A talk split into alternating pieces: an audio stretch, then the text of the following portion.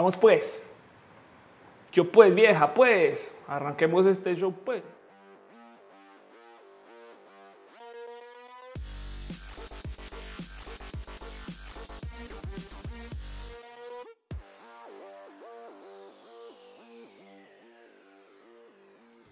Hey, banda bonita del Internet, usuarios de la red, ah, YouTube videntes, gente que se cansa de la tele, pero que no se cansa de Netflix, Amazon Prime y no se cansa de descargar series. Usuarios que probablemente vieron la tele en el Internet antes de que tuviéramos tele en el Internet.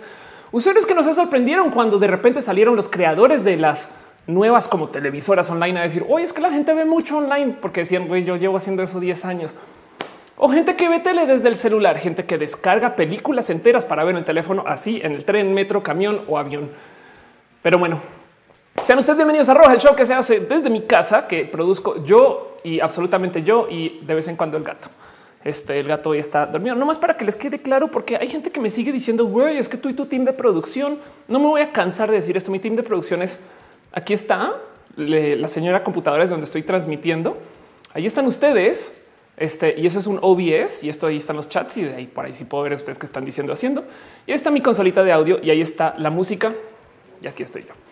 Así que sean ustedes bienvenidos a este show. Hoy, de paso, no está eh, Noelia. Noelia es mi novia, para los que no saben, y ella me acompaña todos los lunes. Lo que pasa es que pues hoy no es lunes y tenemos mucho que hablar y decir acerca de eso, porque primero que todo les agradezco mucho que estén acá en un miércoles.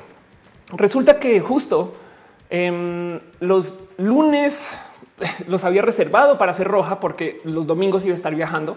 Solamente que nunca había considerado hacer un viaje tan extremo, tan pinche extremo como lo que hice para esta última conferencia que di. Entonces, cuando llegué, estaba tan destrozada que no fui capaz de hacer roja con todo y que planeé el viaje para llegar y hacer show pero me fue neta imposible. Entonces, pues bueno, no más para dejar en claro, ahorita hablamos un poquito de eso, de lo que estaba haciendo y demás.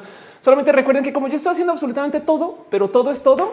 Si ven alguna falla, avísenme, por favor, porque no solo se trata del show, sino y de ustedes ahorita, sino de la gente que va a ver Roja después. Me explico. Hay muchas personas que escuchan Roja en podcast que se transmite en iTunes y en eh, no en Spotify todavía no porque estoy vaga, pero en SoundCloud por si tiene un Android. Em, y, si no se escucha bien, pues entonces vamos a tener horas de que no se escucha bien. Hace sentido. Entonces confío con ustedes para que me ayuden a que este show quede bien grabado y funcione requete re bien. pero bueno, y no más para avisar, porque también pedí eh, que me den un poquito de feedback acerca de qué quisieran ver en roja que no habían visto antes. Em, voy a comenzar a transmitir en Facebook. Hoy no, pero quizás a la próxima tengo que hacer pruebas con eso. Me dio miedo tirarlo en vivo de una vez porque implica añadir un chat más. Arranquemos por ahí. Em, y, Facebook se puede poner muy tóxico muy rápido, sobre todo porque mi página de Facebook tiene una rarísima historia que algún día contaré, pero pues es una página con 400 mil likes que bueno, solía ser una página de chistes que yo antes eh, literal escribía solo comedia por aprender a escribir comedia y me fue muy bien con eso. Pero bueno, el caso entonces, cuando eso suceda, lo veremos andando. Y aún así, eh, porque me lo pidieron ahora, desde eso es algo que yo hacía después de la transmisión, pero ahora desde la transmisión van a ver en la descripción del video que deben de estar todos los enlaces y literal hice copy de la escaleta y paste ahí. Entonces, si se me fue alguna clave, si se me fue algo que no debería estar en los enlaces, avísenme también, confío con ustedes. Em, pero debe estar todo ahí para que en caso de que esté hablando de algo y digan eh, qué pedo, lo puedan buscar ahí abajito. Si no, de todos modos, yo trataré de buscar el enlace para ponerlo acá en caso de que lo quieran ver o cosas así. Pero bueno, sean ustedes bienvenidos a Roja, justo el show que se hace desde mi casa para hablar de ustedes, de mí, para darnos un abrazo semanal, mensual, anual, porque ya llevamos mucho tiempo al aire o simplemente para escucharnos y ver nuestras arrobas y darnos abrazos y querernos y estas cosas. Roja, de hecho, sucedía antes en la radio y la radio no me daba este espacio para platicar con ustedes. Entonces vamos a estar al aire por mucho tiempo.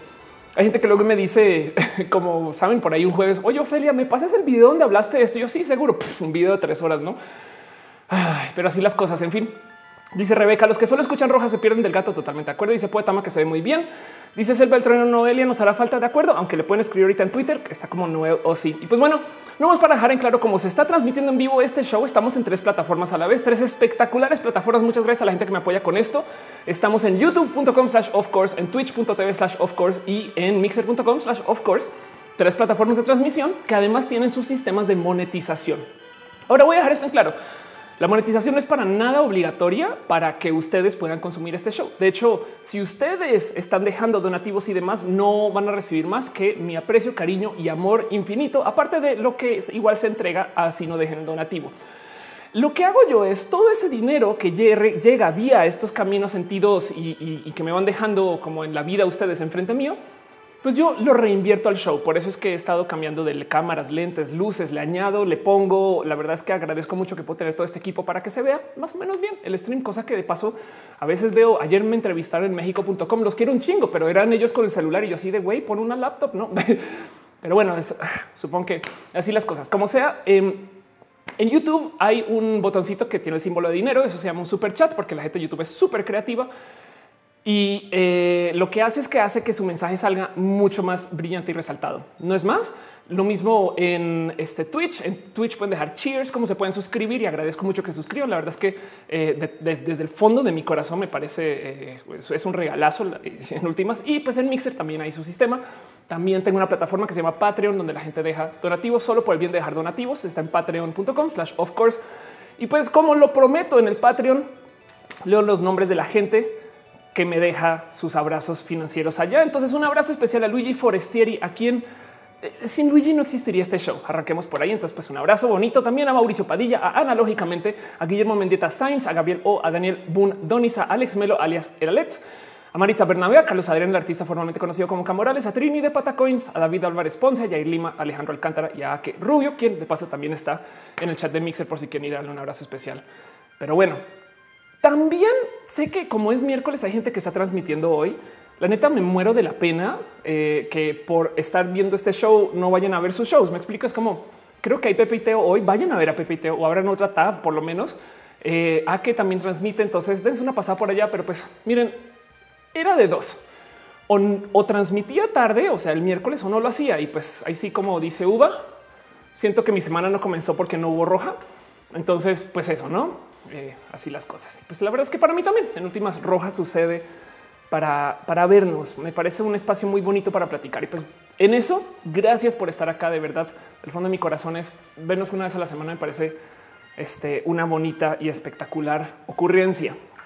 Pero bueno, ya que estamos acá, de paso aprovecho también para decirles que como el show se llama, como lo dice acá, roja, pues técnicamente todo aquello que no sea el rojo es problemas, por lo menos para mí porque yo estoy peleada con todos los colores que no sean el rojo de la roja.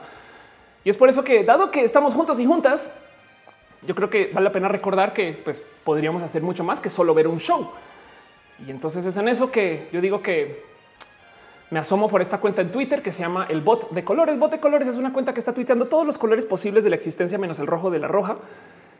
Y hoy justo, justo tuiteó la historia del café sinfónico el café sinfónico, de hecho, eh, es un café que miren, es una historia horrible. Yo digo que estos colores que está tuiteando pues son los enemigos de la semana, porque es la gente con la que me he peleado en la vida, he tenido problemas. Es como que justo voz de colores latina a todos los colores con los que estoy peleados, que justo son todos los colores de la existencia, menos el rojo de la roja. Y pues la historia de café sinfónico justo eh, es una historia rara de eh, un compañero del colegio que me acuerdo que Digo, yo tuve celular estando en el colegio, eh, con todo y que soy una persona en los ochentas, eh, pues ya me tocó tener celular para estar en el colegio. Y me acuerdo que yo me quedaba a actividades extracurriculares y tuve un momento en particular donde eh, pues siempre me quedaba con un amigo que le acabamos diciendo el café porque esto va a sonar un poco penoso, pero pues es que no era tan moreno él, pero tampoco era tan de tez no, caucásica. Entonces el güey era como café, no le decíamos café. Em, y pues no ayudaba en lo más mínimo que pues siendo colombiano también era muy adicto a tomar esta bebida eh, este, taquicardiosa, ¿no? que de la cual yo hoy también parece que tomé demasiado. Pero el cuento es que eh, siempre le decíamos café para esto, café para aquello. Creo que jugaba foot horrible. Y pues un día nos quedamos hasta tarde en eh, una actividad extracurricular que hacíamos como eso de décimo onceavo grado, que pues son los últimos, o sea, lo que sería la prepa aquí en México. Y me acuerdo que pinche café eh, había quedado de avisarle a su mamá que nos recogiera, no? Entonces el pedo es que el güey no, no, no tenía cómo decir que pues que se iba a quedar esa tarde con su familia, pero no nos dijo a nosotros. Entonces ahí estás después de las horas del colegio, lejos en este colegio donde se supone que alguien te tiene que ir a recoger porque ya no hay transporte a esas horas y lidiando con la historia de quedarte en casa o perdón, quedarte en el colegio sin poder ir a casa. Entonces eh, hay, un, cuento muy bonito porque el muy idiota decide que desde el colegio va a gritar a ver si su madre lo escucha. Así, tal cual, lo escucha hasta que el pobre café sinfónico, que de paso, eh, este, pues es, como una historia de, una persona, pues que, como lo dice, no, tenía, no tenía teléfono, por eso es sinfónico. Se pone a gritar, no desde la mamá, mamá, mamá, hasta que el güey se quedó afónico y nos quedamos, de hecho, en el colegio hasta bien en la noche cuando decidimos ya pues simplemente salir y usar el transporte público con cualquier persona, porque estamos bien pendejos y pendejas en ese entonces. Y es una horrible historia, güey. Le traigo así como este recelo de puta, me quedé en el colegio hasta las 10 mil. Cómo odio, cómo odio esta situación. Pero bueno, no sé si ustedes compaginan con eso. Es, es un poquito como este momento donde comienzas como a sentirte triste de güey, mi familia no me quiere y no se preocupa por mí. Y pues por eso Café Sinfónico es mi enemigo de la semana Em, qué bueno que Bot de Colores los lista. Gracias. Me estás haciendo enfrentar mis peores pesadillas, de hecho. Eh, pero pues ahí está. Así que pues eso lo hacemos todas las semanas. Me repaso nomás para ver quién es el enemigo de la semana. Café Sinfónico fue un café horrible, horrible. Lo odio, lo odio mucho. Eh, y pues así más Porcupine dice el día que el bot de colores tuitee rojo, roja, ¿qué haremos?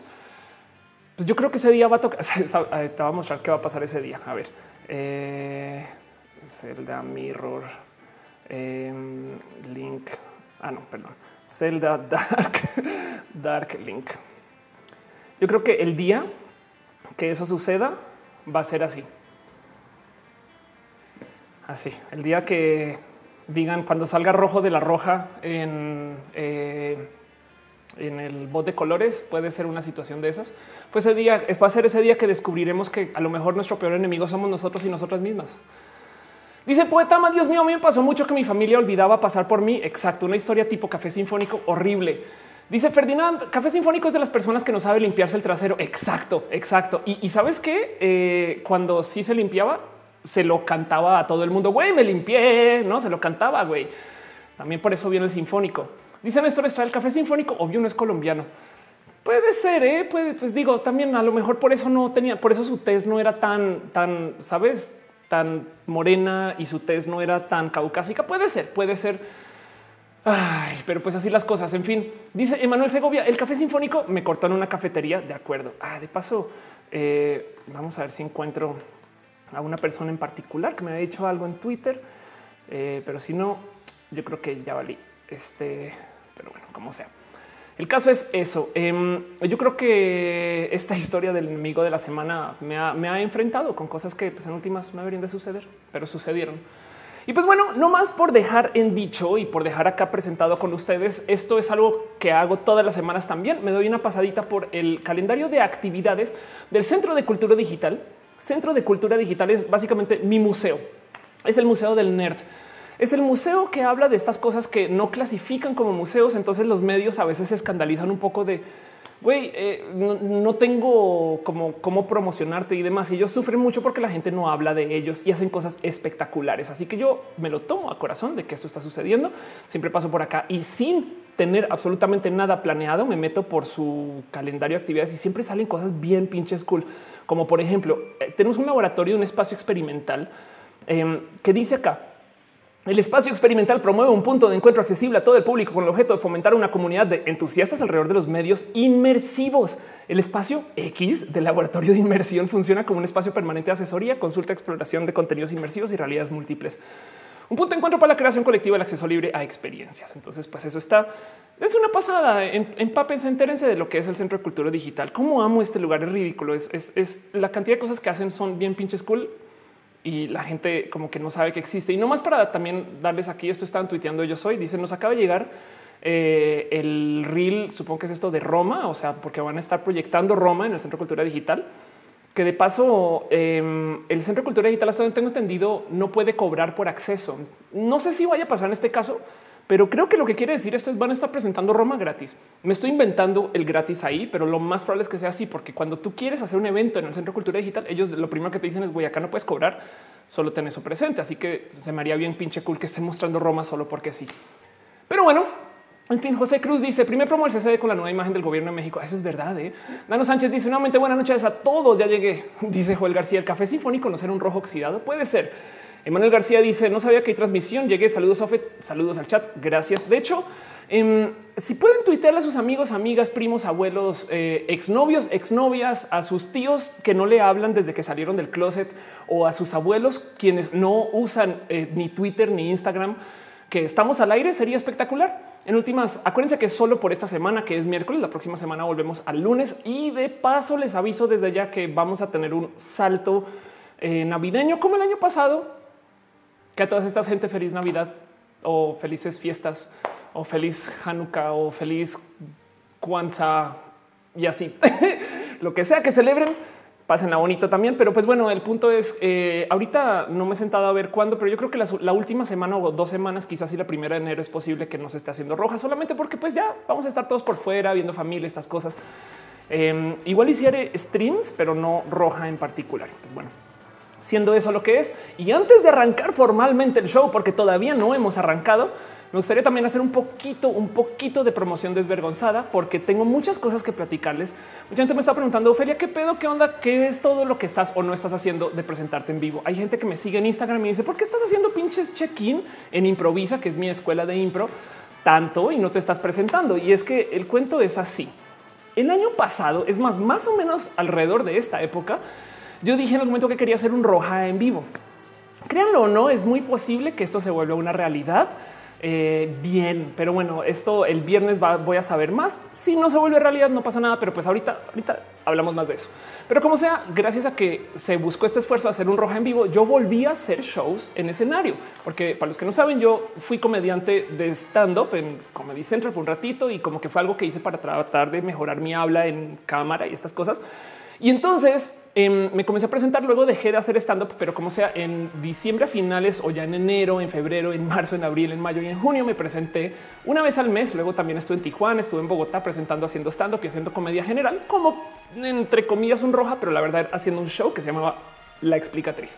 En julio me volé la cabeza y dije, güey, yo no quiero hacer stand up, yo quiero hacer un show que sea un poco más como enredado, con un poco más como de impro. Y, y la verdad es que quisiera que sea como este roja en vivo. Entonces, dejé de hacer este show y comencé a entrenar otra vez impro, porque la neta, neta, la impro es compleja, por lo menos para mí, que soy todavía más o menos novatón en esto. Y entonces eh, la impro de paso para los que no saben es básicamente el subirse al escenario sin tener nada preparado, porque no sé si lo saben y perdonen si les estoy arruinando la vida, pero en el stand up los stand pero siempre tienen todo planeado antes de subir al escenario. Ya se saben todos sus chistes, ya se saben todos sus cuentos y no están improvisando absolutamente nada. De hecho, ellos hasta a veces modifican detalles finos de los chistes como, oh, deberías de cambiar la palabra de por en la. Así, güey. Entonces, eh, es, un arte también, la verdad. No, no, estoy para nada demeritando ese trabajo. Es espectacular, es muy divertido, pero yo quería hacer otra cosa. Entonces comencé a reentrenar impro y me acerqué mucho a Improvisa, que es pues, mi casa, por así decir. La verdad es que eh, estoy cerrando un poquito este ciclo de, ensayar tanto con, con Piolo Jubera, quien, pues como dice Piolo, eh, es más, creo que lo tuiteó Digo, la verdad es que lo digo yo y pues Piolo me dio la razón y, fue de oh, dije, güey, qué pedo. Eh, pero aquí está, me dice Piolo, me siento orgulloso de ser tu madre, que es verídico. Piolo Jubera es mi mamá de escenario este, y, también un poquito por fuera del escenario también es mi mamá.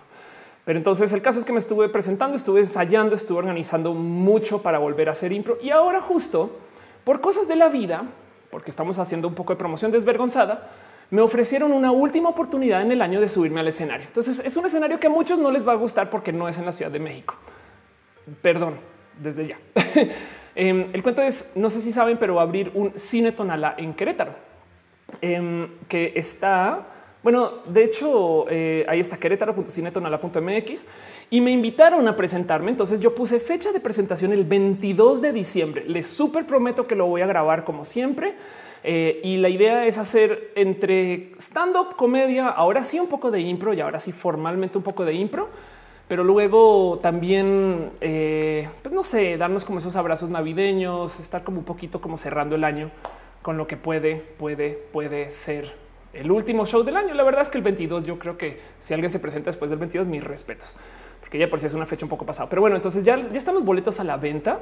Em, no tienen que comprar boletos si les parece caro, si está lejos, demás. Acuérdense que como todos mis shows, yo siempre lo planeo así, güey. voy, doy el show y luego salgo y me quedo ahí. Por eso me gusta presentarme en el cine Tonalá, porque es foro, pero también es restaurante.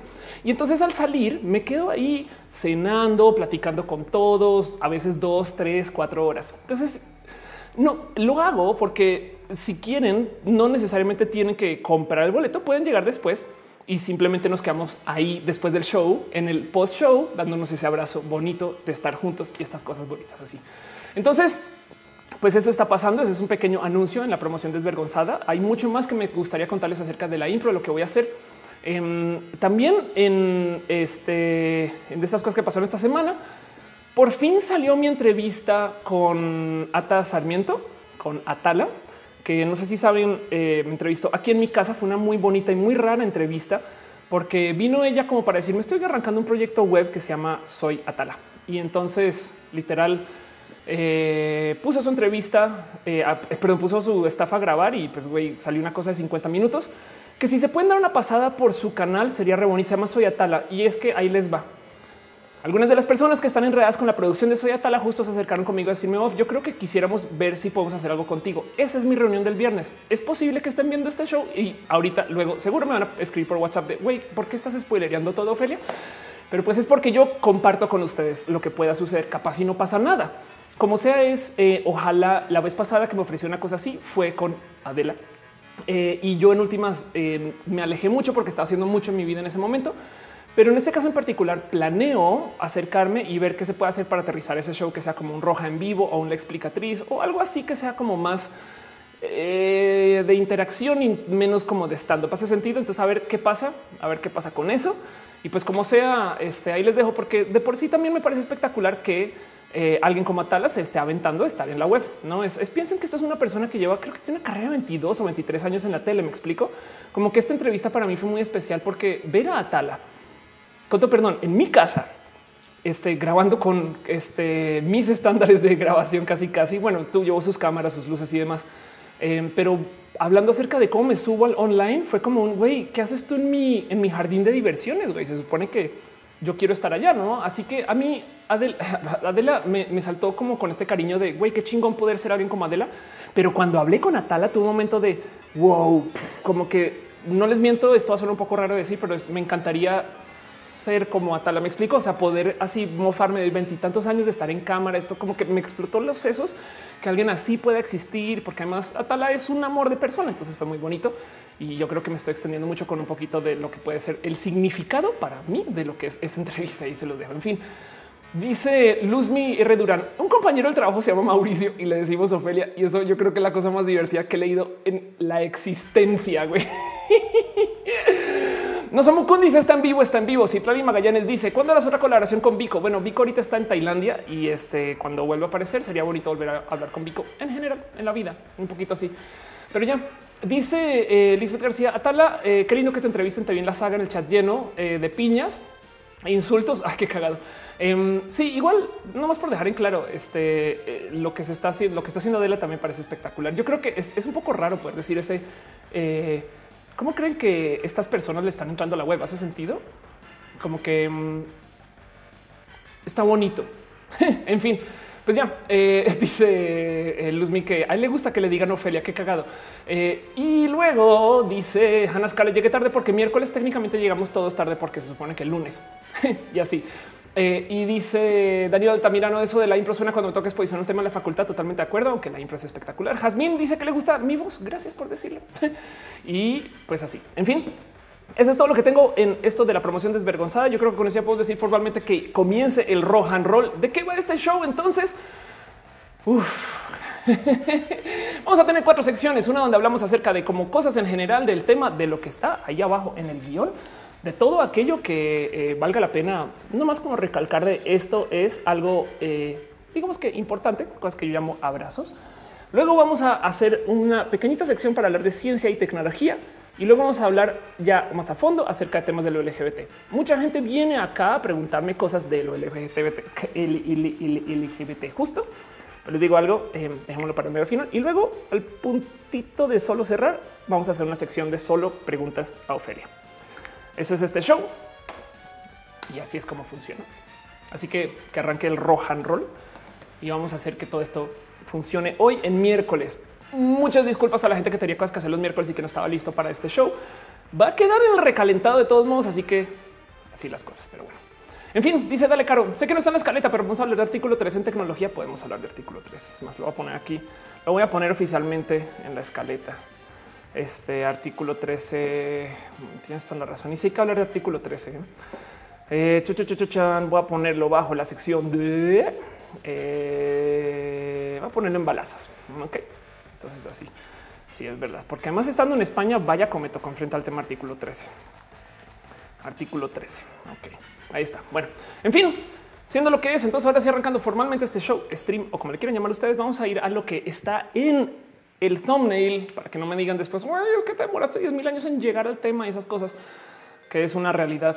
Em, quiero hablar un poquito acerca de esto que está pasando en este momento, que es una de esas cosas que, puta, cómo me cuesta levantar para roja, porque les digo algo, Em, no me gusta como personalidad LGBT o como Felia o, como Roja. Me explico, no me gusta como echar tanta como tierra al tema de la religión, aunque yo sé que hay mucho que hablar y, esto es tema. Pero como sea, la noticia va así es y, voy, a, tratar de aterrizarlo como algo que suene no agresivo. Si, si, me estoy sonando como demasiado confrontación, algo así, avísenme por favor. Pero pues como sea, el Papa Francisco dice que la homosexualidad está de moda pero que los gays no deberían de unirse al, clero católico. Entonces el pontífice subraya que la iglesia recomienda que las personas con esa tendencia arraigada no sean aceptados al ministerio ni a la vida consagrada. Entiendo bien por qué está diciendo esto. Ya les había dicho en varias, varias transmisiones mi pequeña teoría personal de por qué la gente del sistema de iglesia están tan en contra del matrimonio homosexual. Sí, yo sé que evidentemente eh, está lo que suponen ellos que es lo que dice la Biblia y lo que entienden ellos que es como este odio a la gente que no lleva relaciones que supuestamente son para reproducir. Pero del otro lado también em, yo siempre había dicho que debe haber algo un poco más profundo para que sean como tan no, como que para que sean como tan agarrados, para que sean como tan acérrimos su odio a la gente LGBT.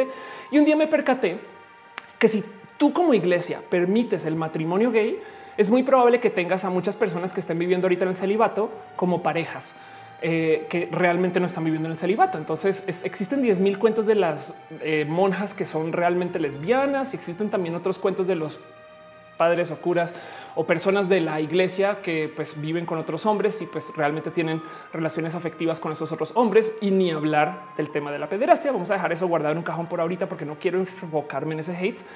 Y entonces em, siempre había dicho pues es que claro, y si tú comienzas a primero que todo dejar que esas personas sí sean pareja, vas a perder a una cantidad ridícula de tu staff.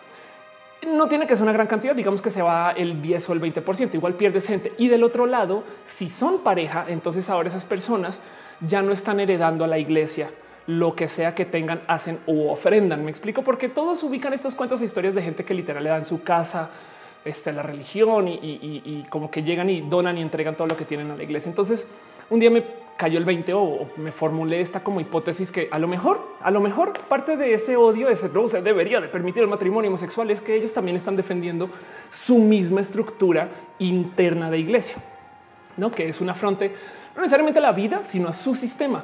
Eh, y, pues esto yo creo que medio me lo comprueba un poquito. La verdad es que me lo comprueba un poco desde, desde o sea, es ligero, no? Pero pues como sea, como si se fijan el enfoque aquí, lo que dices no es que no es tanto que la gente no sea gay, sino es que no sea gay en la vida consagrada. Me explico. O sea que güey, no queremos gente gay en el ministerio. Cuando hablas con la gente religiosa, muchas veces dicen es que claro, el problema de los pederastas no es la religión, es que los homosexuales entran a la iglesia y entonces ahora resulta que pues como lo único que tienen son niños es de no, no, no va por ahí. Pero pues como sea, eso pasó y me salta mucho porque mucha gente me ha dicho que este papa es el papa aliado, no? Em, yo, yo, lo he platicado muchas veces con muchas personas de lo peligroso que ha sido el mensaje de aceptar que el Papa Francisco es el Papa amigo de la gente LGBT porque cuando están ustedes o cuando he estado yo en esta situación de tías en la cena y cuando he estado platicando con familia, em, siempre me dicen no, no, no, pero es que este papa que llegó, uy, es súper progresista. Este papa viene con todo em, y ahora él justo viene como a cambiar el cómo la iglesia ve a la gente LGBT. Y entonces me comienzan a decir como pues, güey, el papa Francisco una vez dijo: Si una persona es gay, quién soy yo para juzgarlo? Em, que para el momento que sale esta noticia, la verdad es que eh, quién sabe, bueno, ahí está el mero contexto en el que lo dio, pero, pero quién sabe también por dónde iba o, cuál es su verdadero creer. Y como sea, en últimas, cada que el Papa sale a decir estas cosas, el sistema de iglesia le dice, güey, cállate, por favor. como que de repente, tantitos horas después sale alguien, no algún obispo a decir, sí, eso que está diciendo, pues no, eh, aquí vamos a eliminar a la gente homosexual. Em, y entonces me parece que es una afirmación tan peligrosa como esa vez esa vez que Donald Trump mostró una bandera LGBT, que de entrada esto, a ver, eh, esto lo ves tú en los foros en Estados Unidos cuando dicen, y sobre todo en las épocas de elecciones, cuando la gente gay salía a decir, güey, es que Trump va a ser un problema para la gente LGBT y decían, no, él sostuvo una bandera, él los apoya, o sea, él apoya a todos, a todos, ¿no? Em, y, vas y miras y pues la verdad es que Trump ha sido horrible, por lo menos la, el cómo ha permitido que sucedan cosas muy en contra de la comunidad LGBT, sobre todo la gente trans ha recibido muchos afrontes a, sus libertades en la época Trump. Y, me divierte mucho que siempre usen esta foto de esta bandera porque si se fijan, la está sosteniendo al revés. Y no solo la está sosteniendo al revés, sino la gente que escribió LGBTs que apoyan a Trump la escribieron al revés. Me explico, es como eh, eh, ahí sí te cae el 20 que güey, quien esa gente LGBT puede que no haya visto una bandera LGBT antes. Pero ya, entonces eh, eso em, me salta mucho esa noticia del papá hablando de cómo ser gay es una moda, porque hay tantas cosas que ahora resulta que son nuevas de la homosexualidad. Esto, esto es algo que yo sé que traigo arrastrando desde hace mucho tiempo, que lo he platicado en varias ocasiones, pero quiero volver a revisitar con ustedes porque em, en últimas Em, pues qué les digo, sí, sí me molesta.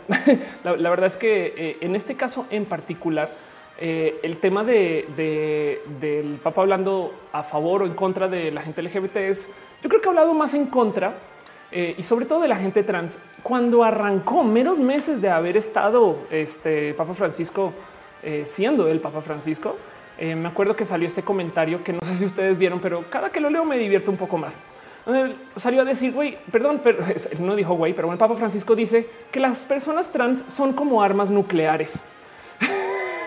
que me diviertes como de disculpe, señor Don Papa, no, Mr. Potato. Em, pero su punto es más o menos válido. Él dice son como armas nucleares en que no reconocen el orden de la creación. Y en eso yo creo que pues sí, la verdad es que sí, pero pues no tienes que ser trans para no reconocer el orden de la creación. ¿Hace sentido? Eh, hay muchas cosas que están pasando solamente desde las meras ideas de la existencia. Y fíjense que vuelve a luz este tema de la ideología de género, la famosa ideología de género, que es algo que se inventaron ellos para poder explicar como que señaladito lo que presenta la gente de la comunidad LGBT. Eso que tienen ustedes son ideas, pero no más para dejarlo en claro, ideas es lo que también formaron las leyes. Ideas es lo que formaron el cómo nos educamos. Me explico. O sea, las ideas son buenas ideas, no? También hay malas ideas, me queda claro. Pero ellos dicen son ideas porque quieren hacerlo ver como que la contrapropuesta a las ideas es la naturaleza y la naturaleza primero que todo está muy rota. Eh, eh, nadie es natural. O sea, todo el mundo se viste, nos ponemos ropa, no eh, frenos, brackets, no lentes. Hay tantas cosas que hace la gente para modificarse el cuerpo. Bueno, ahora resulta que este, estas son cosas que están modificando la naturaleza, pero las otras no. Lo que yo modifico mi naturaleza no, no tiene que ver. Entonces, canto perdón, pero no. Así que yo un día propuse que lo que tienen ellos no es la normalidad ni la naturaleza, sino si lo mío es ideología de género, lo de ellos es teología de género. Y la teología de género tiene una pequeña arista que no tiene la ideología. Y es que no se puede discutir porque es teológico. La teología de género viene de un gran Dios que dijo si son las cosas, tan se acabó y si lo cuestionas no tienes fe. Entonces, con todo perdón, pero pues sí, a mí sí me gustan mis ideas, me parecen que son buenas ideas y si no son buenas ideas las podemos discutir porque son hechas por nosotros y las podemos platicar. Así que en últimas, en últimas, la verdad es que entonces, como dice el Papa, pues sí, no reconocemos el orden de la creación pero no por ser trans, sino porque somos personas pues educadas y porque creemos en el ser humano. ¿Hace sentido? Em, y como sea, esto es algo que yo traigo muy enredado desde hace mucho tiempo porque yo nunca me compré este cuento de que no, ahora llegó el Papa y se arreglaron todos los problemas LGBT en la iglesia porque el Papa dijo una vez que la gente gay no debería. No, no, no es tan así. Y pues ahora justo salió a decir que no somos moda. Así que yo justo antes cuando estaba haciendo pre-show les pregunté a varias personas, oigan, eh, quiénes son las personas LGBT más épicas que ustedes conocen, porque quería como repasar hoy en el show un poquito el desde hace cuánto tiempo existe lo LGBT, porque la otra cosa que me asombra es que de repente me dicen, uy, sí, pues ahora todo el mundo es gay. Y es de no mames, güey.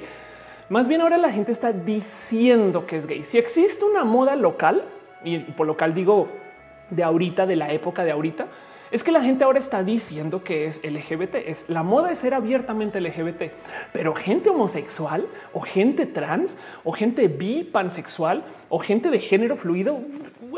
Podemos ir hasta tan atrás en la historia. Vamos a encontrar con casos y demás. yo pregunté justo aquí en el chat.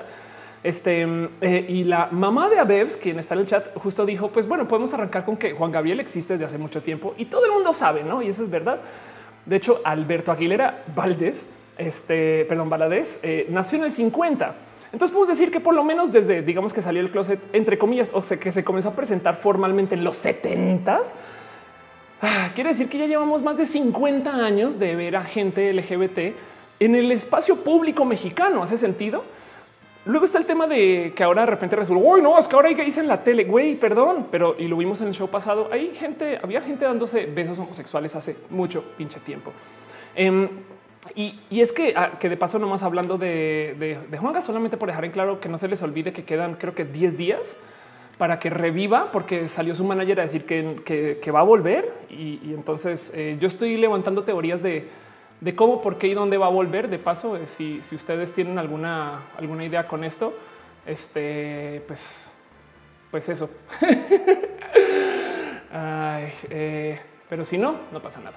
En fin, em, como sea, pues eso. Eh, y decidí como darme una pequeña paseada por la historia por buscar gente LGBT épica, gente LGBT que haya existido desde hace mucho tiempo y que igual y sabíamos o no. Dice Marco Román que está Alan Turing, de acuerdo. Cada que una persona homosexual, perdón, cada que una persona homofóbica se queje con ustedes en Twitter, le pueden decir, güey, si sabías que esa compu que estás usando se le inventó un hombre. No, casi, casi que así. Dice Monserrat Morato, eh, Monserrat Morato, Sócrates, los espartanos. Exacto. Dice más porque la moda LGBT en los 80 era ser alienado socialmente. Eso es verdad. Uriel Rodríguez dice leyendas de que Alejandro Magno fue homosexual o bisexual. No tiene sentido el tema exacto. Y José Cruz dice Marsha Johnson. Exacto. Y entonces ahí vemos como la verdad es que había gente LGBT desde hace mucho tiempo. Em, esto es un ejemplo que yo uso muy recurrentemente. Si ya lo han escuchado mil millones de veces de mí, perdón, pero pues como sea, que no se les olvide que hubo un hombre trans en la Revolución Mexicana. Esto quiere decir que fue un hombre trans en cuándo fue la revolución 1910.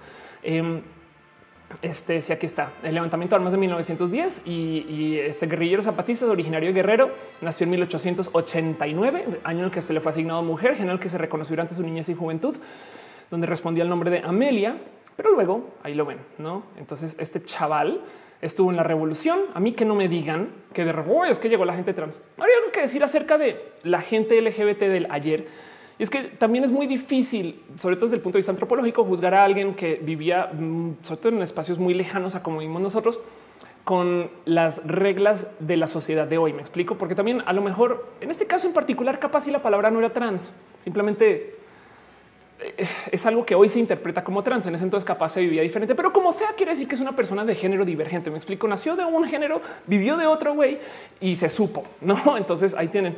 Eh, en el Roja pasado, de hecho, hablé acerca de los travestis nazis, que esto es muy divertido porque me dijeron, claro, las verdaderas feminazis. Pero pues estos son los casos de eh, las fotografías de los, este, soldados em, alemanes de la Segunda Guerra que se trasvestían, ¿no? Y entonces de nuevo piensen ustedes en, que ahora resulta que es nuevo que la gente se trasvista. Ahora, oh, no, es que pues llegó RuPaul y entonces yo no sabía que se, había gente que se trasvestía. No mames, güey. No es que güey, la gente, la, neta, neta, se hace pato, se hace pato. Hubo un caso en particular que me pidieron este, que compartiera. Eh, chale, ¿quién me pidió que lo compartiera? Perdón, alguien me, alguien me lo envió, pero no sé si lo vieron. Es un hilo que van a ver mucho en estas semanas porque yo creo que todo el mundo lo está queriendo levantar porque es muy bonito, pero es una historia que está compartiendo arroba Guillem Clua. Eh, quien se topa con esta, eh, aquí está, quien se topa con dos soldados que, que, que encontró una lápida que traen sus nombres este, y que además al parecer murieron muy jóvenes. Y es un mega, mega, mega hilo, güey. Si lo quieren leer, la verdad es que es una bonita historia. También me queda claro que Guilhem lo está contando a modo de historia, porque eh, de repente dice cosas bien insólitas. no como oh, entonces de repente salí y entonces iba caminando eh, por eh, Rumania y, y, dije que hoy voy a entrar a esta casa a ver qué pedo y entré a la casa y qué creen había un cuadro, un cuadro en particular que no mames, güey, es tan específico ese encontrón que pues no pudo haber sido por aquí. No hace sentido. Es como que está usando la estructura de contar historias de lo que pasó con Emanuel Bartual, eh, perdón, con Manuel Bartual, pero como sea, eh, es un hilote, un hilo tototototote. Y si le dan scroll, luego ven acá 171 más entradas. Y pues como se da cuenta la historia de estos dos soldados de la Primera Guerra Mundial que acabaron enterrados juntos. Entonces, eh, yo pensaba que era una historia trans y resulta que no son dos soldados que pues, básicamente uh, acabaron, no les spoileré mucho, pero pues hubo, suicidio por medio y acabaron enterrados juntos. Y entonces es este cuento de, de cómo en la Primera Guerra Mundial también claramente había estos casos presentes. ¿Hace sentido? Eh, Liz Jordan dice: Yo la leí, estaba que no podía dejarlo. Lo imaginé como una película. De acuerdo. Es un muy bonito modo de contar historias, el hacer mega hilos y funciona muy bien. Y de paso, si se fijan, eh, de paso eh, está en esto de contar historias, no dramaturgo, guionista, director, articulista, viajero, feminista, izquierdoso, vigoréxico y maricón. Em, entonces, pues claramente tiene más que el mero interés de solo contar la historia, sino que también está ejercitando, está ejercitando, está haciendo uso de sus facultades como guionista. Ofelia, buenas noches. ¿Está usted lista para transmitir? Yo creo que sí, entonces deberías de tener un poquito de mejor dicción. Pero bueno, en fin, y solo en las verdaderas feminazis, de acuerdo. Dice Soy Patoni. Una vez discutí con un profe que afirmaba que en México existen gays a causa de los programas de Televisa. Televisa me queer. No mames, güey. Sobre todo sabiendo que Televisa eh, mostró el primer beso gay hace un año en noviembre. Entonces no mames, güey. Dice José Cruz, lo retuiteaste de Pepe. Sí, en lo que pueda, yo me gusta retuitear a Pepito para todo. no somos, eh, no, eh, no somos Dice justamente lo que pasó en la historia. Al preferir poner un beso heterosexual a un personaje gay que poner un beso gay en televisión nacional. Me pasó que dijeron entonces ser gay está de moda, no? Eso no es, de repente, güey, la gente se está haciendo bien idiota porque David Bowie se trasvestía en los 60 me explico, o, o, Juanga también en los 70 eh, eh, es como estas historias, la verdad es que no realmente, realmente no son para nada nuevas. Y luego me topé con esto que la neta, neta, quiero buscar y leer más a fondo, pero se los comparto a ustedes por si quieren como empapar un poquito de esta información, porque alguien, alguien lo tuiteó y tuvo un momento de pero resulta que también hay un caso eh, y esto es una, el caso de una santa en particular, que es Santa Wilgefortis, quien es una mujer virgen mártir conocida como Santa Librada y véanme bien a los ojos lo que hizo la santa para ser santa librada. Y es que es una mujer que para evitar el matrimonio se dejó crecer la barba y entonces se libró de un mal matrimonio. bueno, siento siendo historias este, del planeta del ayer y no el planeta de hoy, pues acabó siendo crucificada Santa Librada. Entonces, em, hay cosas muy divertidas porque las meras imágenes de Santa Librada, es más, están más bonitas estas, son literal de eh, esta, o sea, es una persona travesti, no es vestido y barba. Em, como que te quedas con un poquito de güey, es neta que esto está en el canon religioso. Sí, ahí está, güey, ahí está, como para que de repente digan, uy, es que no, ahora resulta que es una moda. No hace sentido. Luz Durán dice: Me llama la atención que hay muchos actores de cine que son gay. Si Ismael Pérez dice: Regálame un saludo, Oli. Em, y que hable de Calígula también. Exacto. Joyce Kaufman dice: En todo momento se ha dicho que es una historia, solo hace el uso del artificio de la verisimilitud. Bueno, de acuerdo. Y entonces el cuento es eh, acerca de los actores del cine y demás estas cosas. Sí, la verdad es que la gente que está en, el arte de la expresión suele ser LGBT, em, porque el mero tema de ser artista en un mundo capitalista ya te añade a la diversidad. Entonces es muy compatible. Es como si güey, si ya me dijeron que chinga tu madre, ya no me están dando trabajo y demás. Yo voy a bailar, güey, sabes? Vamos por ahí un poquito la cosa. Em, lo que sí está cabrón es que hay muchas personas que son famosas y no dicen que son gay. No mames, güey. Eso sí me rompe, pero me rompe mal. Es como, pero, pero yo siempre espero que ya en la era de YouTube podamos presentarle al mundo un nuevo modo de ser famoso y abiertamente LGBT, no? Pero en fin, dice la Tutix, ¿qué diferencia entre travesti y trans? Bueno, Trans viene del latín de atravesar. Entonces, cuando tú naces, se te asigna un rol de género. Oh, tiene falo, quiere decir que va a ser hombre. No, no saben. Pero bueno, que se tiene que comportar como hombre. Si tú cambias tu vestir, si tú atraviesas tu rol del vestir, eres transvesti. Si tú cambias tu género, como yo eres transgénero, y si tú modificas tus genitales, o sea, tu sexo, a veces no, a veces no, sin modificarlo, sino solo con que si es parte de la mezcolanza, porque también está un poco culero decir, oye, es que así se operó porque las operaciones valen y hay gente que no los puede pagar e igual son transexuales. ¿Hace sentido? Pero bueno, digamos que si tú te operas, entonces eres transexual. Es así de fácil. El sexo, el género, el vestir. O visto del otro lado, una persona travesti se quita la ropa y vuelve al género que se le asignó al nacer. Entonces, si yo me quito toda mi ropa, sigo siendo mujer, no? Porque soy transgénero y me identifico mujer y me vivo mujer y, me devengo y me entiendo mujer. Mientras que una persona travesti se quita todo el drag y entonces ahora oh, ya vuelvo a ser vato, no? Por ahí va. Eh, un güey asumiendo que es un güey que se traviste. Entonces, pues eso, eh, pero ojo, bajo esa lógica es igual de travesti una mujer que se pone pantalones que un hombre que se pone falda. Y no más para que veas la misoginia asociada, existe el dicho se puso los pantalones. Eh, y eso es seña de empoderamiento, pero que un hombre se ponga falda, pues lo corrieron de su trabajo. No como que raro escuchar que un güey hoy me va a poner mis tacones para ir a la presentación con el jefe.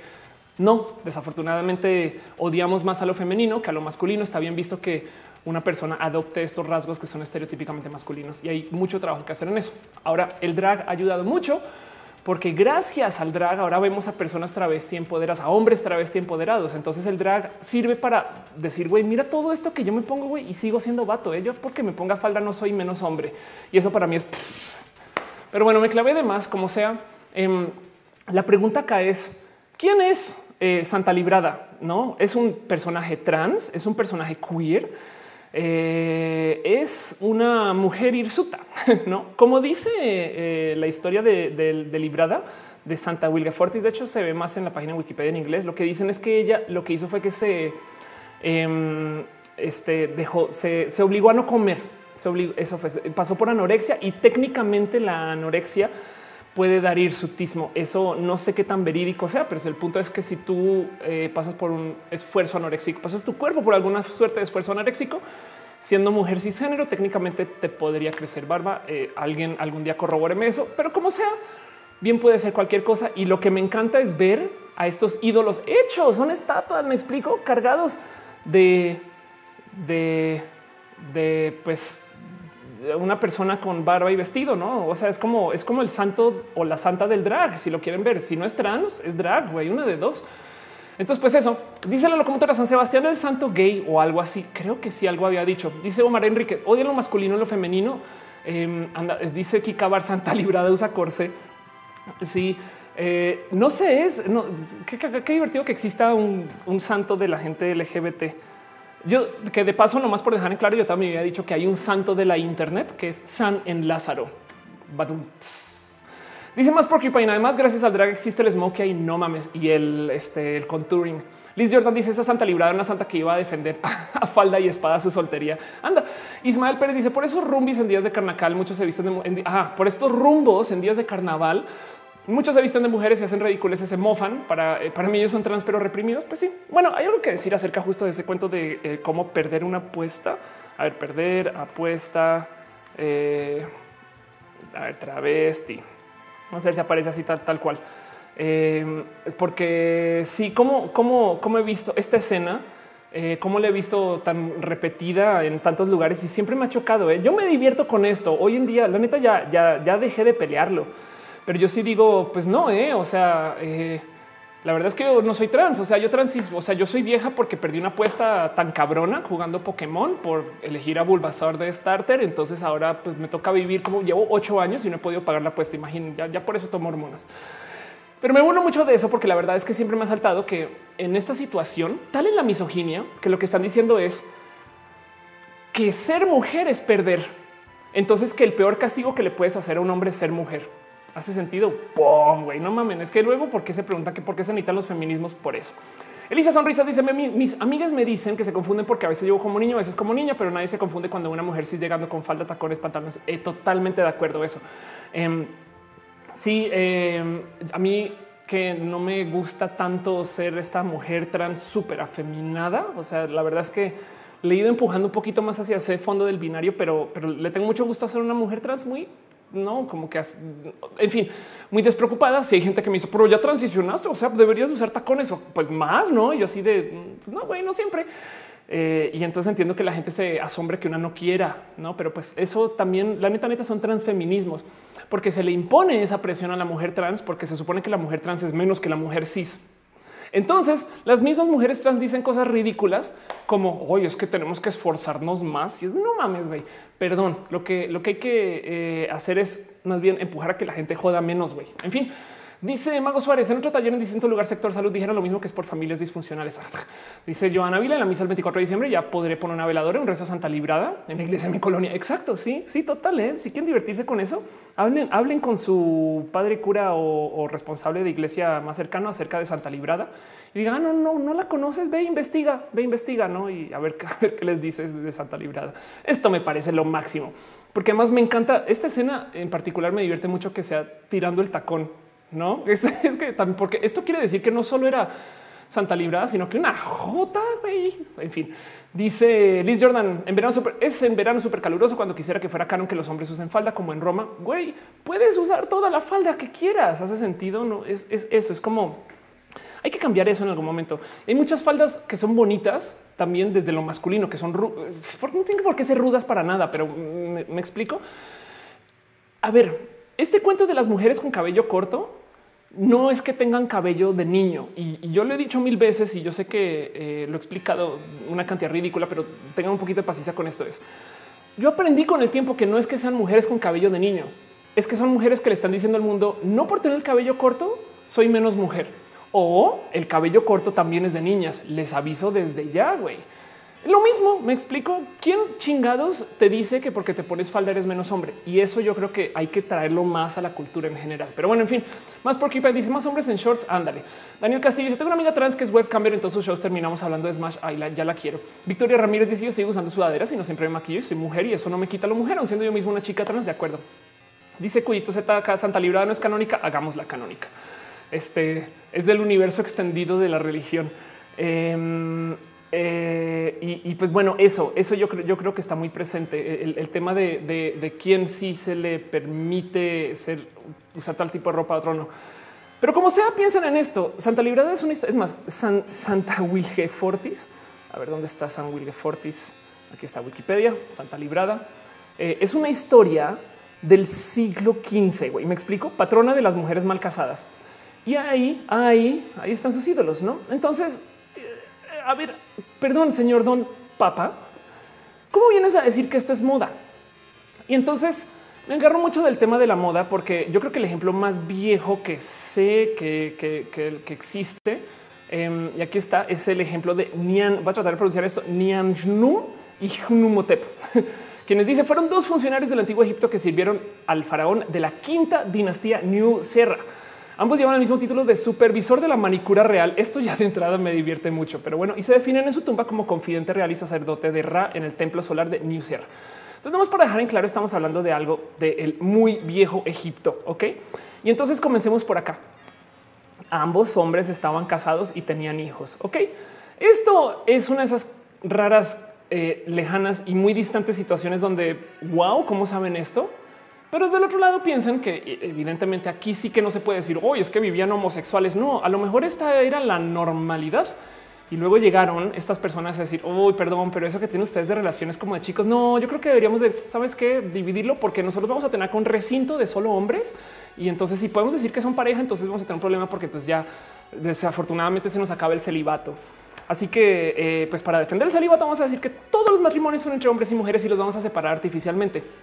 Ergo, si lo piensan de cierto modo, dado que esto es más, esto cuando habrá sucedido. Ah, vamos a buscar en Wikipedia en inglés que puede estar un tantito más alimentado. Em, a ver en qué época está. Eh, esto parecería que sucedió. Ay, no mames, no dice. Pero bueno, esto fue. Aquí está. el siglo 25.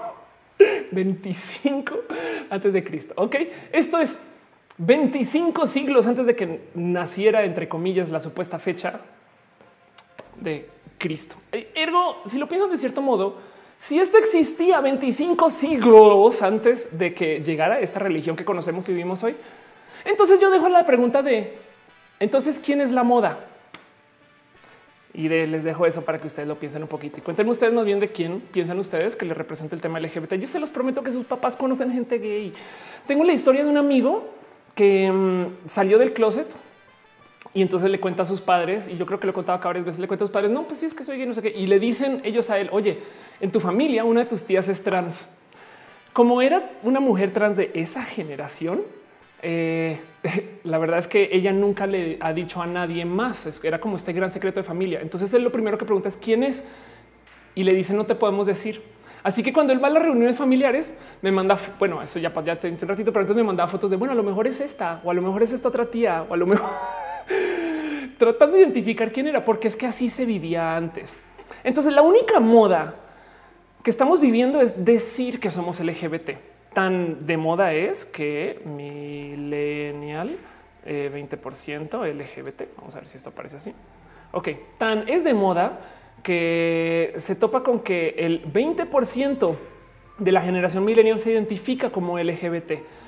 Esto me hace tantito sentido si consideramos que el estándar de en los países desarrollados donde se manejan estas como economías libres del ser, no se habla del 10% y sabemos que hay mucha gente que todavía está en el closet con el 10%. Ergo, pues que la gente millennial que ya lo está diciendo casi que sin pedos hable del 20%, me parece que es un poquito más real. Pero bueno, digamos que no. Eh, hay que medir, hay que saber cuánta gente eh, vive abiertamente LGBT punto en México. Pero si lo piensan de cierto modo, 20% en México es 30 millones de personas. Si nos vamos con el 10% son 15 millones de personas. Es un chingo de gente. Así que sí, lo que está de moda puede ser decirlo, pero serlo, güey, con todo perdón, pero desde antes que la iglesia y dejo eso ahí al pensar. En fin, más Porcupine dice: Yo casi mato a mis padres por no decirme que mi abuelo era bisexual. Qué chingón. La locomotora dice: Me dicen que me veo más masculino y malute con el cabello largo y quería lograr lo contrario con un demonio. Oh, eh, puedes usar como algo en tu cabello que te haga tener como algo muy estereotípico de chica, sabes, como este color o algo así. En fin, y es Pintronics en mi familia creen que soy gay, pero en realidad soy asexual. ¿Qué hago? Qué divertido eso, güey. Perdón. Em, no les des cuerda. Si no les tienes que decir, pues ahí no sé. Es como no te preocupes tanto por lo que diga tu familia. Si Tlali Magallanes dice madre siempre me engaña por usar, siempre me regaña por usar sudadera y pantalón. Me encanta vestir así, confundir a varios. No saben si soy niña o niño. Exacto. Uriel Rodríguez dice: Lo dices que la sociedad se define tu género por tus acciones o tus vestimentas. Totalmente de acuerdo.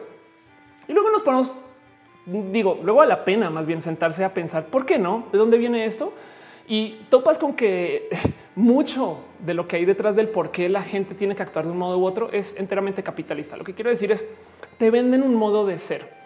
Hay algo que se le llama literal ansiedad de género. Es más, vamos a buscar la ansiedad eh, de género. Esto, si quieren verlo, em, eh, la ansiedad de género es la disforia cis. No, el cuento es este se, le llama disforia cuando, cuando una persona transiciona porque, porque existía este diagnóstico en particular, pero luego también existe esta cosa que se llama ansiedad de género. Em, y la ansiedad, pues como dice acá, una compleja mezcla de emociones y cogniciones que cuando se presenta en forma moderada refleja su significado adaptado.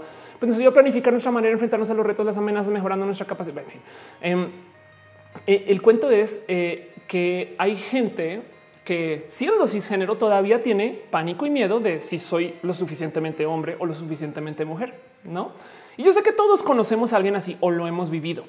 Así que este tema de no es que los, enfermos son ustedes es perdón, pero es raro toparse con alguien que sea como que le tenga mucho gusto a ser hombre, hombre o mujer, mujer, no?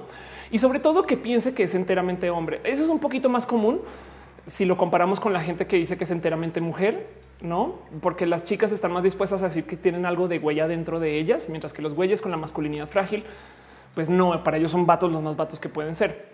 Pero como sea, em, existe este cuento de la ansiedad de género y la ansiedad de género es el no sentirte plena con tu género o pleno con tu género, así seas cis. No es disforia literal, es solo un trastorno de ansiedad. Parte de ese trastorno de ansiedad se genera por fines de marketing, porque todo el día despiertas y en la radio, en YouTube, en el cine, en el coche, tus amigos, toda la gente alrededor tuyo te está diciendo lo que hace un hombre de verdad y lo que hace una mujer de verdad. ¿Hace sentido? Técnicamente, los hombres tienen que manipular el carbón a la hora de hacer el asado. Esa cosa siempre me ha explotado la cabeza. E-, es el cuento que hablamos hace unas dos semanas de cómo no hay mujeres taqueras y cuando las hay es súper especial porque la mujer no debería de manipular el carbón porque eso es para vatos. ¿eh? Entonces, eh, si un güey no está manipulando el carbón en un asado, pues entonces técnicamente es menos hombre. Eso es un poquito de lo que le podría causar ansiedad de género a una persona. Em, no es disforia, pero causa ansiedad. Y el motivo por el cual eso existe es porque nos enseñaron que un hombre, cada que alguien les diga a ustedes un alguien de verdad, duden. ¿Hace sentido? Un este, eh, eh, porque también aplica para las carreras, no un físico de verdad, no sé qué, un científico de verdad, no sé qué, ya saliéndose de física, un ingeniero de verdad, un programador de verdad. Todos esos, siempre que dicen algo de verdad, hay muchos modos de que no sea verídico. Es que te quieren imponer una norma. Y entonces esas realidades de el hombre de verdad y la mujer de verdad son creados literal por el marketing, porque de repente vamos al cine y vemos un comercial que nos muestra una chica siendo demasiado extra turbo, súper mega sensual, bajando y encontrando un güey que está abajo, que tiene así la barba toda perfecta, formada y que agarra a la chica y la baila en un tango épico, todo naranja en el fondo, se ve oscuras y brillos y de repente suspiran no? Y así de qué pedo, güey. Y resulta que es un comercial de un pinche perfume que te está diciendo a ti los hombres tienen que bailar así, las mujeres tienen que bailar así. ¿eh? Si no eres un loser y como eres loser, pues igual y con el perfume dejas de ser tan loser, ¿eh? porque yo sé que tú no bailas como este modelo. Entonces, el marketing tiene mucho que ver con eso em, y, es parte de es, parte del por qué estamos en este pedo. Dice Andy Bowie, qué tema tan interesante, ¿no? Señor Calamardo, venga a ver esto. Dice Andrés F. Negrete Mendoza, es cierto, desde pequeño me ponía los tacones de mi mamá, aunque me queda la sensación de quererme vestir como ella. Qué chingón. Y no, no te quitan nada, ¿eh? es, es, es si, si, si te identificas como mujer, pues va, a huevo. De hecho, yo creo que muchas cosas se podrían detener en la vida si se le permite a los niños vestirse como mujeres y a las chicas vestirse como chicos y que nadie diga nada. Y, no porque no por eso dejas de ser el uno o el otro. Pero bueno, como sea, solamente me asomaba para recordarles que existen muestras de divergencias de género en casi que todas las pinches sociedades y de paso en animales en una cantidad también. Tanto que también hay animales que hasta cambian de género em, y hay animales que se embarazan desde lo masculino. Entonces también consideran eso. Y sobre todo hay gente que eh, vive o que vivió o que está documentado que se vivió así en algunas épocas donde hubo relaciones que hoy se consideran homosexuales. Ok, y este caso es un caso de 2500 años antes que la religión. Así que con todo perdón, señor Don Papa, la moda, la moda es la suya. y eso es lo que quería comentar hoy. Ese es el tema de hoy. Nomás solamente me salta un poco este cuento de la historia LGBT es tantas veces, tantas veces más de antaño que la historia de la mismísima religión que nos quieren imponer, que no es para nada natural de paso. ¿Cómo sabemos que la religión es natural? Pues güey, porque han visto ustedes alguna vez una boda entre jirafas? no es de hoy es que eso que hacen ustedes es antinatural. Y yo así de sí, es que yo me acuerdo cuando este le di mi anillo de bodas este, a mi novia fue basado en lo que pues, sucedió en un matrimonio de ranas que hubo afuera de mi depa. No, güey, no, o sea, ningún animal se casa. De hecho, es dificilísimo encontrar alguna muestra de una potencial religión entre animales si es que la hay. Así que en últimas, la religión es muy nuestra y es tan ideología como lo nuestro, con el problema que lo que te dicen ellos es esto no es para discutir porque es teológico y pum. En fin, GMSI Sólidos dice Pixel es prácticamente diario. ¿De qué hablas? Eh, este Fernanda López dice si estás en vivo, porque le puedo dar pausa y hasta adelantarlo? Porque es que tú eres una Time Lord. Daxter Fogg dice tan cierto. Eh, cuando explicaron cómo lo que vendes en comerciales de perfumes ese estilo de vida, el perfume y la cabeza me explotó. Sí.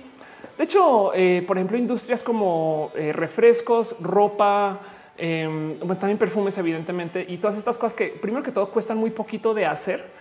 Le tienes que dar un significante más allá de lo que es tener ese producto. hay una persona que se inventó esto. a ver, Freud Cousin Lifestyle. Eh, marketing. A ver si encuentro con este nombre. Em, aquí está Edward Bernays. Entonces, eh, el tema es que literal hay una. Es, que ustedes creen que, mucho de lo nuestro em, existió toda la vida y la verdad es que no. ¿eh? Un día prometo hacer un roja acerca de los intereses de las empresas privadas en el gobierno que si le damos vuelta al reloj como a los 60 y a los 70 era raro toparse con una persona lobbyista, con un activista y sobre todo era muy entendido que el gobierno no tenía ningún eh, acercamiento económico con los intereses de grandes empresas. ¿eh? Hoy en día para nosotros es súper normal, pero porque vivimos un mundo postcapitalista, no casi, em, pero, pero en los 60, 50 era bastante más difícil toparse con eso. Y del otro lado, hay muchas cosas que simplemente nos dieron creciendo y dijimos, oh, por siempre ha sido así, ¿eh? pero pues no resulta. Cuando yo estaba estudiando en Estados Unidos, em, tuve un profesor que me presentó acerca de teoría musical y él me decía que en su época, esto estamos hablando 50, 60, él fue parte de un proyecto en Estados Unidos para segmentar las estaciones de radio por estilos de vida. Eso no era antes de ese modo. En esa época las estaciones de radio daban todo. Entonces en la mañana música clásica, en la tarde como que música un poquito como que más, este, si quieren verlo, eh, movidita, en la noche música para los niños, cosas así, ¿no? Eran como como eh, cuando existían los portales del Internet que tenían todo y luego se volvieron medios especializados. Eso ha pasado también con un chingo de espacios. Eh, hoy en día yo hablo de que eso le está pasando o le pasó a los influencers, que ahora tenemos los influencers son famosos especializados, pero bueno, es otro cuento. Pero él me decía que eh, fue parte de un proyecto para definir qué estilos de vida se ataban con qué tipo de música. Y muy a propósito, sentaron como este ideal de, ok, si tú vas a ser una persona como rockera, joven, no sé qué, vas a querer escuchar esta, esta, esta, esta banda. Si vas a ser una persona de tal y tal edad, vas a esta, esta, esta. Y comenzaron a perfilar a la gente. Hoy en día para nosotros es muy normal que las emisoras de chamacos tengan esta música y que, que si tú eres punk vas a ser así y que si no eres no, pero, pero se solía ser que la gente era melómana. Todavía hay melómanos en la vida. Conozco a varios. Eh, pero pues quien, quien le gustaba un, un estilo de vida no necesariamente tenía que escuchar solo un estilo de música. Pero vaya que si tenemos un amigo que no sé, que es como el caso de mi amiga eh, Eri, eh, Eri de que conozcanla de paso, es, la vieja amargada, le tengo mucho cariño. Em, que tú vas, ella es tatuadora y vas a su estudio y pues digo, ella es este tipo de persona, la quiere un chingo, de hecho. Em, tiene qué pentagrama usas, no? Pero cuando vas a su estudio, la mendiga está escuchando Britney porque también le gusta Britney y pues así son las cosas. Entonces, e, esto era mucho más normal antes, me explico. Y, claro que hay gente que quiere normar porque dice, uy, no, no, no, no, no, es que una persona bien, bien ruda, de verdad, de verdad, ojo a la palabra, al término de verdad. Una persona bien ruda, de verdad no escucha a Britney, ¿eh? ¿qué te pasa? Así. Y pues eso sucedió. Y el cuento es que hay una historia muy pinches bonita eh, de cómo hubo literal una persona que aquí está, Edward Bernays, que si mal no estoy, eh, Bernays de hecho eh, era primo de Freud. No estoy segura si es la historia de esta persona en particular. Eh, y estoy hablando de Freud, el famoso psicólogo. No me odien psicólogos o psicoanalistas si, si metí las patas ahí, pero pues el caso es que Freud en particular este no, no como que lidiaba con esto de lifestyle, pero pues aquí esto es una persona que vivía en Estados Unidos y se inventa este concepto de decirle a la gente que no se trata del producto en sí, sino se trata del estilo de vida que te da. Y en su caso en particular, él ata el ser una persona cool con fumar cigarro, güey. Y fue un hitazo porque él es el que se inventó el que el rudo es el que fuma, el que acaba de hacer algo cool es el que fuma, todo eso que luego tuvimos que deshacer porque la gente en vez de sentirse que no estaba comprando un producto que en últimas no les iba o sí les iba a beneficiar desde una potencial adicción, más bien se sentían mal porque no eran parte de un club social de gente cool, ¿no? Y hoy en día pensamos que es lo más normal del mundo porque ya así pinches Coca-Cola, Coca-Cola ya no vende Coca-Cola en su marketing, hace sentido. Coca-Cola vende la felicidad, güey. Entonces eso también está muy presente. Y sí, justo lo mismo pasa con el tema de género. Nos quieren vender el cómo ser un hombre de verdad y cómo ser una mujer de verdad. Y de hecho existe una cosa que se llama el este, impuesto rosa, em, que literal es el cómo se le cobra diferente a las mujeres solo por ser mujeres. Y entonces, eh, si quieren un día divertirse en el súper, vayan y vean la diferencia que hay entre precios del mismo pinche producto de hombres y de mujeres. Que de paso, si lo levantan y lo ven, Primero que todo, hay un chingo de güeyes que podría usar sin problemas esa loción, esencia, desodorante o demás con olor supuestamente femenino. Dejemos eso guardado ahí porque esos son solo gustos. Pero del otro lado, vean cómo literal el desodorante de mujeres vale más. Fin. en fin, dice Monserrat Muerto Freud era pornógrafo judío. Dale Caro dice eh, la felicidad por el azúcar que tiene. Em, yo también creo que Coca-Cola siendo una empresa tan antigua, ya se mercadeó con todo. Sí se mercadeó con el producto hace, no sé, 100 años y ya se mercadeó con su calidad de vida hace 50 y ya se mercadeó. O sea, ya también trabajar en marketing en Coca-Cola, mis respetos, eh, lidiar con cosas tan abstractas como oh, la felicidad es muy buena, compra coca, no? En fin, a lo como te dice, han ido a un CEDART. Los chicos son súper estereotipo del artista en las universidades del arte. Los chicos no son tan así. Anda. Eh, Ismael Pérez dice en la familia, mi esposa, el sobrino está transicionando. Además de su padre, tiene rechazo a algunos y así él forma parte de representaciones religiosas. Excelente persona de profesión enfermero. Qué chingón. Sí, es, es, por eso quería hablar un poquito del tema sin ser muy agresiva contra la gente religiosa, porque últimamente he estado pensando mucho que el problema no es la gente conservadora, son los conservadurismos tóxicos. El problema no es la religión, es la religión tóxica y la cultura excluyente. No es, un, es un, a ver, con todo perdón, pero vamos a tener que aprender todos a ser incluyentes porque, porque tenemos que comenzar a conceder y dialogar y, ser un poco más centristas con esto. Entonces, por eso, en fin, dice mi suba, mi mamá de 30 años después sigue intentando vestirme rosa y vestidos. Mi papá desde niña me regalaba ropa y tenis en negro azul, cosas deportivas. Así que algunos días me veo femenina y otros no. Generalmente mi estatus es fachosa. Ve eso, ve nomás. Ve cómo vestirte con cosas deportivas y negro azul es facha, no? Eh, mientras que estar usando cosas rosa, entonces es verse femenina y técnicamente además femenina es bien, no? Entonces hay muchas cosas ahí que están muy mal, muy mal acerca de esta cultura que llevamos y eso genera esto que decía yo, que es la famosa ansiedad de género. Hay un, hay un tema estructural en el cómo nadie está feliz con su género, porque como lo comentábamos aquí en el chat, hay empresas que viven explícitamente eh, centradas en que nosotros y nosotras estemos en disgusto con quienes somos. Porque si estamos a disgusto, ¿qué vamos a hacer? Ir a comprar productos para estar a gusto.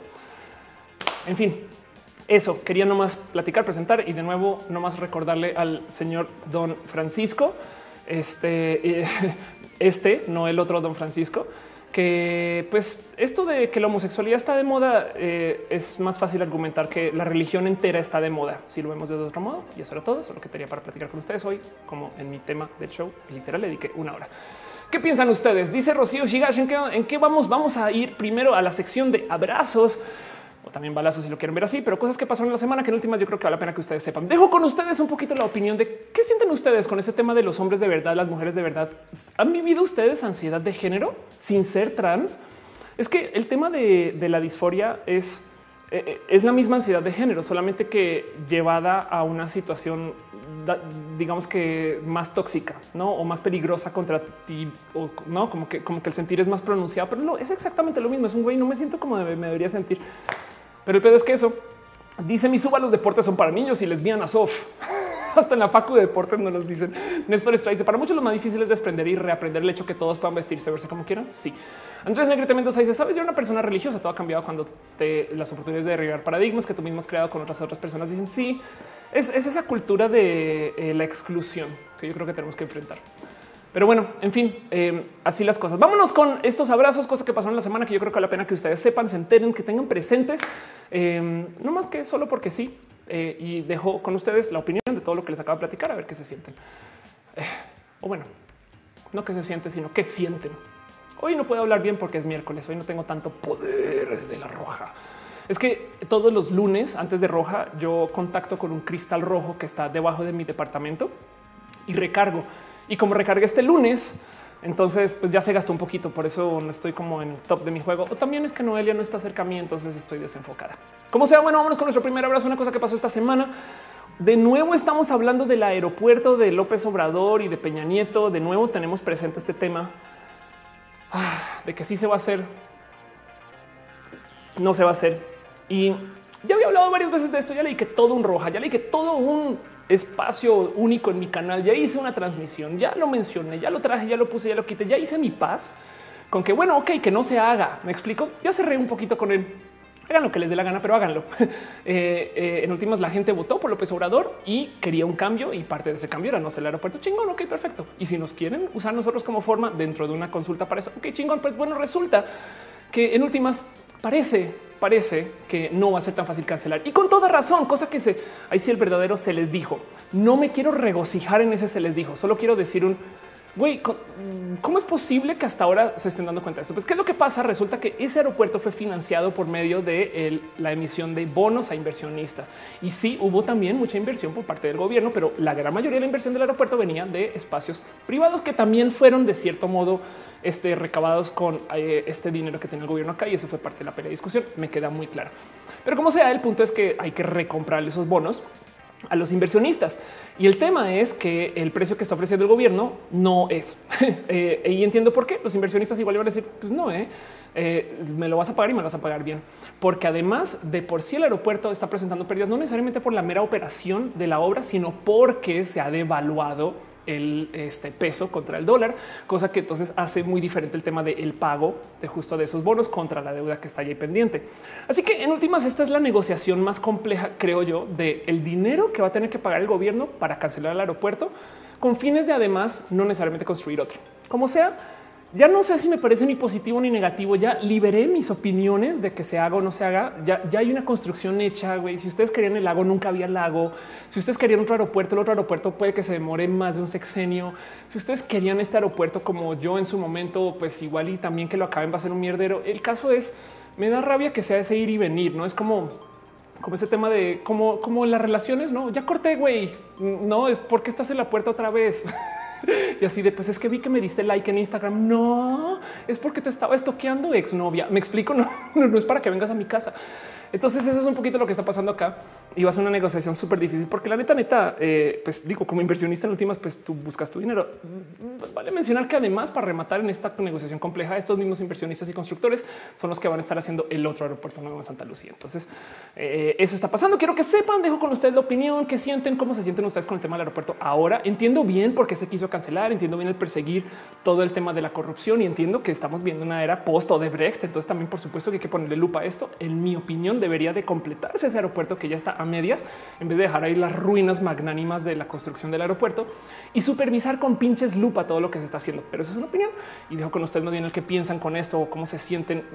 Me, siempre me da un poco de como tic nervioso volverlo a ver en, mi feed de hoy siempre sí se vuelve a hacer el aeropuerto. Yo digo, no, ya déjame ir, por favor, déjame ir. Pero bueno, como sea, Dice eh, Monserrat, me siento en bigotera con eso. Dice Marco Aldair en que en serio quisiera que la gente se pusiera a pensar en serio qué te hace hombre qué te hace mujer. totalmente de acuerdo.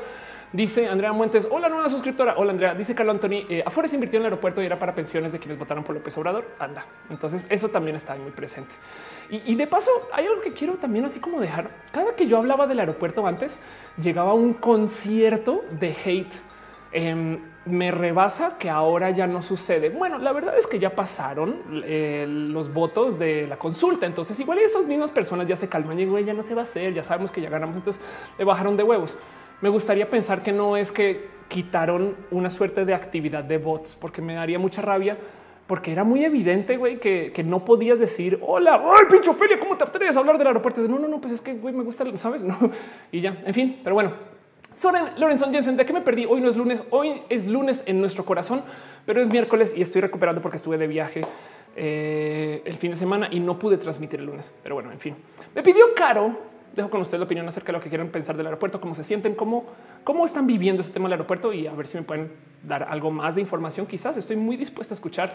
Como les digo, ya hice mi paz con que ese aeropuerto no va a suceder y solo me salta que de repente sí, no es una visita de un ex que no quiero tener y pues siguiendo un poquito una sugerencia de Caro, nuestra moderadora del chat, la persona más espectacular eh, que está aquí en el show, asegurándose que nadie esté siendo grosero en los chats, eh, dijo que hablemos un poquito de artículo 13, que es básicamente eh, un tema que está muy presente ahorita en la, la, Unión Europea acerca del uso del Internet y que seguramente tanto como nos volvimos bien pinches loquitos con el tema de net neutrality, esto también va a ser tema.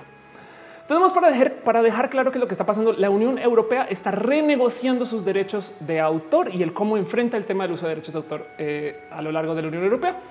¿Por qué? Bueno, pues primero que todo porque la regla que se aplica hoy en día se diseñó en el 2000. Eh, eh, no sé si en Europa en particular todavía lo siguen trabajando así, pero el tema es que, por ejemplo, en YouTube este tema de que los strikes, el copyright y demás se presentó en el 2000 y es una ley que se llama el Digital Millennium Copyright Act. Entonces se le ha querido reformar, rearmar, replantear y la idea es de cierto modo siempre, porque además quien propone esto son grandes empresas que tienen una cantidad ridícula de derechos de sobre una cantidad ridícula de material que quieren redimensionar el cómo podemos usar el Internet. Por eso se peleó mucho por el net neutrality, porque había empresas muy millonarias que estaban queriendo eliminar la capacidad de que todos los websites tengan acceso a ancho de banda a la par para que ellos luego puedan hacer como una autopista para sus super sitios. Y si tú eres don pobretón que está comenzando videoschidos.com, donde estás haciendo cosas de tu propia creación, pues perdón, pero vas a tener que usar este, la vía destapada o de terracería, si son en México, así se le dice, en Colombia se le dice destapada, la vía que no está pavimentada para llegar al Internet. ¿no? Em, y eso desafortunadamente fue una, eh, eh, una victoria para las personas malvadas del Internet hace muy poquito. Pero el caso es que en Europa quieren reformar un poquito la ley también para que se permita el uso de como el uso moderno del Internet y trajeron así, buscaron el cajón lo que pudo haber sido la propuesta más malvada de todas y la pusieron. No fue como en Estados Unidos ni sopa, ni pipa, ni acta, ni la ley Doring como se presionó en México. Fue una propuesta que de cierto modo quiere diferenciar la existencia de todos los sitios del mismo contenido que se está generando. Entonces, ahora, si yo de repente pongo acá algo que pueda tener potencialmente derechos de autor, como podría ser una canción, un video, algo que esté protegido por esos derechos de autor, lo que me va a decir YouTube es una de dos. Automáticamente hay un bot que está monitoreando todo esto y me va a decir, oye, perdón, pero esa canción le pertenece a X, Y o Z y deberías de, si quieres, aquí en buen pedo, deberías de dejar que la monetización que le entre a tu canal por ese video se le dé a esa persona, porque pues en últimas estás usando material de él o ella, que es más o menos injusto, pero como sea, existe para eso. Y del otro lado, técnicamente es culpa mía porque yo subí el contenido y entonces ahora yo estoy dejando esto aquí para el mundo y YouTube es de pues qué pedo, güey. O sea, fue no fui yo. ¿eh? Ahora, eso es la versión light, que es un compromiso que hizo YouTube que técnicamente no está documentado en la ley de derechos de autor, porque lo que deberían de hacer es darme chance de quitar el video. El Digital Millennium Copyright Act lo que dice es tú puedes subir contenido que esté protegido y luego, si el dueño del derecho de autor dice, hey, perdón, pero eso es mío, lo deberían de quitar. Como hay tantos videos en YouTube y hay tanta gente subiendo cosas a YouTube, decidieron hacer como un bot que identifique qué hay y qué no hay. Y el cuento es el siguiente. Hay un espacio que se llama Fair Use, el uso que eh, este eh, chingada madre. Vamos a buscar esto porque tiene que haber un nombre, un nombre específico. Fair Use eh, Wikipedia. Vamos a buscar esto formalmente. Fair Use y esto en español se le, conoce como el uso justo. O sea, no olvídenlo. El uso justo, el uso legítimo, el uso razonable es un criterio jurisprudencial. Por eso quería tener el término específico. Desarrollando el sistema del derecho anglosajón, el cual permite el uso limitado de material protegido sin necesitar permiso del dueño de dichos derechos, por ejemplo, para uso académico o informativo. Entonces, en el caso del uso justo, bien puedo yo sí poner el tráiler de la Capitana Marvel y decir no es que lo estoy poniendo porque lo estamos analizando para estudiantes. O sea, no me demandes por eso. güey. Yo no quiero hacerme ver como la nueva Capitana Marvel. Sería súper cool, pero yo me quiero hacer ver como la nueva Capitana Marvel, sino yo simplemente lo estoy usando para que lo podamos discutir y platicar. Y el tema es que el uso legítimo es pues más o menos borroso de definir. Hay unos casos donde sí lo es, hay otros casos donde qué es, no que, que la canción duró tanto tiempo, que usó la melodía, que la tarareó, que la tocó en su guitarra, en su violín. Eh, eh, eh, ¿Cuándo deja de ser y cuándo no? Pues bueno, en el caso, porque les había dicho que el tema es que tenemos el artículo 13, me lo voy a buscar artículo 13. Vamos a ver si aparece así tal cual. Em, en el caso del artículo 13, no, artículo 13. En el caso del artículo 13 y la Unión Europea este, ellos están de repente queriendo proponer una cosa súper pinches malvada donde dicen si tú subes algo a YouTube es culpa de YouTube, no? Entonces, si yo pongo aquí el tráiler de la Capitana Marvel, no es culpa de Ofelia, es culpa de YouTube. Ergo, YouTube lo único que puede hacer es decirle a sus creadores, güey, no suban videos, por favor. Hace sentido porque YouTube nunca se va a responsabilizar por sus millones de personas que están subiendo videos cada segundo. Em, y, es un, es un literal, es un, es un real problema. Güey, eh, eh, eso de entrada es un pedo muy loquito porque le pone toda la responsabilidad de la potencial ruptura de derechos de autor a la persona que permite que la gente suba contenidos a su sitio. Eso me, me rebasa que exista y porque además está escrito por gente que la neta, neta no viene de esta generación digital. También quieren poner un impuesto a los meros enlaces porque técnicamente estás usando el contenido del dueño del contenido en tu enlace. ¿Qué puede ser esto? Si yo en Twitter digo de repente, oigan, encontré este artículo del New York Times donde habla acerca de no sé qué y ubican que Twitter pone este la vista previa. Esa vista previa, según la propuesta del artículo 13, le pertenece al New York Times. Ergo, yo le debería de pagar al New York Times porque me están dando el derecho, el permiso y el lujo de reimprimir sus palabras en mi tweet. No pinches mames, güey. Eso quiere decir que lo único que va a pasar es, evidentemente nadie va a querer pagar esto. Evidentemente no hay un sistema, ni hay además software para esto. Y lo que va a pasar es que se van a eliminar los links, que eso sería un, o sea, vean nomás el mierdero. Estamos hablando de quitar los links del Internet y también quieren quitar eh, todo el contenido que se suba por terceros, que de paso también, y yo creo que aquí es donde se va a acabar esta propuesta. Yo por esto, yo solo por este fino detalle, yo creo que no va a existir el artículo 13 cuando por fin se discuta, se presente y sea un tema. También ilegaliza los memes. Entonces piensen en eso. Dice mi suba, ¿viste lo que le pasó a Luisito Comunica de que pasaron un clip eh, de unos videos en la entrevista CNN en Chile y la CNN Chile le reclamó derechos de autor por esos dos videos y YouTube le dio el copyright? ¿A quién le dio el copyright? ¿A CNN o a Luis? Yo creería que a Luis, porque Luisito es parte, o sea, es tan amigo de, me, explico, él es como equipo YouTube. Qué raro eso, exacto, sí. Em, dice María José, es un algoritmo para detectar el copyright, ¿no?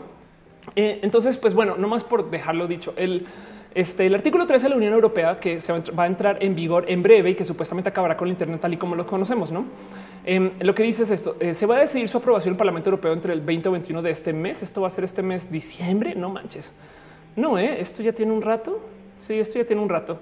Pero bueno, el caso es por eso hay mucha gente que está hablando de esto. Ah, ahorita que fui a Europa de paso, no saben cómo todos los pinches websites me daban. Es más, lo voy a buscar. Eh, of course, eh, Europa. Todos los pinches websites que visitaba me daban em, un aviso de hoy. Eh, esto que estás tratando de ver, aquí está.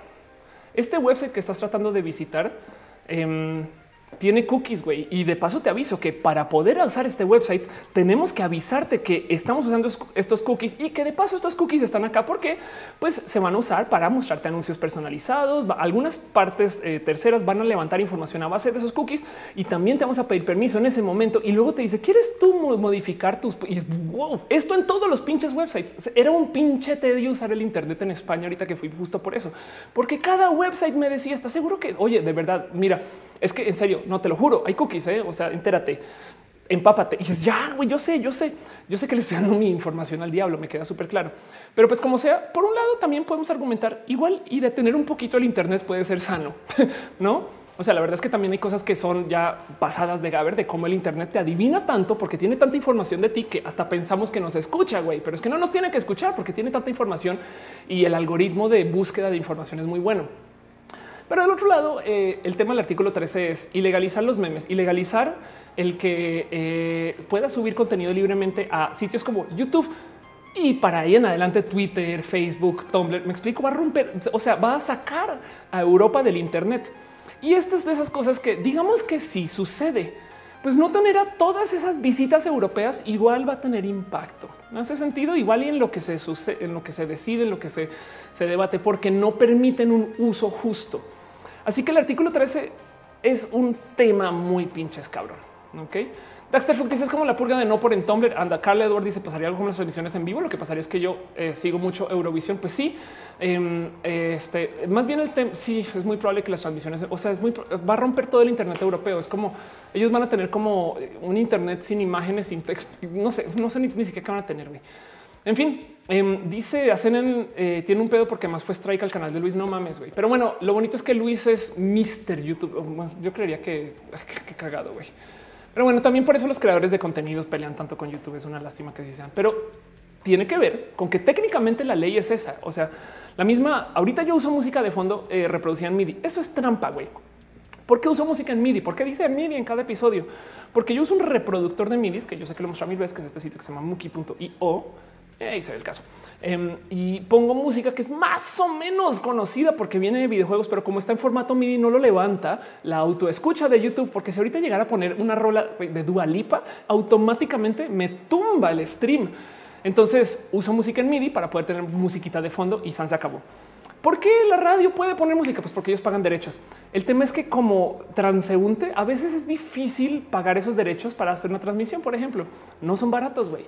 Entonces, la neta, neta, pues sí, lo admito. Yo uso música en MIDI porque técnicamente no estoy violando eh, derechos de autor. También porque entra en uso justo porque no es la rola rola.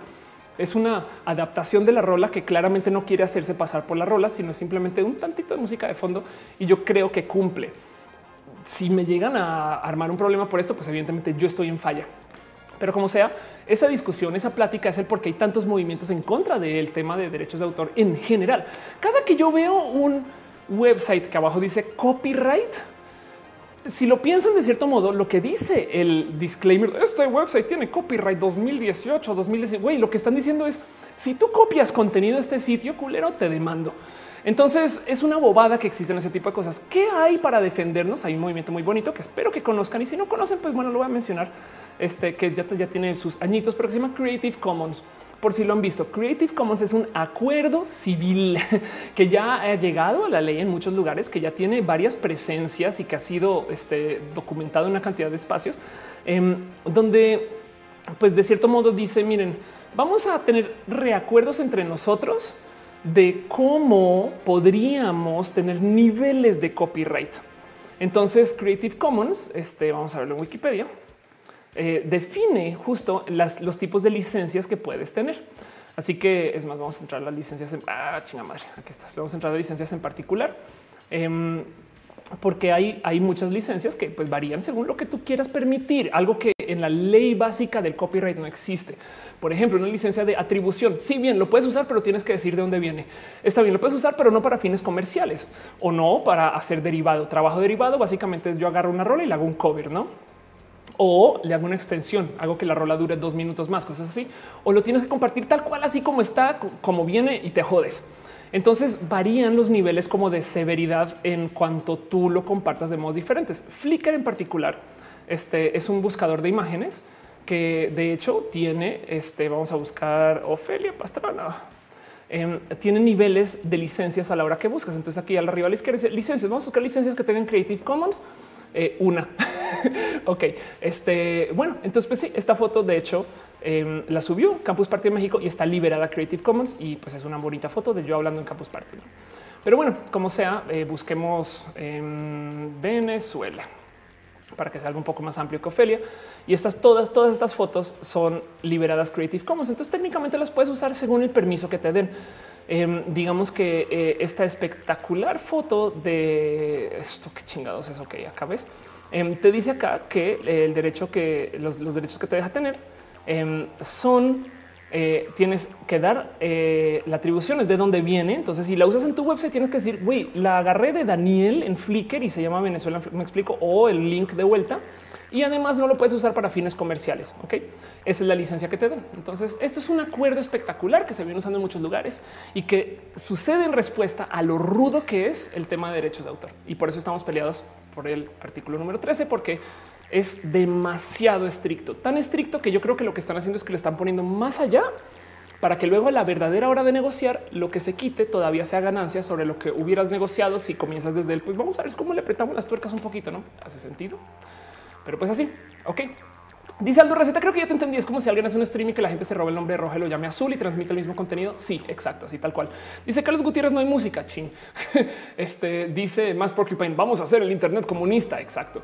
Eh, dice Carlos S. Gutiérrez, Tumblr se quiere suicidar si no por poner la quiebra. Pues sí, pues bueno, Tumblr le pertenece a Verizon, entonces tienen todo el dinero del mundo. Yo creo que ya ni modo con eso. Este, o sea, Tumblr puede ya, ya, o sea, ya se suicidó desde que se vendía más bien, si lo quieres ver así.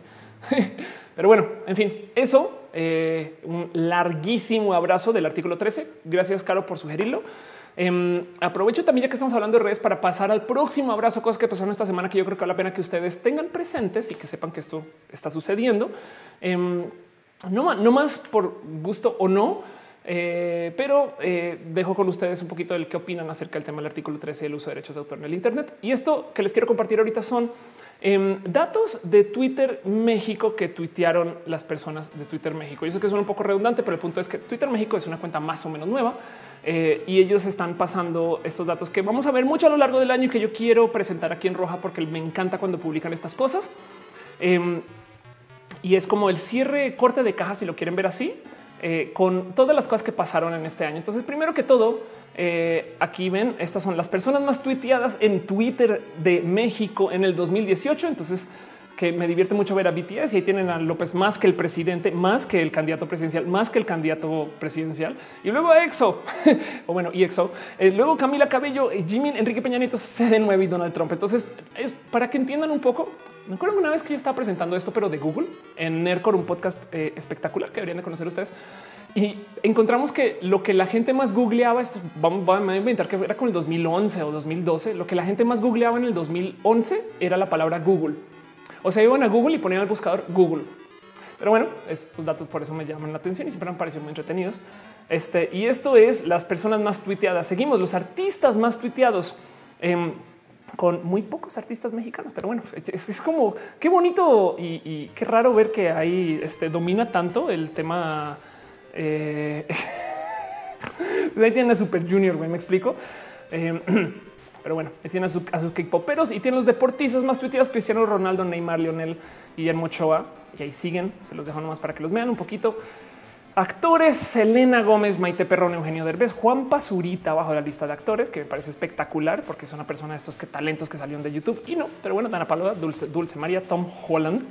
Digo, bueno, te diga él, obviamente. Y luego los videojuegos más tuiteados. A nadie le debería de sorprender que Fortnite está en número uno. Luego tenemos a Pokémon, Overwatch, Minecraft, Gears of War, FIFA, Clash, Super Mario, Call of Duty, lo cual nos recuerda que el mundo todavía lo dominan los niños rata, que ahora ya van de ser pequeños jóvenes adultos rata. Pero bueno, y los líderes de opinión, esto me llama mucho la atención. También Aristegui, Broso, J. Risco, López Dóriga y Denise. Estas eh, bonitas estadísticas las tuitearon hoy. Dense una pasadita, los estados mencionados y siempre me, salta ver el güey que chingados es lo que tuitea la gente, no solo porque sí. Entérense, se los dejo a calidad de abrazo y esas cosas. Pero bueno, dice Francisco, ¿qué onda lupeando Google? ¿Sabes qué creo yo que era? Eso en el 2012, un día llegué a la conclusión que era que eh, querían ir a google.com por algo y era cuando lanza este Firefox que ya tenía buscador arriba, porque antes no lo tenía. Entonces en el buscador arriba escribían Google. Yo creo que de ahí venía. Pero pues así. Dice Daniel, se habla mucho de BTS en México. No se habla mucho, es de lo que más se habla, güey. Y así. Arturo Méndez me pone un link para sitios con música Creative Commons para videos. Te amo. Mi suba dice, sigo a, eh, Super Junior desde hace años, hasta me gasté 7500 eh, pesos yendo a la Ciudad de México para ver su primer concierto. Sí, de hecho, por ahí atrás en los DVDs tengo algunos DVDs de Super Junior, pero bueno, ¿Qué les digo? también soy y fui fan de C1 hasta antes de que fuera el servicio militar. Eh, dice eh, Carl Edward, the, got the new rules. We got new rules and así total. Arturo Méndez dice que es BTS. Yo también estaba en onda, pero luego cambiaron la onda. La onda me parece muy mala onda y lo mismo te va a pasar a ti. Busca y empápate de lo que es el K-pop. Hay un video muy bonito. Eh, este K-pop en perdón, en box. Este de hecho lo vas a encontrar en Instagram. Que dice Ofelia, ¿qué te pasa? Este lo vas a encontrar en Netflix. Em, pero hay un video muy bonito que habla de cómo el K-pop se volvió un fenómeno global. El K-pop es, yo creo que la culminación de las bandas fabricadas em, con un chingo de cosas muy bonitas desde la psicología detrás del cómo hacer famosos y la fama y demás. Y hacen cosas muy buenas. Y la verdad es que si hacen música buena y si tienen cosas raras y entretenidas de analizar. Entonces, empápate de eso y así las cosas. Pero bueno, en fin, Dice Topotita, también soy refan de Suyu. Dice Karime Torres, me sorprende que nos hable sobre el K-pop en Twitter. Soy K-popper. Güey, es lo que más se habla. Es lo que justo lo que estoy diciendo, es lo que más se habla. El K-pop, el K-pop domina la, la plática en México. Güey, eso yo creo que es algo que vale la pena tener así como presente. Pero bueno, eso lo dejo a ustedes. que sienten? ¿Qué opinan acerca del uso de Twitter en México? Em, y, pues eso, no? Y lo digo porque eh, yo vivo de Twitter. Me explico. En últimas, eh, a mí me divierte mucho que me gusta mucho que volvió el Twitter de los juegos, donde cada persona tiene un juego diferente de qué se debería de hacer o no hacer en Twitter. Eh, antes, eh, durante las campañas, tuvimos una situación un poco como tóxica, donde todo el mundo entraba solo a mentarse la madre y estas cosas. Y ahora ya comenzamos a tener otra vez como jueguitos, como estos memes, como si quieren verlo, comunitarios. Em, ahorita en particular, todo el mundo está pasando el de qué signo eres según no sé qué. Hoy me divertí mucho. De paso, me quiero nomás explicar un poquito eh, hablando acerca de la precesión, eh, porque no sé si recuerdan o, lo saben o lo vuelvo a mencionar. Hay una cosa en, el planeta que se llama precesión. Básicamente, eh, a ver qué puedo usar para mostrar esto. Digamos que esto es el planeta. Yo sé que pues, bueno, esto es un espejo de paso. Em, y esto entonces gira así. También tiene un movimiento que puede ser como el de un trompo. Ok, piensen ustedes un trompo que está dos de caer, se comienza a moverse, pero sigue andando, sigue andando y lo van a ver haciendo esto aunque esté girando, ¿no? Entonces lo ven haciendo como este cabeceo. Este cabeceo, moviendo el eje así, se le llama precesión. Visto desde arriba, hace un círculo muy grande. Ese círculo, no, porque acuérdense que está haciendo esto. Este círculo toma más o menos 27 mil años en dar un giro completo.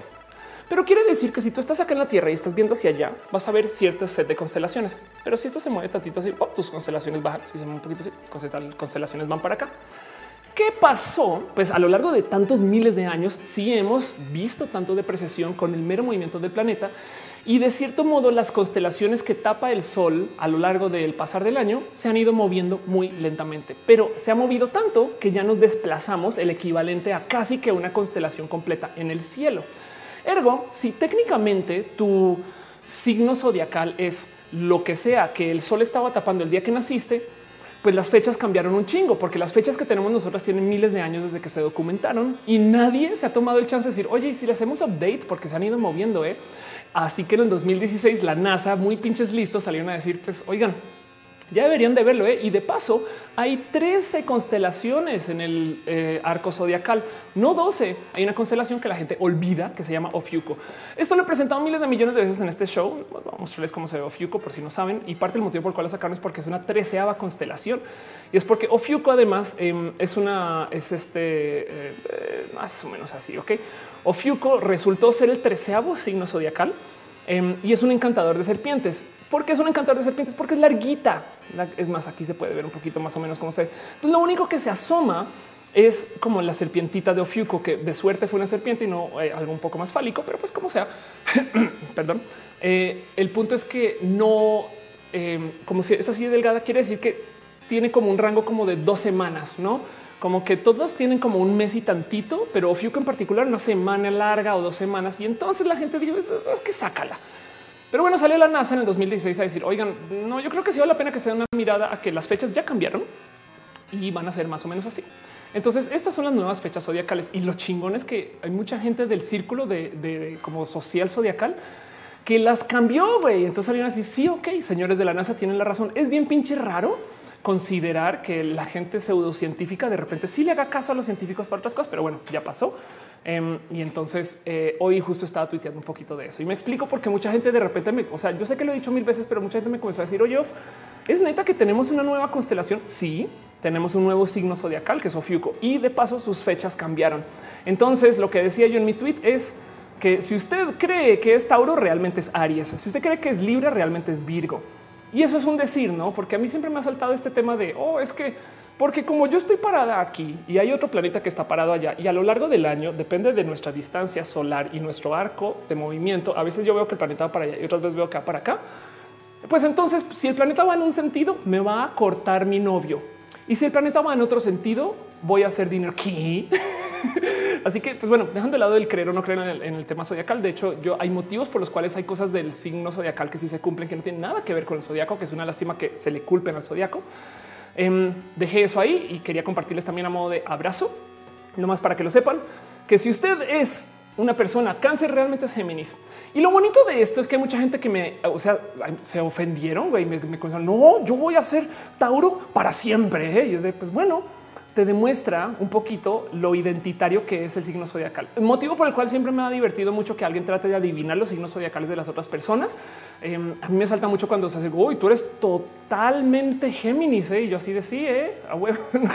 y no tengo nada que ver. De hecho, yo cambié mi cumpleaños y hay gente que mucha gente no lo sabe y me leen totalmente mi nuevo signo zodiacal. Yo por eso adopté que ahora soy de un signo zodiacal que se llama Taureminis. Los pegué y pues esa es mi vida. Pero como sea, me divierte mucho todo este concepto y que la gente lo viva como con tanta eh, eh panza. Y, saben que atándolo a todo lo que hablamos en este show, qué rara vida. Por eso es que estamos en esta como crisis identitaria ahorita, porque el género no te determina según cómo naces, la nacionalidad no te determina según cómo naces, la clase social, eh, pues dentro del mundo con crédito y demás se puede hasta si no la superas o te retiras, puedes simular vivir una clase social diferente a la que naciste. Sí, eh, tu cuerpo no tiene que ser absolutamente nada según lo que naces, pero entonces tampoco tu signo zodiacal, tu religión, que nos pinches define, no? Como que hoy también está pensando en güey, esto es otra cosa identitaria que le estamos quitando a la población general. ¿eh? Eh, como que está bonito, pero yo creo que también es parte de por qué como tanto güey. Es que de qué me agarro, güey, si todo es inconstante. Pero ya, en fin, dice más porque soy Sagitario, pero pequeño mi mamá decía que era un cáncer. Qué cagado. Dice Susana Alarcón y todos los que tienen tatuado su signo. Pues sí. Y, la verdad es que en últimas, a ver, Lo que pasa con los signos zodiacales es si tú crees en ellos, los vuelves realidad. Si tú creces y creciendo toda la vida te dijeron que ser una persona, me voy a inventar esto, acuario, es que eres introvertido, ¿qué crees? Es muy probable que te vuelvas introvertido a lo largo de la vida. O al revés, hay una cantidad ridícula de tauros que seguramente a lo largo de la vida le dijeron, tú vas a dominar el mundo y vas a ser el rey de los actos seguidos se impulsan a hacer eso. Entonces ahora viven así, lo cual quiere decir que no se vuelven realidad los signos solo por decir que están ahí. A mí me parece un poco ridículo tratar de reducir 7 mil millones de personas a solamente 13 patrones de comportamiento, pero bueno, como sea, si ustedes lo viven y lo creen, yo creo que está bonito que ahí esté. Es solo me divierte el echar la culpa a algo nada que ver, que ni siquiera está en el planeta. Hoy, de hecho, me preguntaba si la gente que está en Mercurio, hablando de la gente de Mercurio, pero que si los mercurianos no hablarán acerca de los de que no es que hoy estamos en tierra retrógrada. ¿eh? Joana Ávila dice entonces ahora será reasignación eh, de signo zodiacal. Pues he visto gente a lo largo de, mi, de lo que tuiteo y a lo largo del día, sí he visto gente que me estaba diciendo, pues entonces yo elegir otro signo. Y yo, pues qué chingón poder elegir otro signo. ¿Hace sentido? Eh, eso es, es, como, es como un tú te identificas del signo que te quieras identificar y eso me parece muy poderoso desde lo transhumanista. Curiosamente, el signo zodiacal, poder elegir tu signo zodiacal, me parece chingón que no, que no sea definitivo. Me explico que no sea un pues no, güey, yo no voy a ser una persona introvertida como lo que dice mi signo. San se acabó. Pero bueno, les dejo eso con ustedes. ¿Qué opinan del signo zodiacal? ¿Cuáles son sus signos zodiacales? Mira pregunta. Eh, es una lástima porque quiere decir que Saint Seiya entonces eh, le hace falta a un caballero, caballero de Ofiuco. Eh, esperemos que algún día cuando hagan el reboot lo incluyan. Pero bueno, Walter Shark dice solo un horóscopo me dijo la verdad. Era más malo que bueno mi futuro. Ari Romero dice se supone que soy o fui Pisces, pero nunca me identifiqué con ese signo. Chingón. Este dice eh, Cuyitos ataca. Todo es parte de la posmodernidad. Totalmente de acuerdo. Uriel Torres dice Ofelia navideña. Sí, porque ya estamos en diciembre. R21 Ricardo dice saludos, buenas noches, tía Ofe. Me encanta escucharte, pero no entiendo eso de BTC y Ofiuco ni nada de eso. saludos desde el DF. No pasa nada para este show y queda grabado para la posteridad y así. Denis Guerra dice existe la gente del cuspí entre los signos taureminos. Es posible. Sí, pero por supuesto, por supuesto. Y pues eso, bueno, les quiero compartir una cosa más a nivel de abrazos antes de irnos con los temas del show. Llevamos un chingo al aire, pero como sea. Eh, esto me divirtió mucho, lo compartí, solo lo dejo literal en calidad de eh, eh, este güey. ¿Cómo que está loca la gente? Güey, qué pedo. Comparte arroba soy Mr. Fútbol, una cuenta que evidentemente existe y solamente, solamente para promocionar el foot. Y dice: ¿Te gustaría tener una novia así? Que de por sí es un comentario, pues digamos que más o menos misógino, no? Y porque es una chica que está siendo dominada. Y la verdad es que está siendo dominada, pues muy pinches bien. Eh, pero como sea, es qué locura como lo tomó la gente, güey. Eh, dice, eh, bueno, dice Biseto que huevo el soccer. Ok, dice yo quiero es una dama, no un Cristiano Ronaldo en mi cama. Este eh, dice con que le gusta el fútbol, con que no le gusta el fútbol tiene arreglo. Dice lo que duele es que sea mejor que nosotros en el deporte de hombres, pero bueno, yo sí me caso y dice mejor ese perro talento todo el día pegándole a la bola a mí que ni me pele. Esa no sería una novia, sería un valedor. Con tener novia me conformo. Ay, Dios mío. Entonces dice, bueno, Wirefix dice fútbol que esperan. Y ahí están algunos de ustedes que también tuitearon cuando yo le di retuita esto. Pero sí está ridículo ver lo que escribe la gente. Es de no pinches mames, cómo están de locos. Eh? Eh, puro meco dice. Y sí, nada les embona. Eh, y justo, justo me, salta un poco el que güey es neta que una chica no puede ni siquiera jugar fútbol sin que los güeyes digan, oye, eso me hace menos hombre, no es de que qué pedo, güey. Hay tanto trabajo por hacer en el tema de las masculinidades tóxicas. Entonces, quiero compartir con ustedes un poquito su opinión del tema y ver qué sienten. Por eso está ahí nomás en una sección de abrazos para una pequeña mención rápida y así las cosas. Dice Joana Vila, yo sí quiero un Cristiano Ronaldo en la cama a huevo. Dice Dali Caro, ya existe el caballero de Ofiuco y la saga nueva. No sabía qué pinches chingón, güey. Eric Serna dice: Yo soy Pisces, pero no me identifico porque todo gira en torno a la puntería. Quería decir otra cosa, pero bueno, Dexter Funk dice la nueva película se enseña el treceavo caballero Fiuca y está que chingón. Arturo Méndez dice según una orden de los signos, yo también sería Taure Minis, pero me identifico como Fiuco. Acuérdate que yo elegí mi cumpleaños, entonces yo me identifico como lo que me quiere identificar. Chinga tu madre al que no le guste. Pero bueno, último abrazo. Dejo con ustedes un poquito la opinión acerca del tema de la chica que juega foot y los güeyes que por algún motivo no pueden con eso. Pero último abrazo de las cosas que tengo para mencionar en estas convenciones rápidas. Eh, una lista de lo que ganan los youtubers que ganan más. Eh, esta es una lista de esas que genera Forbes, como siempre.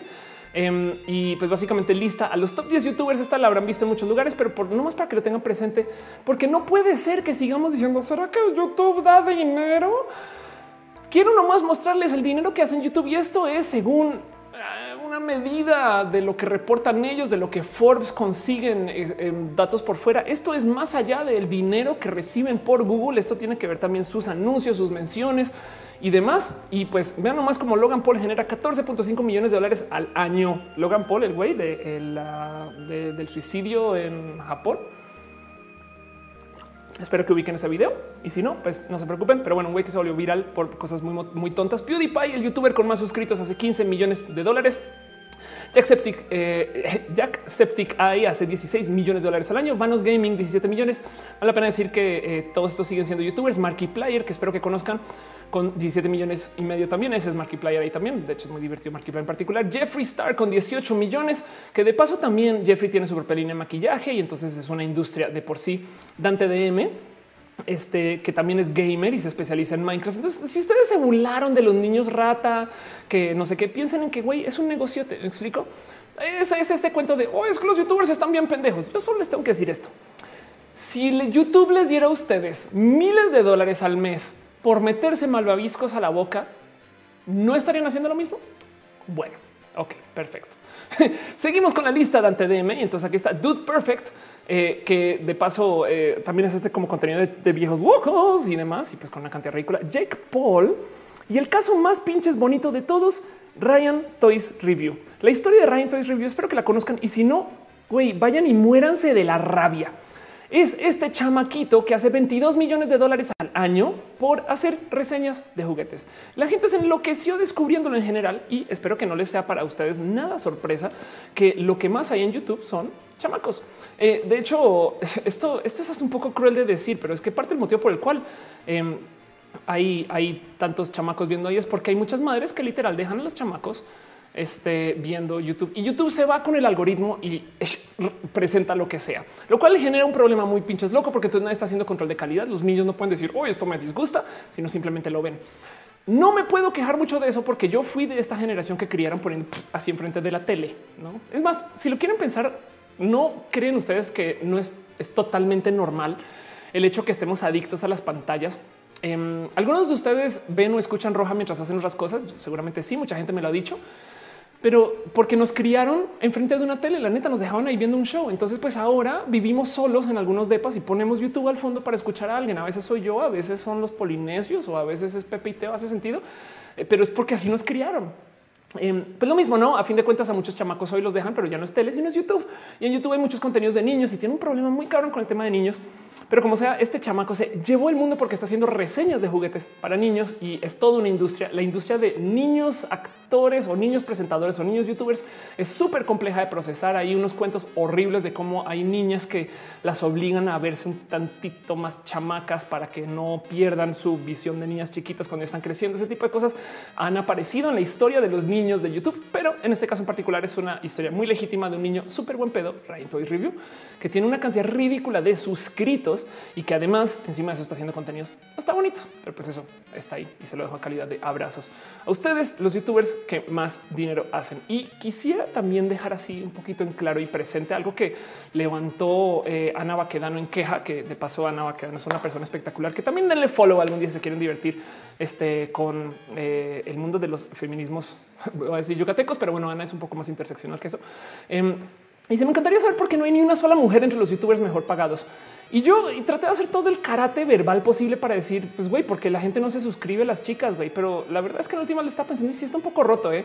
porque hay muchas chicas que sí son negocio. Descubrí algo que no sabía, güey. No tenía la más mínima idea, pero top female youtubers. Em, yo, yo sabía que Yuya era la youtuber más grande de México y de Latinoamérica. Ergo, lo que no sabía es que es la youtuber más grande del mundo. ok, entonces vamos a ver si aparece en esta lista. Perdón, Filmora, las top female youtubers. Em, aquí está. Ok, no llena Marvels tiene 18 millones. Perdón, Lisa con 15. Este cuántos? A ver, eh, YouTube. ¿Cuántos suscritos tiene Marianne? Marianne tiene en su canal ahorita 22 millones de suscritos y Jenna Marbles, la maestra del YouTube gringo, tiene 18 millones. Entonces, sí, la youtuber más grande del mundo es Yuya. Ok, piensen en eso, piensen, tengan eso presente este, en su matemática de nuestros youtubers y demás. No es por decir que no sea un negocio tan grande como el de Jake Paul, quien está haciendo cosas muy por fuera de YouTube y no es que un negocio tan grande como lo que sea que están haciendo los demás. Hace sentido, Pero la verdad es que la queja es muy válida. Es de oigan, también de cierto modo, ¿qué pasa? Eh? La primera pregunta, yo, me quedé con un poco de pues sí, ¿eh?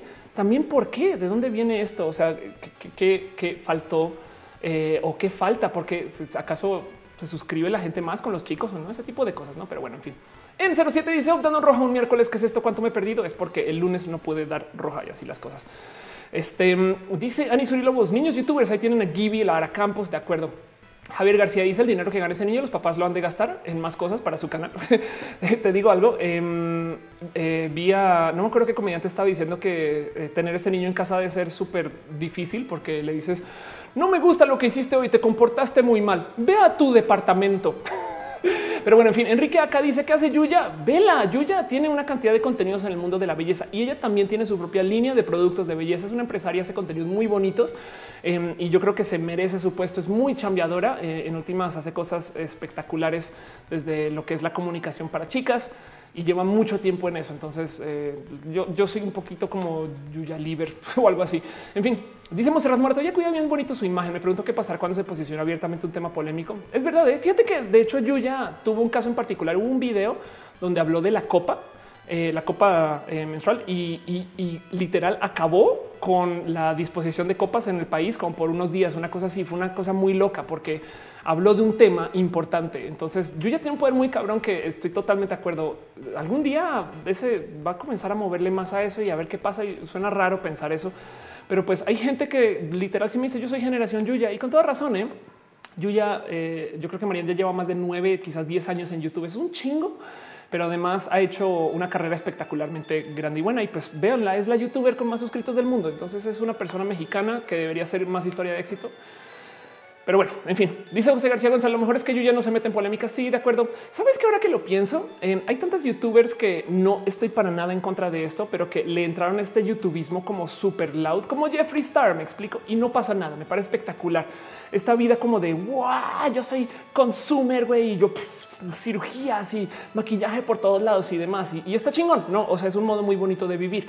Em, pero entonces se vuelve como el, eh, el, youtuber rapero, no como el, neo rapero ahora es youtuber. Hace sentido. Eh, mira todo el dinero que tengo y mira mis Bentleys y mira mi vida así súper. Yo ya no le entro a nada de eso. Güey, sí está tatuada y sí tiene sus espectaculares libertades y sí se presenta muy pinches bien, pero no le entro ese estilo de vida. Em, y es quizás parte de lo que hace Yuya. Yuya no sé. En fin, no quiero hablar mucho de eso porque eh, en últimas es pensar que estoy diciendo algo malo de algún compañero youtuber o cosas así. En últimas son colegas y son personas que están haciendo cosas espectaculares y no me quiero meter con ellos ni para nada porque todos tienen trabajo chingón y hecho por idiota que saque su contenido. En fin, Fernanda López dice cuál es nuestro color enemigo de hoy. Es un color horrible, el café sinfónico, eh, el señor café pues que antes era el mi cuate, el café, no el, cafito, no mi brother, el cafito que un día no tenía celular y por eso es sinfónico. Pero bueno, en fin, dice Carla, incluso existe la expresión te yuyeas. Qué cagado, güey. Mi suba dice Yuya genial, siempre manda buena vibra. De acuerdo. Sí. Francisco León dice me encanta que digas ergo. Me recuerdas a ergo proxy. Anda, últimamente he estado leyendo un poco más y entonces ahora ando intensa con el tema de lenguajes. Perdón. Este mm, también tiene que ver con que quiero, estoy tratando de hacer impro rapera. Em, no puedo y entonces me frustra mucho y es un tema de lenguaje. En fin, el caso dice Javier García, el dinero que gasta ese niño. Ah, ya lo había leído. Em, dice Anisuri Lobos, niños youtubers se tiene aquí. Eso ya te lo había leído. También dice Cruz Vázquez dice: Yo imagino cómo se gasta el dinero los papás de Ryan. Sí, de acuerdo. Pero bueno, en fin, eh, Andy Bowie dice: Yo solo sé que yo ya vende shampoo, no estoy a la onda. Ay, bueno, así las cosas. En fin, en fin. Vámonos con nuestro pequeño repaso latinoamericano, cosas que están pasando en Latinoamérica, que también son abrazos, pero que yo quiero que ahora lo platiquemos y lo hablemos. Y vamos a hacer esta reunión semanal y nos vamos a sentar aquí para platicar acerca de lo que está pasando en el mundo. Vamos a hablar de Latinoamérica porque en Latinoamérica pasan cosas bonitas. No todo es México y hay historias espectaculares, pero como sea, Dani Boy de hecho me dice, ¿puedes mencionar que en Bolivia Evo Morales fue habilitado por la tercera repostulación yendo contra el voto del referéndum y la constitución? Y yo creo que hay mucho que hablar de este tema en general. Em, dejo con ustedes un poquito el tema de la opinión de o el cómo se sienten con los youtubers que eh, hacen tanto dinero o no. Yo todo lo que le pido al mundo es que dejen de pensar que ser youtuber es una profesión tonta y dejen de pensar que ser youtuber es no hacer dinero. No, si, si alguien, o sea, antes pasaba mucho que la gente me decía, ¿es en serio que puedes hacer dinero en el Internet? Yo así de güey, no solo puedes hacer dinero, puedes hacer más dinero que Televisa. Fin. no, pero bueno, en fin, el caso, volviendo a la nota de Bolivia, el cuento es el siguiente. este, esto que pide Danny Boy y es que Evo Morales, nuestro eh, candidato, eh, neo candidato presidencial boliviano, y también actual presidente, dice eh, recibe la luz verde para la cuarta candidatura presidencial. Entonces hay mucho que hablar acerca de Evo Morales y de la situación boliviana en particular. Ok, como sea, la noticia es así. El Tribunal Supremo Electoral de Bolivia aprobó este martes la postulación del mandatario Evo Morales como candidato presidencial del movimiento al socialismo, conocido como el MAS, pese a que en el 2016 un referéndum decidió que el mandatario no volviera a reelegirse. Em, ¿Qué pasa con Evo Morales en particular? Bolivia es un país que eh, muchos conocemos por ser un país empobrecido desde hace mucho tiempo y que ha tenido muchos problemas de su mera formación porque es un país que no le entró formalmente a todo este cuento, digamos que entre comillas, porque estamos hablando ya de los 70, 50, pero neoliberal y que este país que se formó también dándole más espacio a su gente indígena. Yo viví en Bolivia, en Santa Cruz de la Sierra, y de hecho me fui cuando entró Evo Morales y vi un poquito este tema de cómo Bolivia era realmente un raro país que aplicaba eh, discriminación. Yo creo que demasiado fuerte. Entiéndase, era un país que manejaba una clase que era mayoritariamente caucásica, donde la mayoría de la población era indígena. No en México hay mucha gente indígena y hay mucha gente que tiene raíz indígena, pero en últimas Em, no era tan dispar como se vive en Bolivia. Y el cuento es que la mera formación de Bolivia fue tan compleja que hasta en el 2005 en particular ellos habían pasado por muchos años de no tener crecimiento económico, digamos que notorio. Entonces técnicamente eh, la vida como de, de, la como capacidad económica de Bolivia de la persona de 1995 al 2005 era más o menos similar y viendo un mundo que estaba creciendo en esa época, de hecho creciendo en modos espectaculares. Cuando entra Evo Morales, entra para responderle a su poblado. El aquí vengo yo a reinar desde literal reinar desde eh, esto que represento yo, que es más allá que la vida europea y demás. Parte del problema de lo que se forma en Bolivia cuando yo vivía allá, no más de lo que recuerdo es que pues, de cierto modo mucho lo que se hacía en Bolivia era eh, eh, se plantaba coca y, literal me acuerdo que cuando se hacían demostraciones tapaban las calles con hojas de coca, güey. Pero pues lo que Estados Unidos decía que no se debería poder hacer era lo que se hacía en Bolivia y tenían a Bolivia muy castigado. Pues bueno, entra Evo Morales em, y, el tema es que eh, en su presencia en Bolivia, para no más resumir un poquito el, por qué Evo es, importante, él lleva a Bolivia a ser un lugar muy pinche próspero. E, entiéndase en el momento, en el, en el crecimiento de Bolivia, la verdad es que sí sigue siendo el espacio de Latinoamérica que más ha estado creciendo. Y hay que recalcar eso en este marco de cómo Evo es el último, si quieren ver, los sobrevivientes de estas izquierdas que todas colapsaron en Latinoamérica, como lo que pasó en Argentina, como lo que pasó en Brasil. Y digamos que Venezuela no juega aquí porque técnicamente Venezuela eh, ellos argumentan que tiene un gobierno que sigue siendo estable con todo y que tiene su rara izquierda, Em, pero en últimas, lo que queda es Evo, que está funcionando dentro del sistema de izquierda, pero que lo ha llevado muy bien y está presentando números bolivianos de crecimiento del 4.7%. Pero bueno, hay dos o tres cosas que son muy pinches importantes de tener presente aquí. Y esto se los digo como su tía economista. Y es que parte del motivo por el cual Evo da tanto crecimiento en Bolivia, sobre todo cuando llega, y, y que conste que tengo un evidente sesgo en contra de las acciones de Evo Morales porque lo considero una persona demasiado egocéntrica Em, que ha estado colgado de como algunas actividades que yo creo que en últimas no son como conducentes a lo que podría ser el fomentar el futuro de Bolivia, ¿no? Técnicamente Bolivia es uno de los lugares más difíciles en el mundo para literal fundar una empresa. Entonces no están fomentando que la gente vaya a invertir. Pero entonces, ¿por qué chingados creció? Pues es que resulta eh, este, que en lo que comienza este Evo Morales a hacer, eh, a liderar Bolivia, em, también ata con que el Fondo Monetario Internacional le perdona la deuda externa a Bolivia. Entonces tienen ustedes un presidente que llega y primero que todo nacionaliza las petroleras y de ahí mi, relación con Evo Morales, porque también ahí fue que comencé a entender bien más o menos quién es, pero que nacionaliza las petroleras en la época cuando se dispara el precio del petróleo mundial, porque se pensaba que se iba a acabar, cosa que ya no pasó y que tengo un roja por ahí que hablo de eso. Y encima de eso, aparte de generar mucho dinero por este petróleo que está subiendo, que fue lo que explotó Venezuela después, Em, también tiene toda su deuda perdonada. Entonces, pues por supuesto que tomas todo eso, lo reinviertes en el país y va a crecer espectacularmente bien a base de ese dinero que está recibiendo em, y va a dar para más o menos el tiempo que ha estado Evo eh, en el poder. Entonces, como sea, em, cuando digo lo de egocéntrico es en serio. Hay un museo este, carísimo, según este de él, donde básicamente se habla de todo lo que viene y demás. Y, entiendo bien eh, el, Tehuantín suyo y entiendo, bien lo, que quiere defender y entiendo bien los, indigenismos de Bolivia, donde la gran mayoría de la gente es así. Va, tuvieron su pelea por salir al mar con Chile, no la consiguieron y, fue eh, raro y lo mencionamos aquí en Roja también. Pero como sea, Evo Morales es un presidente que se mofa demasiado de ser exitoso em, y, como mucho nos puede asustar en Latinoamérica, lo que más da rabia de todo el cuento es que luego no entregue el poder. Ok, entonces justo en contra de un eh, referendo este, que sucedió en el 2016, igual se le va a dar como candidato. Eso no quiere decir que va a ser el próximo presidente. De hecho, hay otros candidatos que ya están listados. ¿no? Entonces fueron aprobadas las candidaturas de Virginio eh, Lema por el Movimiento Nacional Revolucionario, Carlos Mesa por la Comunidad Ciudadana, Víctor Hugo Cárdenas por Unidad Cívica Solidaridad, Oscar Ortiz de Bolivia, este y Jaime Paz Zamora, el Partido Demócrata Cristiano. Ojalá que, en fin, este y, de paso, esto también es de esas cosas que la verdad es que sí comienzan a dar miedo, porque se supone que el motivo por el que tú tienes alternancias, cambios de gobierno y demás es para que pues literal no se comienza a corroer el sistema que tienes. ¿Hace sentido?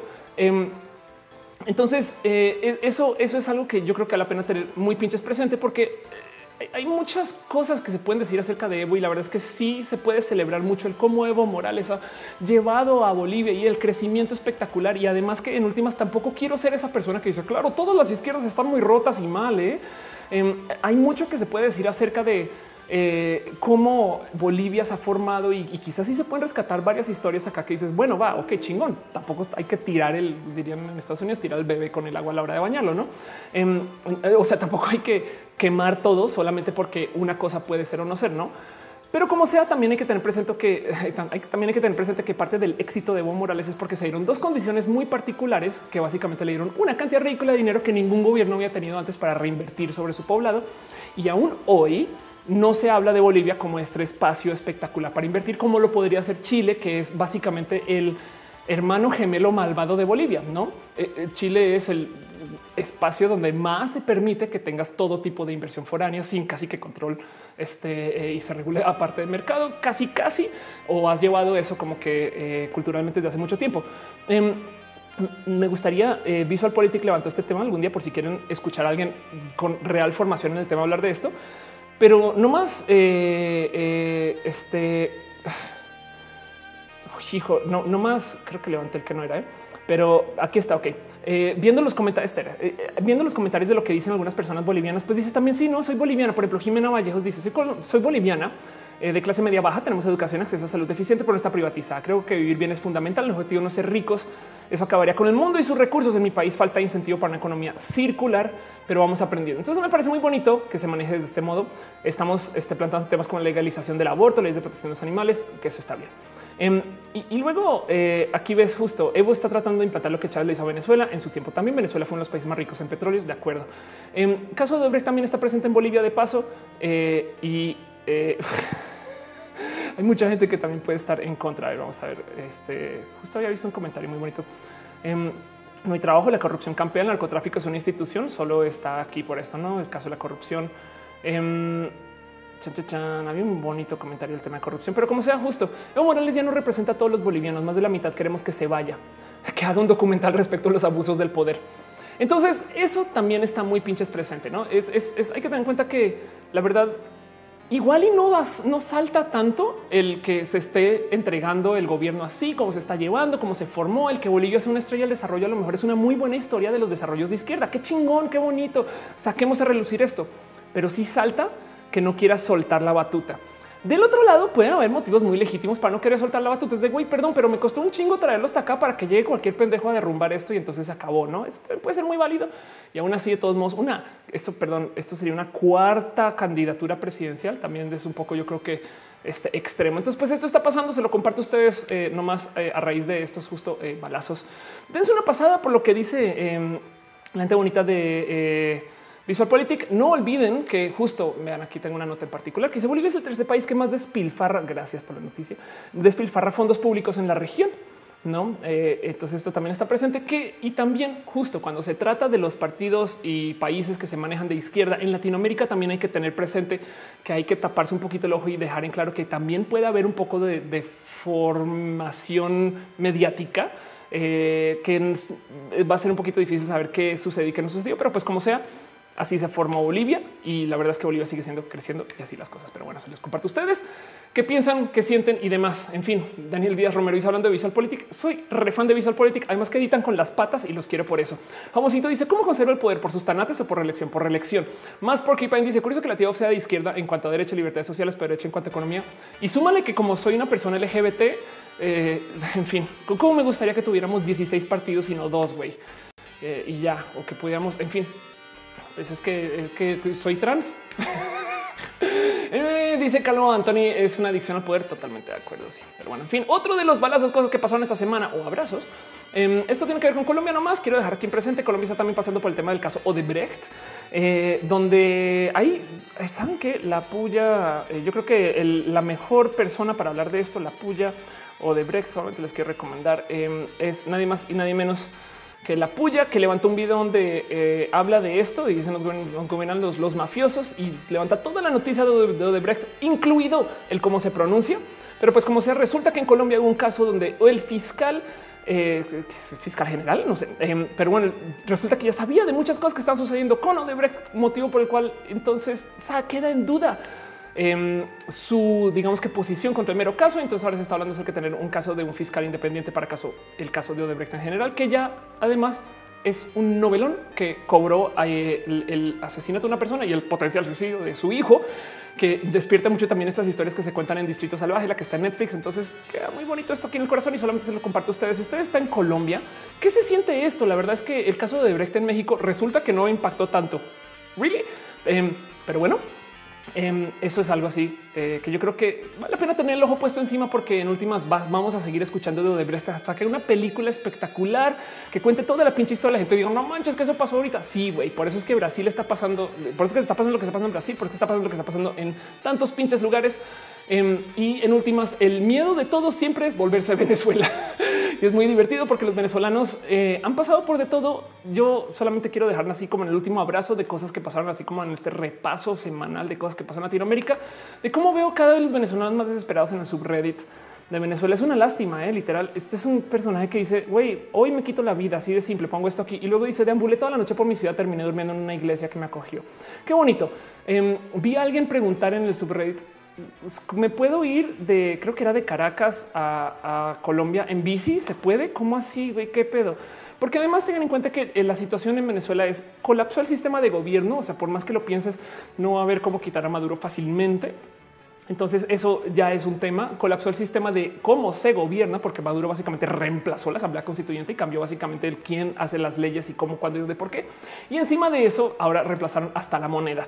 Em, Maduro pasó por México, no lo quisimos en particular. Mucha gente se quejó en redes sociales. No sé si lo saben, pero en Venezuela eh, mucha gente eh, recibió la noticia que él llegó celebrado a México. Entonces em, dice acá, no por ahí circula un tuit de Maduro donde sale un video saludando a la gente de México y dice algo así como que le recibieron entre vitores y esto es completamente falso. Tanto así que justo entonces se, tocó, se, explicó, no esto es aquí, esto es la calidad de subreddit que de por sí es un nicho del nicho del nicho, pero se explicó que oigan, no, eh, acá no lo quisimos en, en México. Para nosotros es muy claro, porque no se nos olvide que esta manipulación de información sucede al día de hoy y por eso se los comparto a ustedes. Dice Jamoncito, Venezuela es el campo de pruebas de Latinoamérica. Feels bad. Totalmente de acuerdo. Daniel Díaz Romero dice que piensas en los gritos de dictador a Maduro durante la toma de López Obrador. Pues en últimas, em, yo, yo creo que eh, es un poco raro. Voy a decir algo raro, pero yo creo que qué bueno que no se le dijo que no. Eh, en últimas, a fin de cuentas, eran muy temprano para que López Obrador tome una postura compleja internacional. Además que López Obrador tiene eh, una postura que me parece bonita, donde él dice vamos a hacer que México brille por dentro para que se vea desde afuera. Él quiere enfocarse a todo lo que sea interior y que por consecuencia nuestro respeto internacional venga de que somos un país chingón en vez de dejar lo interior medio desatendido y enfocarnos en que la imagen exterior sea muy pinches bonita. Es algo así como decir voy al gym y vestirme de hueva cuando ande por la vida eh, en vez de en vez de comprar, gastarme todo el dinero en ropa muy de marca y la verdad es que estar este, con algo que no sea presentable por debajo de la ropa. Peor ejemplo de todos, pero espero que me entiendan. Así que técnicamente eh, está bien que, López Obrador sea como débil desde la posición internacional, no como bueno, sí, ¿qué, voy a hacer yo nada que venga casi sin pedos y ya que haga lo que quiera, está loco. En fin, no me voy a meter en esa pelea y vamos a enfocar enfocarnos más bien a hablarles a los de adentro, que aquí el pedo está aquí y, después vemos qué pedo con afuera. Y yo creo que eso es un poco congruente. Así que en últimas, pues que digo, lo celebro. Y pues sí, en últimas hay que, hay que gritarle a, a estas personas que no son, hay que demostrar su disgusto, hay que documentarlo y tenemos que ser nuestras propias policías que bien se pueden manipular. Hay que entender mucho eso, pero hay que hacerlo y pues eso sucedió. En fin, como sea, tocó clarificar que Maduro no fue bienvenido. Piensen ustedes que sí, que hay gente en Venezuela ahorita pensando, güey, qué chingón fue a México y le celebraron su socialismo, algo así, en fin, como sea. En fin, dice Daniel Díaz, acá sí estuvimos claros que no la alabaron, totalmente de acuerdo. Eh, pero, piensa que en Venezuela no, eso. Eh, y dice Evelyn Villegas, en cuanto a la política, ¿estás a favor de la izquierda o derecha? Em, hace nada hice eh, uno de esos, esto va a ser súper difícil de encontrar, entonces... Em, la verdad es que soy una persona muy céntrica en una cantidad de cosas. Tengo una formación, eh, evidentemente, pero o sea, sumamente em, este, de derecha. Y la verdad es que tengo una educación también que me enseña esto. Además que me eduqué en países que no necesariamente veneraban este eh, el tema de izquierda, pero sí estoy. Tampoco es que esté exactamente em, a favor de la libre economía para absolutamente todo. Entonces tengo unos raros pensares de la vida Em, y voy a ver si encuentro aquí eh, los resultados de eh, alguno de estos como eh, análisis políticos y demás de posición. Y ya, pues no, no más comparejarlo en claro. Lo que sí es evidentemente em, una cosa es mis pensares económicos, otra cosa es mis pensares de lo, que pienso yo de religión y demás. La verdad es que sí, sí, sí creo que hay que regular una cantidad ridícula de empresas que nos está regulando y el mercado no siempre se va a regular solito. Pero pues eso es algo que digo hoy y podrá cambiar. En fin, dice Ana Menchaca, ¿cuánto tiempo lleva el stream? Llevamos al aire en nuestro timer oficial dos horas y 14 minutos y ya hablamos de básicamente todo lo que está en la sección de abrazos o balazos, depende de su opinión. Decían ustedes si son abrazos o balazos. Yo con ustedes un poquito la opinión, qué piensan, cómo se sienten, cómo están, cómo van. Hoy es miércoles, hoy no deberíamos de estar al aire, pero pues aquí estoy porque estoy recuperando un poquito de cosas que no pude hacer el lunes porque estuve viajando. Pero bueno, en fin, Dice eh, Ana Noriega, saludos a saludos a todos desde, Guayaquil, Ecuador. Un abrazo a Guayaquil. Y dice Felipe no me cuenta que estás en vivo. Es porque hoy estamos extemporáneamente en vivo. Spintronics dice en Colombia es fiscal. El fiscal lo pusieron para tapar la corrupción de Odebrecht y cuando Petro hizo el debate le sacaron el video como cortina de humo para taparle el fiscal. No pinches mames, qué locura. Evelyn Villegas dice en cuanto a la política. Ah, ya te respondí eso. Eh, Holiday dice Ben eh, algo así. Em, en fin, pues bueno, vámonos ahora sí con nuestra primera sección formal. Vamos a hablar acerca de estas cosas que tengo tildadas ciencia, cosas de la ciencia, porque yo soy científica. Pues bueno, pregunta jaboncito. Al final, ¿cómo diría esa frase el argentino? Ah, es que hoy yo tengo un chiste eh, con Noelia. Bueno, Noelia tiene un chiste conmigo, la verdad, porque ella dice que es muy difícil cuando hablas con un argentino saber si está hablando de John Lennon o su hijo Sean Lennon, porque para los argentinos John es Sean, entonces el hijo de Sean Lennon es Sean Lennon. Em, y, pues eh, hoy nos dimos cuenta que también hay lugares en México que arrancan con Sean, como creo que es Sean Acatlán. Así que si Sean Lennon va con Sean Lennon a Sean Acatlán, ningún argentino sabe de quién hablamos ni dónde estamos. Pero bueno, ahí está Noelia. Hola, besitos. Te amo.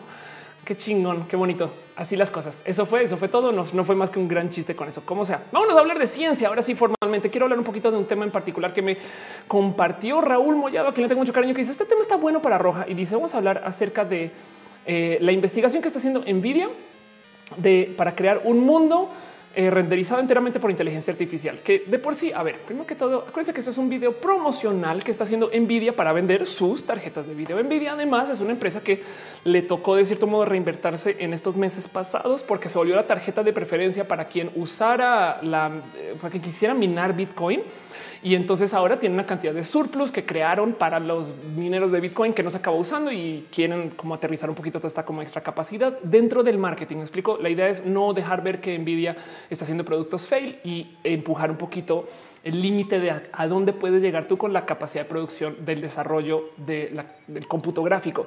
Eso mientras el patrón en el desarrollo de videojuegos es no llevar los juegos al máximo posible gráfico. Porque si tú haces eso, entonces de cierto modo te cierras puertas. O sea, si tú haces que Overwatch funcione en computadoras de 10 mil dólares para arriba, güey, pues ¿qué crees? Nadie va a jugar pinches Overwatch. Entonces los diseñadores y desarrolladores de videojuegos de cierto modo le bajan un poquito a su capacidad. Sí, si tienes una gran máquina se verá mucho mejor, pero como sea no es parte del limitante. Quiere decir que los videojuegos no están vendiendo producción gráfica. Y si tú eres Nvidia, te quedas un poquito con, ¿y ahora qué hago, güey? Porque del otro lado también no es que exactamente se estén usando tus tarjetas de video para hacer cine, aunque mucha gente está haciendo animación y demás. Y estos genios entonces están sacando todo tipo de propuestas. Hay unas muy pinches bonitas. Esta me encanta en particular, pero decidieron crear em, una ciudad entera por medio eh, de, este, de inteligencia artificial. ¿Qué chingados quiere decir eso? Em, están, están atando una cantidad de investigación que todo va por aparte, que en últimas es la misma investigación de los deep fakes. Al final del video, de este video que me compartió este eh, Raúl, justo hablan de esto que ya he presentado acá, de cómo puedes usar eh, un deepfake para hacer que una persona baile a base de tomar un baile y que él solito analice la imagen de una persona y la sobreimponga sobre lo que podría ser una animación de baile de alguien más. ¿Hace sentido? Em, entonces eso ya lo hemos hablado. Eso quiere decir que ustedes bien podrían tener un filtro de Instagram que los ponga a ustedes a estar dando un discurso magnánimo en frente de, no sé, la inauguración de López Obrador o podrían ustedes usar un filtro de Instagram para reemplazar el rostro de López Obrador con el de Peña Nieto y entonces jajaja, pero que se vea también que no pueda saber que es un filtro. Em, de hecho, es más, saben que hace nada. Esto fue muy divertido, pero no sé si ubican a Van Pipe. Seguramente sí. Van Pipe es una persona que le tengo mucho cariño también, que ha hecho, se dedica a hacer memes de la Internet em, y vive de eso. Y él compartió eh, un video porque eso es lo que hace Van Pipe. Hace videos, todos son fake. De hecho, de hecho, yo tengo contenidos míos hechos por Van Pipe de como hace unos tres o cuatro años, porque en algún momento cuando le estaba comenzando, yo me acuerdo de decirle, güey, yo quiero que tú seas famoso en el Internet porque haces contenidos muy pinches buenos. Y él hizo contenidos que yo subía a Roja, a Roja Caraja, él subía, subía a Of Course en Facebook y demás. Cuando yo no tenía tiempo de hacer esos contenidos, estaba trabajando, él era Ofelia. Em, fue por muy, muy, muy corto tiempo eso, pero pues como sea, trabajé con él y él hizo este video en particular, nunca paró de hacerlo donde muestra, muestra a Peña Nieto develando un busto de López Obrador. Y jo, qué chistoso, qué cagado. Tan raro se ve y tan fidedigno se ve la edición de Van Pipe que eh, ahora este, este AJ en español em, literal hizo un video con el making of. Entonces lo más probable es que haya hecho ese montaje o está tomando la foto de acá y luego entonces la superimponen acá. Entonces pueden haber usado Photoshop para recortar el busto y luego tienes que colgar acá. Entonces lo pones como PNG y entonces lo pones encima y tal. No, todo eso. Em, y pues habla también justo de, cómo se habrá usado para otras situaciones y demás. Entonces esto, esto también es una realidad. La verdad es que me divierte mucho. Muchas cosas pasan de acá. Y Van Pipe bien pinche cool dice, oh, pero yo solo usé Photoshop. ¿eh? Me divierte como también eh, AJ dice, no, el Van Pipe y su equipo casi casi pues hablan de ellos, ¿no? Ellos hicieron, ellos, ellos pusieron de güey, solo pinche Van Pipe con una pinche laptop usando uso de Photoshop.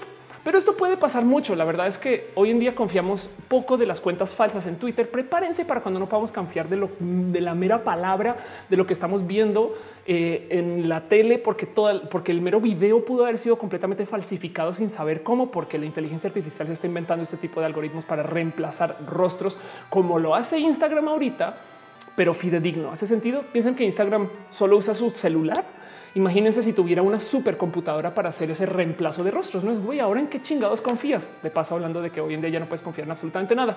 Pero bueno, como sea, en esta eh, ciudad hecha por inteligencia artificial em, es, es, un, es un este es un raro modo de presentarlo. Entonces entiendo por qué es envidia. Están diciendo, güey, están usando todas las palabras clave de cosas súper importantes, no? O sea, de suerte no usaron sinergia y este, redes sociales y, no usaron palabras así súper em, lo quitas. De hecho, de suerte no usan la palabra deep fake en todo esto.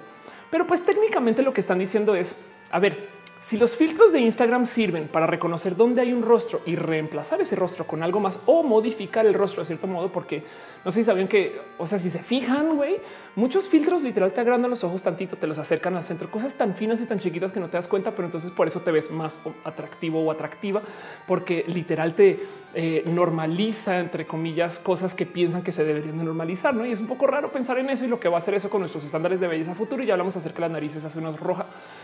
Pero como sea esta ciudad en particular es, vamos a usar estos filtros y vamos a dejar que el filtro cree toda una pinche ciudad.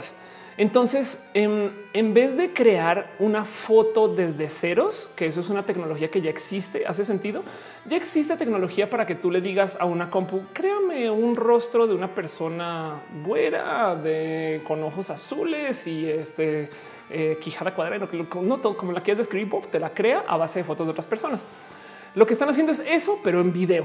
Entonces, básicamente le alimentas varios videos eh, a una inteligencia artificial y él los pega de tal modo que hasta donde tengo entendido, tú puedes navegar entre un sistema tridimensional. Ok, esto es, o sea, quiere decir que construir, reconstruyeron una ciudad a base de varios videos e imágenes y fotos que tenían para esta ciudad. Y fíjense que esto ya existía desde hace mucho tiempo. Este en versión que fotosíntesis. Este Microsoft es un proyecto bien pinches viejo, fotosynth. Este chingada madre, fotosynth. Este Fotosíntesis es un proyecto bien, bien, bien groseramente viejo. Este es del 2006 que me rebasa que no haya salido a luz. Y si no ha salido a luz, yo creo que es porque algunos le dieron en su momento. Pero vean, esto es Live Labs, esto es del 2006, donde ellos lo que decían es tenemos un, un algoritmo de búsqueda de, de, similaritudes en fotos.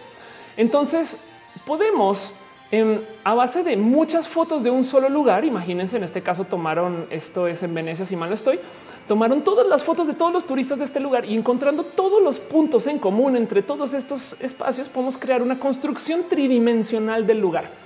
Ok. Y de paso, esa construcción tridimensional es pinches navegable. Güey, esto es a ver, esto me rebasa. Esto siempre me rebasó, me rebasa que no, que no llegó al mainstream porque lo que decían ellos en su momento, y, fíjense que esto es antes de que Flickr le perteneciera a Yahoo, ellos decían podemos tomar la base de datos de Flickr y sobre eso reconstruir un evento que ya haya sucedido de modos que sea navegable. No mames, no es, e, e, es, tú puedes agarrar todas las fotos que hay de no sé, un evento histórico de la Segunda Guerra Mundial y navegarlo en 3D, como lo muestran en esta Star Trek, donde básicamente caminas entre fotos de eso está muy loco. Y esto es en el 2006, esto es hace 12 años. Entonces, esta tecnología existe para literal crear modelos tridimensionales de lo que eh, son similaritudes entre fotos. Y esto se los juro que si no se volvió una app, un software o algo demás, alguien lo está usando en algún lugar porque este software existe desde 2006, a menos que por algún motivo se haya prohibido su uso, que lo pinches fucking dudo. Pero como sea, lo que hizo Nvidia es básicamente eh, agarrar eh, este mismo tipo como de tecnología a base de videos y entonces está creando eh, ambientes completos animados donde tú técnicamente puedes este, navegar y detectar que está cerca, que está lejos, que, con qué puedes como contactar y con qué no puedes contactar y de cierto modo crear mundos. Piensen en esto. Imagínense si ustedes están jugando un videojuego como lo podría hacer Spider-Man, que es en Nueva York, pero en vez de tener un render de la ciudad de Nueva York, que es lo que tenemos hoy, tomamos todas las fotos de las redes sociales que se están tomando en Nueva York. Entonces serían pinches tiempo real, güey. No como que de repente podrías tú estar andando como Spider-Man en tu videojuego, pero si hay tráfico, güey, es el tráfico de hoy. Eso se puede pinches hacer. Em, así que esto me parece espectacular y, muchas gracias, este justo eh, eh, Raúl, por compartir. Em, porque esto va a tener además una cantidad ridícula de implicaciones. No e, entiéndase bien, podríamos agarrar todos mis roja y entonces crear un generador de rojas. Eh, la verdad es que yo soy persona, se lo súper prometo, pero con todo este video que hay hecho y con todo lo que se ha grabado no más en este departamento, bien pueden crear ustedes un render tridimensional de mi departamento. Qué pinches raro, güey. Es más, Qué bueno que se está diciendo que esta tecnología existe, porque de nuevo, si volvemos a ver que Photosynth levantó esto en el 2006, quiere decir que llevamos 12 años desde que existe más o menos este tipo como de tecnología. Y lo bonito es pensar que todo esto lo está renderizando una computadora. ¿Hace sentido? Eh, una cosa es el video eh, otra cosa es la computadora pensando, no, vamos a rehacer todo ese video desde ceros con nuestra capacidad gráfica de Nvidia y en tiempo real de paso. Así que les dejo nomás esa pinches locura. Perdón. Dice Jamosito que eso no sería muy stalker. Sí, güey, es una pinches locura. No más pensando además cuántas cámaras hay por ahí, pero pues así las cosas. En fin, eso pasó. Dejo con ustedes un poquito el que opinan, porque además saben que me llama mucho la atención, que me parecería espectacular. Es una lástima que eh, no tengamos tantas fotos del pasado. Del otro lado también es muy bonito, pues digo, porque no se podía, ¿no? También es muy bonito poder decir que 100 años desde hoy tenemos mucho documentado de hoy. Pero qué chingón poder agarrar una cantidad ridícula de fotos de no sé. Eh, a, mí sí me gustaría caminar, caminar eh, un, un discurso de Hitler, güey. ¿Me explico? Yo no sé por qué me agarré de Hitler, porque seguramente mucha gente lo grabó. O, digo, tres cámaras, hace sentido. Eh, pero entonces tenemos suficiente material para que una compu trate de hacer un render tridimensional del espacio. Y si es un espacio que todavía existe, bien que lo podemos llenar este, con eh, pues información que tenemos de cómo es y cómo era.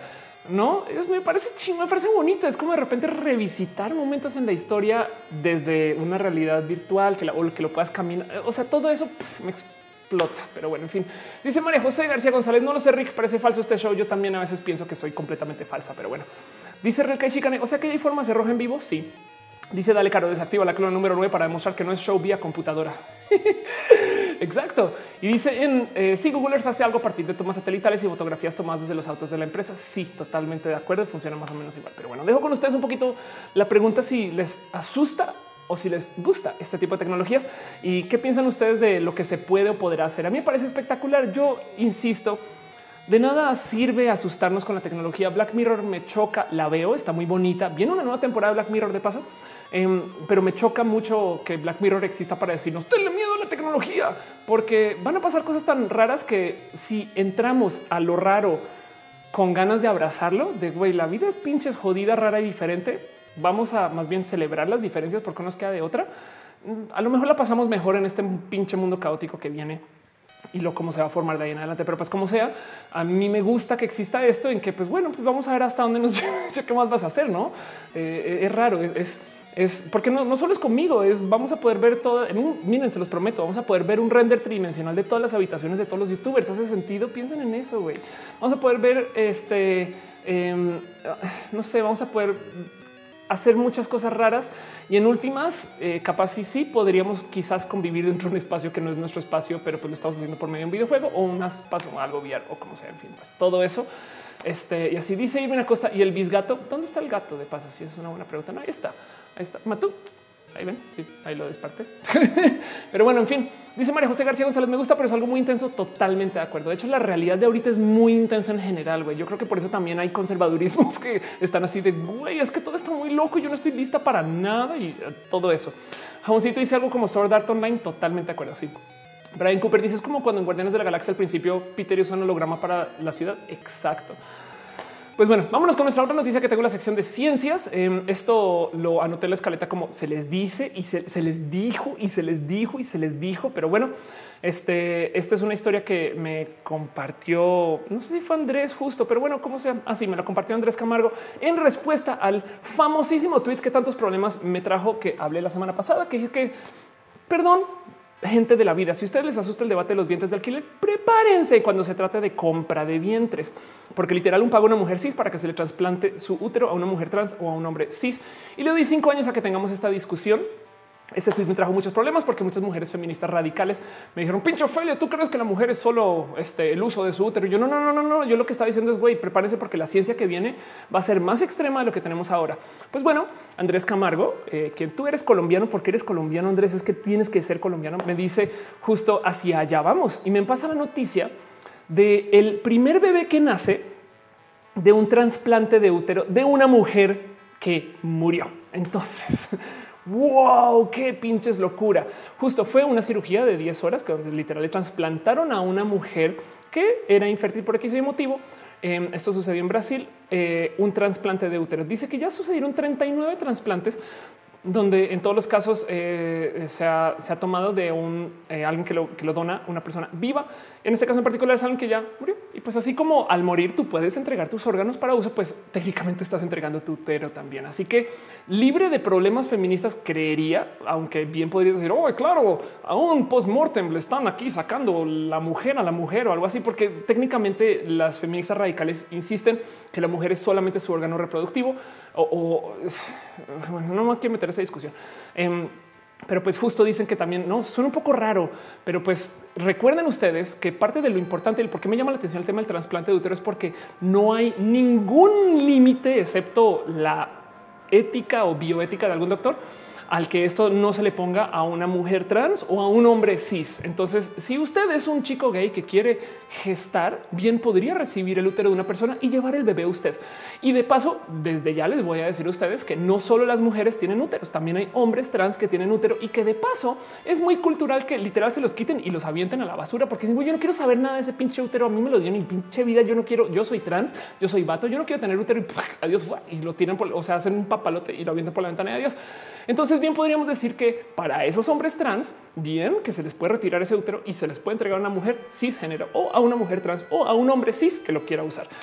Y eso va a pasar. Y yo decía, den en cinco años.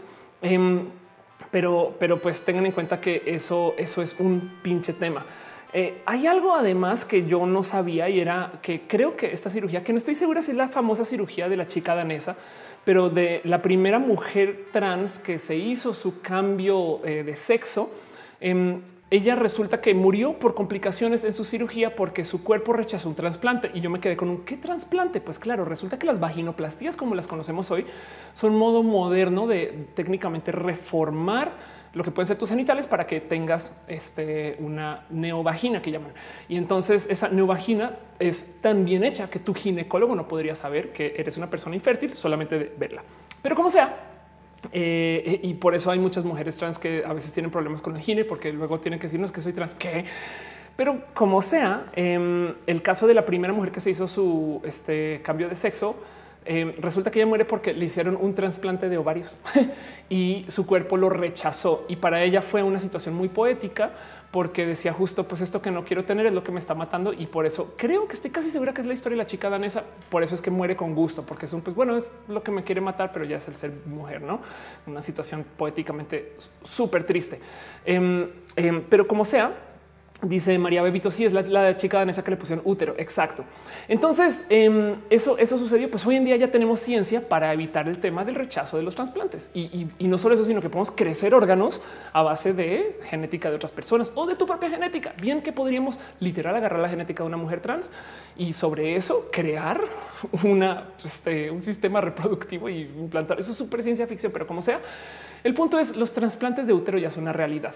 Y en este caso en particular despierta mucho que estamos hablando de una persona que ya murió y que bien que pudo haber dejado sus órganos a libre paz, como yo creo, en mi opinión, se debería de hacer. Hay una cantidad ridícula de personas que necesita de órganos y pues tú, la neta, neta, seamos honestos, en estas muertos no las necesitamos. Entonces me parece muy bonito que se le entregue a alguien que sí lo quiere. En este caso en particular, no solo se le dio el órgano a una persona, sino que por tener ese órgano, esa persona dio a luz. Y entonces quedan chingos de, quién es el bebé y qué genética lleva. Y entonces ese útero no. Y güey, todas esas preguntas me parecen espectaculares. Y como les dije, se les dijo y se les dijo y se les dijo. Y pues ahí está, no? Este, la historia sucedió en Brasil. Este, y pues si se quieren claro un poquito con eso, eh, pues esto, esto es la nueva realidad. Entonces, discutir acerca de la renta de úteros, pues sí, yo creo que es una plática que hay que tener, pero en últimas también tengan en cuenta que la, conversación ya es bastantes veces más compleja que eso, porque no solo es hoy están usando a la mujer para embarazarla. Pues no, en este caso en particular, la que se embarazó fue otra mujer con un útero, una persona que no vive. Así que, en fin, dice Scarlett Cat llegó un poco tarde según el pronóstico de la película de Arnold Schwarzenegger, un poco, eh, pero pues ahí está. En fin, Mowgli Khan dice que tal que el futuro pudiéramos tener ambos órganos sexuales al mismo tiempo escoger como quiero pene o quiero vagina como Transformers. Te digo algo. Em, quizás al tiempo sea complejo por un tema de dónde, no? Eh, no es más, eso es el tema. Eh, eh, es que es que como estamos hechos por el uso de o, la formación con testosterona, ciertos órganos toman otra forma. No hace sentido como que todos nacemos técnicamente femeninos y entonces luego nos vamos formando según carga hormonal.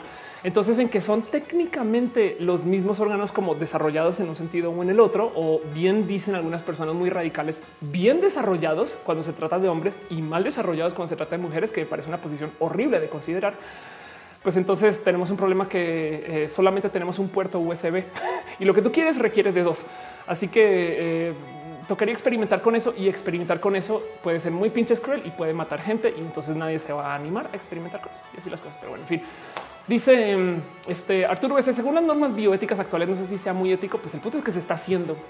Y como existe la ciencia, el punto es que si no lo hacemos acá, lo van a hacer allá. Hace sentido, es, es, yo creo que esto es imparable. Ya, ya saben, o sea, yo, yo creo que ahorita hay un doctor así de güey, a huevo, vamos a poder embarazar a un hombre. Saben, solamente buscando a quién, güey, porque es que vean nomás lo complicado que tiene que ser un hombre, seguramente gay, eh, que primero que un hombre que se quiere embarazar, eso de entrada culturalmente hablando me parece divertido de considerar. Seguramente hay muchos, estoy siendo misógina ahí, pero bueno, un hombre que se quiere embarazar, eh, que sea pudiente, eh, y que sea activista y que esté dispuesto a decirle al mundo yo soy el primer hombre embarazado y ojo que estoy hablando de hombres cis, porque hombres trans embarazados hay hace mucho pinche tiempo, güey.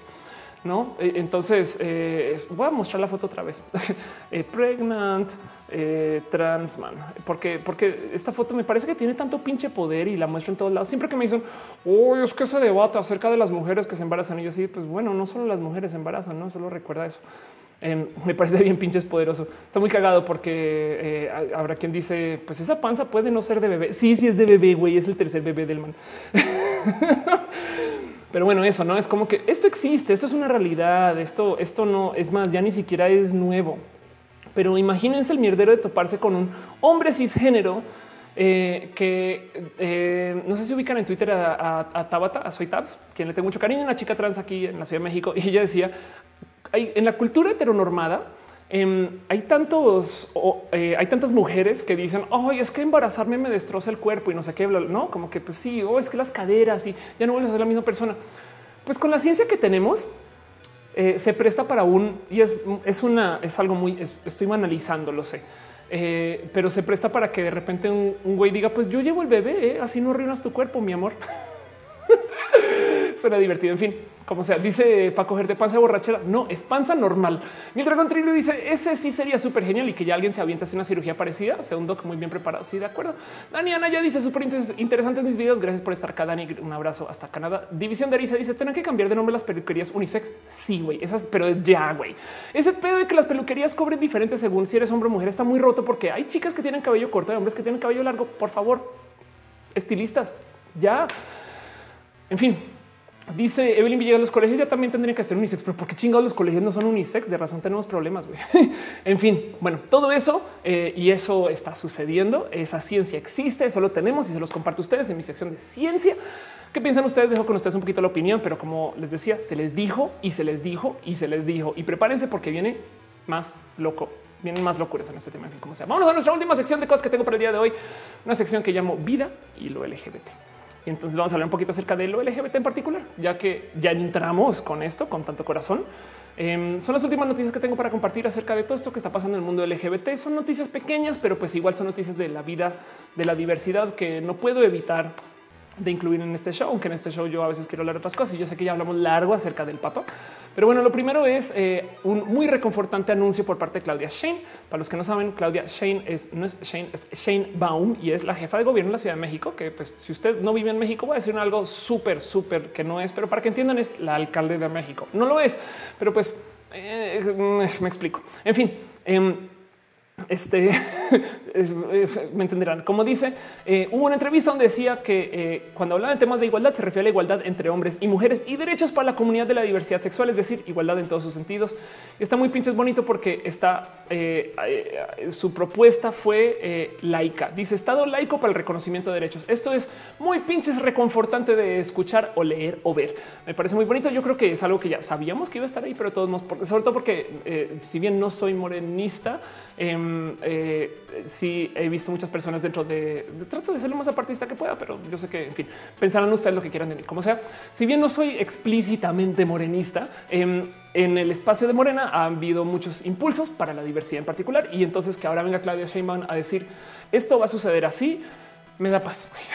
no? Porque eh, yo he recibido mucho apoyo por parte del gobierno, como sea que lo vean. Jalisco en particular me han llevado mucho a platicar y presentarme. El gobierno de Jalisco me ha llevado por todo pinche Jalisco a platicar lugares muy raros y me ha puesto en escenarios demasiado grandes para mí, no más para poder decir pusimos a una mujer trans en un espacio muy visible. Y aquí en la Ciudad de México en particular también el motivo por el cual pude cambiar mi pasaporte es porque la Secretaría de Relaciones Exteriores del gobierno federal me hizo mi cambio sin tener por qué. Entonces me parece muy bonito que esto siga siendo un, no sé si decir paso hacia adelante, porque bien podrían argumentar, güey, eso es su trabajo, estar para todos, todas, todes y todex.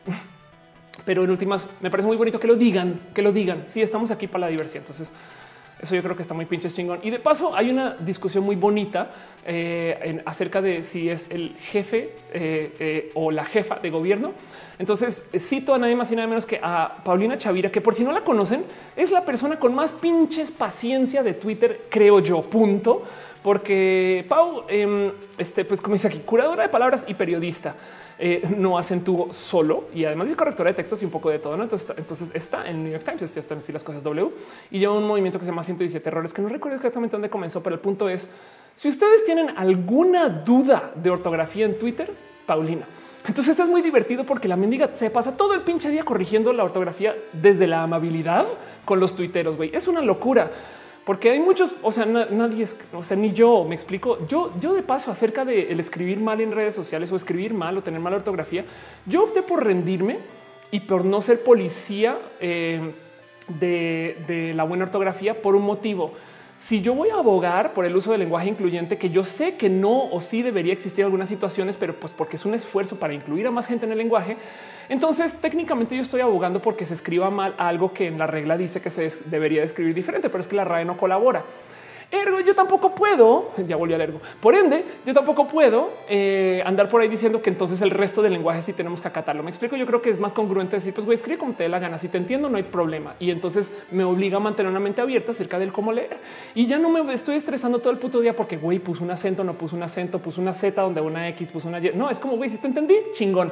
Em, yo sé que es un modo muy mío, pero pues como sea, Paulina tiene una mentalidad más o menos similar. Hemos hablado mucho ella y yo en redes sociales y es raro porque yo soy la más mal escrita y ella pues es la imagen del estar bien escrito y demás. Pues como sea, me divierte mucho esta discusión que se formó alrededor de si Claudia Sheinbaum es la jefa de gobierno de la Ciudad de México y dice jefa en femenino y no jefe. Y es muy divertido porque después de que logramos comunicar a muchas personas que se va a usar la E como el género neutro, o oh, no usa la O, es la E, no? Y entonces de ahí salió el chiste de que les miserables era les porque es incluyente, pero no resulta que está en francés. Em, ahora hay gente diciendo, a ver, pero espera un momento, jefe no era género neutro porque acaba E, no es jefo. O sea, si hay jefa, hay jefo.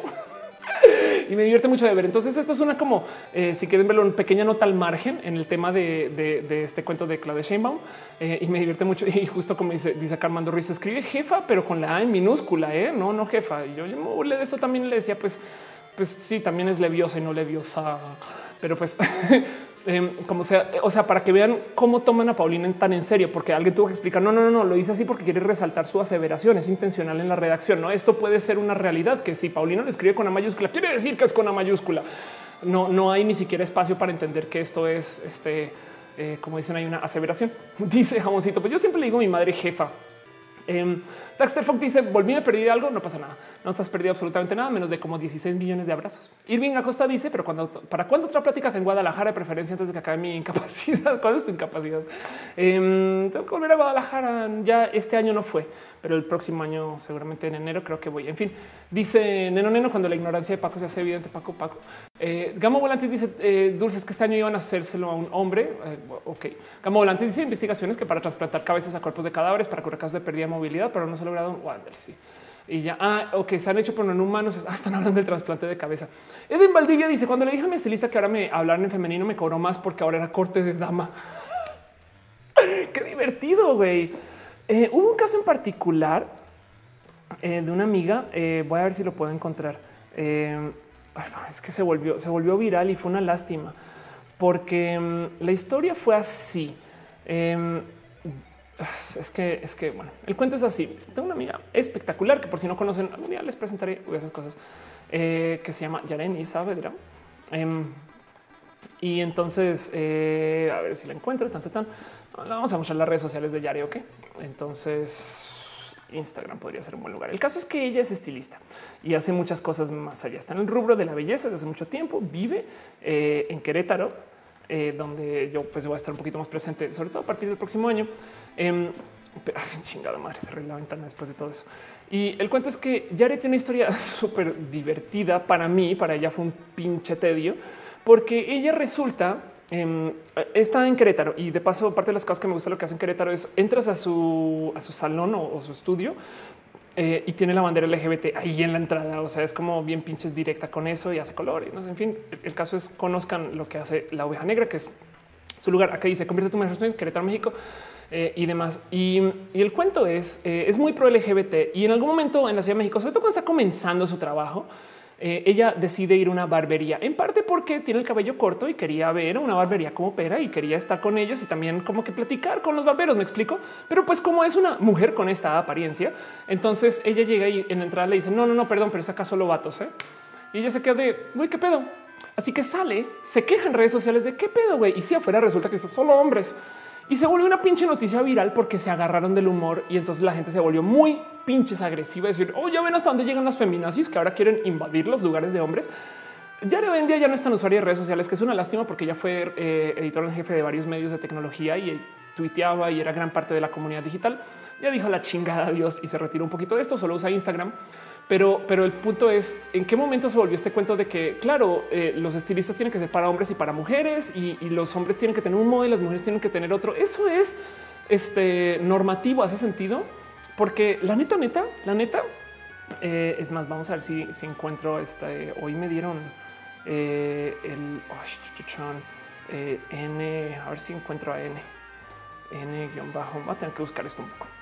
Pero em, hoy me dieron el aquí está. sí, hoy me dieron el, dato de una persona porque estaba, me, preguntaron, oye, necesito hablar con una persona que es no binaria este, para fines de una entrevista y me pasaron el dato de M. Es que no era N, es M. Eh, y M es una persona que no es binaria, no es binario o binaria. Y, la neta, si vas y te asomas, es un ok, qué pedo con tu vida, güey, y qué pinches chingón que alguien pueda hacer así. Entonces les presento a M bajo sin título. Y la pregunta es, si usted tiene un eh, salón de belleza, ¿qué le va a cobrar a esta persona? Porque eh, es, es, niño o es niña, ¿no? Y entonces, según eso, y, eso me rebasa mucho que a nivel estilismo, donde hay además tanta pinche gente trans, em, y, ni siquiera hablemos de persona eh, binaria o no binaria o demás, no tengan un poquito más como de sensibilidad a que güey, cabello largo y cabello corto. Es más, de entrada, ¿por qué se le cobra más a las mujeres que a los hombres? No es ok, porque Oscar lidiar con el cabello largo. Pues bueno, entonces tu pedo es de cabello largo y cabello corto, no?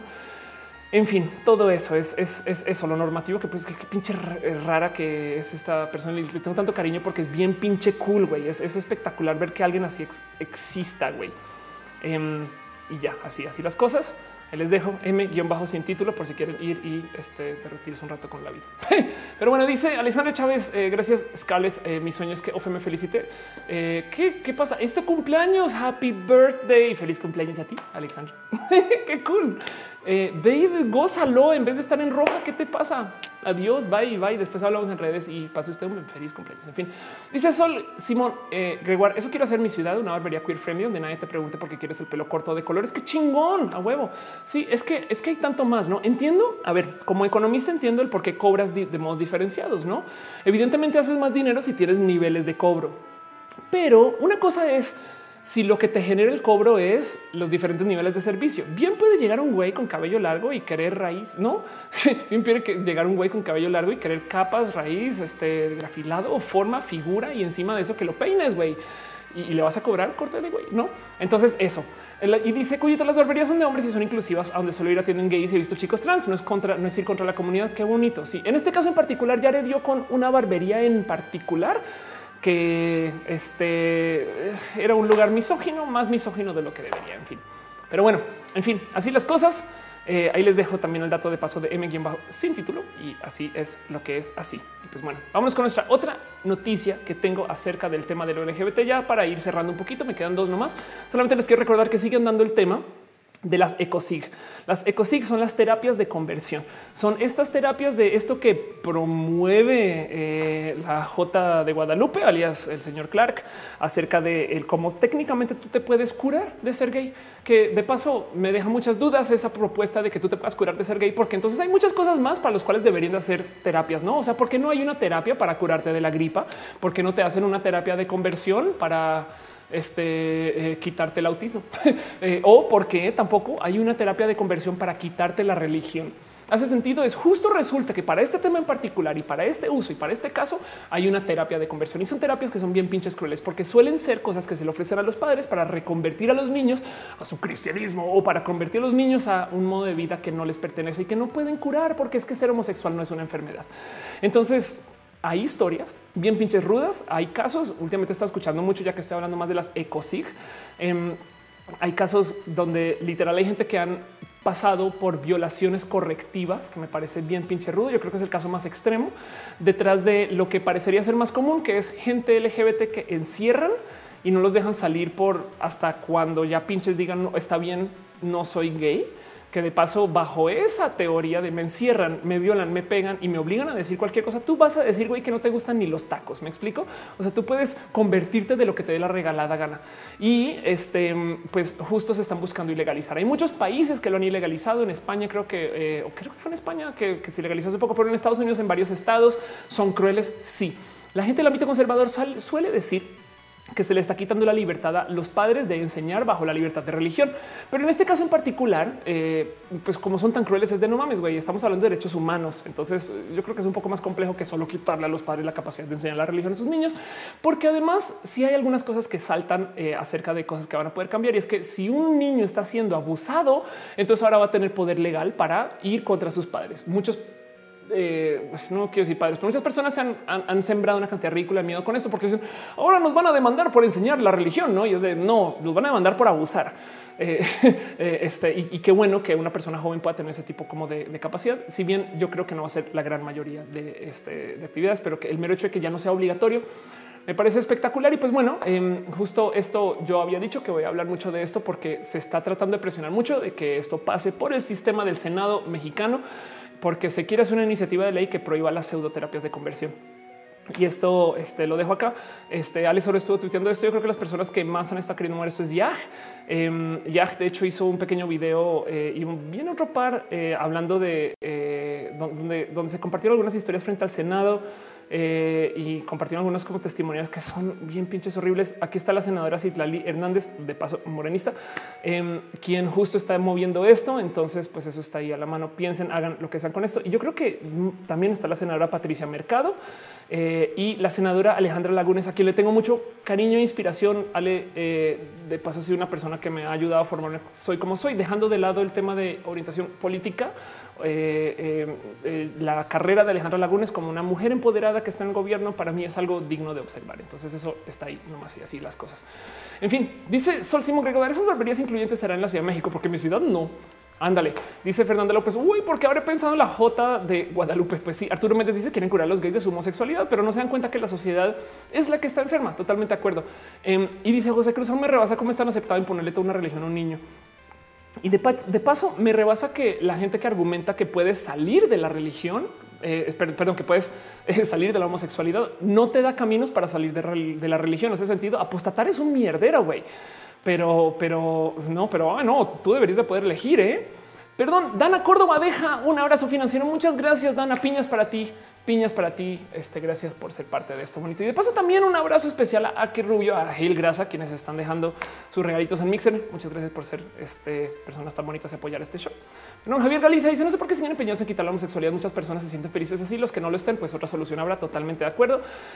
Pero pues es que se trata de dinámicas de poder. No más para retomar lo que estaba diciendo al comienzo del show, eh, desde el ámbito del conservador están en pánico que la gente cada vez permita más el matrimonio homosexual.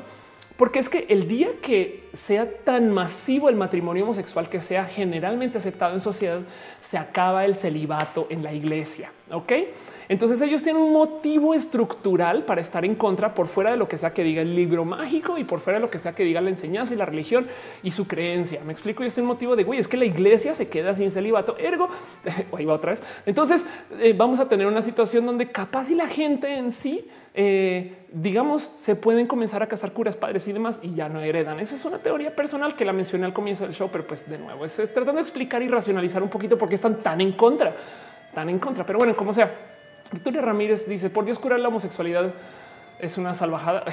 este, eh, eh, porque además hay, hay, tanto detrás del cómo nosotros supuestamente no fuimos formados para ser homosexuales. Según quién, según quién. Miren, dentro de la historia del ámbito conservador es nos creamos de un modo y entonces ya no te puedes cambiar. Y yo sí de cuánto perdón, pero a mí me parece más magnánimo un creador que pueda hacer una creación que se pueda automodificar.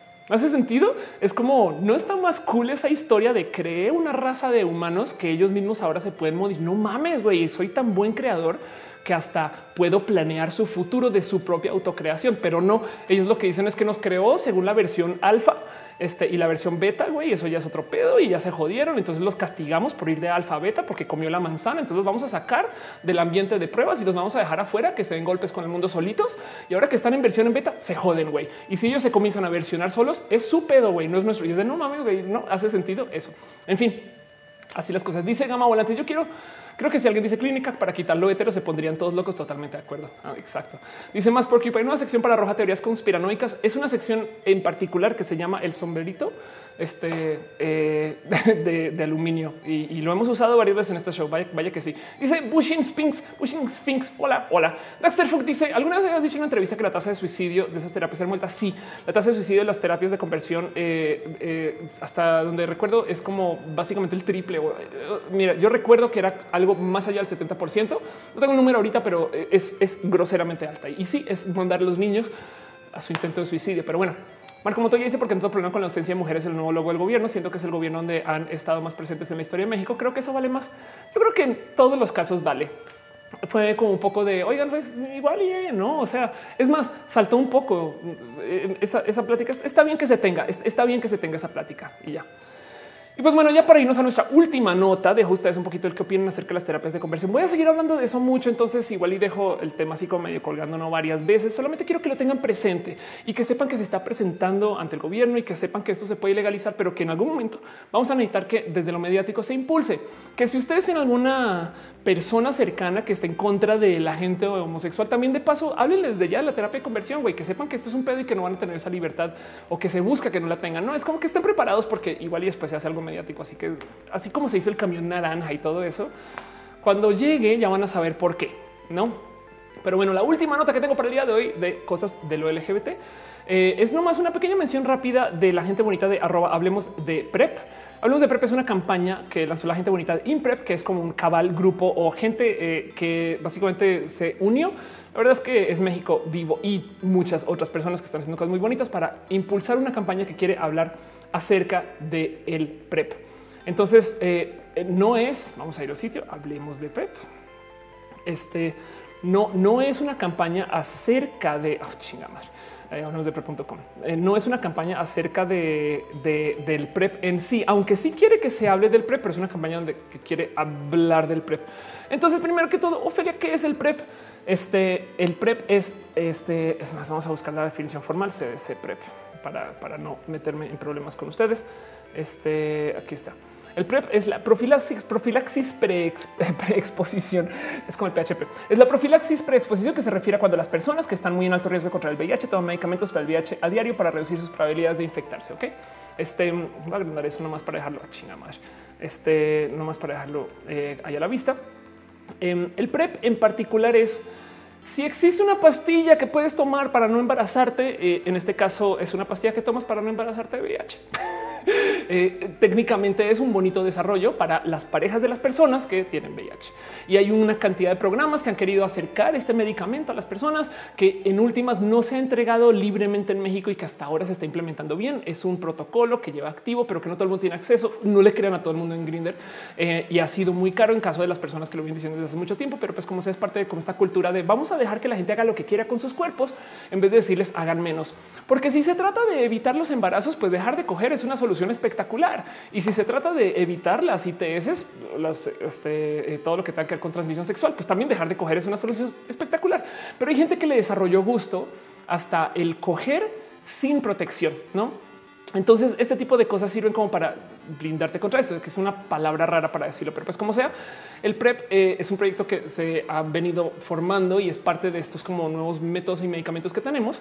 Y me encanta esta campaña, eh, digo, para lidiar con el tema del VIH, pero me encanta la campaña en particular y, me sumé a ciegas porque la campaña es Hablemos de PrEP. Yo no me considero activista, pero desafortunadamente eh, pues estoy muy presente en muchos lugares para esa narrativa de que no soy activista. Eh, entonces, pues en algún momento tengo que aceptar culpa. Y pues como sea, el cuento es, eh, si yo fuera activista de un modo u otro, lo que soy más bien es este comunicadora que habla de estos temas. Entonces hablemos de PrEP, le habla a lo que yo hago. Hablemos de PrEP es un modo que me deja a mí, de cierto modo, traer el tema a ustedes. O sea, lo que quiere la campaña es que se hable del tema y sí que hablen de PrEP, pero que también tengan en cuenta que parte del problema del VIH es que la gente no habla del VIH y cuando lo habla es con este miedo. Wow, siempre se habla de hecho del cómo prevenir, pero nunca se habla como ya lo tengo y qué. En mi opinión, y tengo un video muy largo en diagnosis hablando de esto, el VIH de hoy es como una nueva diabetes. Fin. Eh, es una condición que tienes y que luego tomas pastillas básicamente por el resto de tu vida y entonces eh, o te tomas tratamientos médicos y no, la gente con diabetes está en la oficina se está sacando pruebas de sangre para medirse su glucosa. ¿Hace sentido? Em, eh, es de por qué chingados salen con diabetes? Es de no, pues Carlos tiene diabetes, pobrecito, pues ahora va a comer diferente. O se acabó.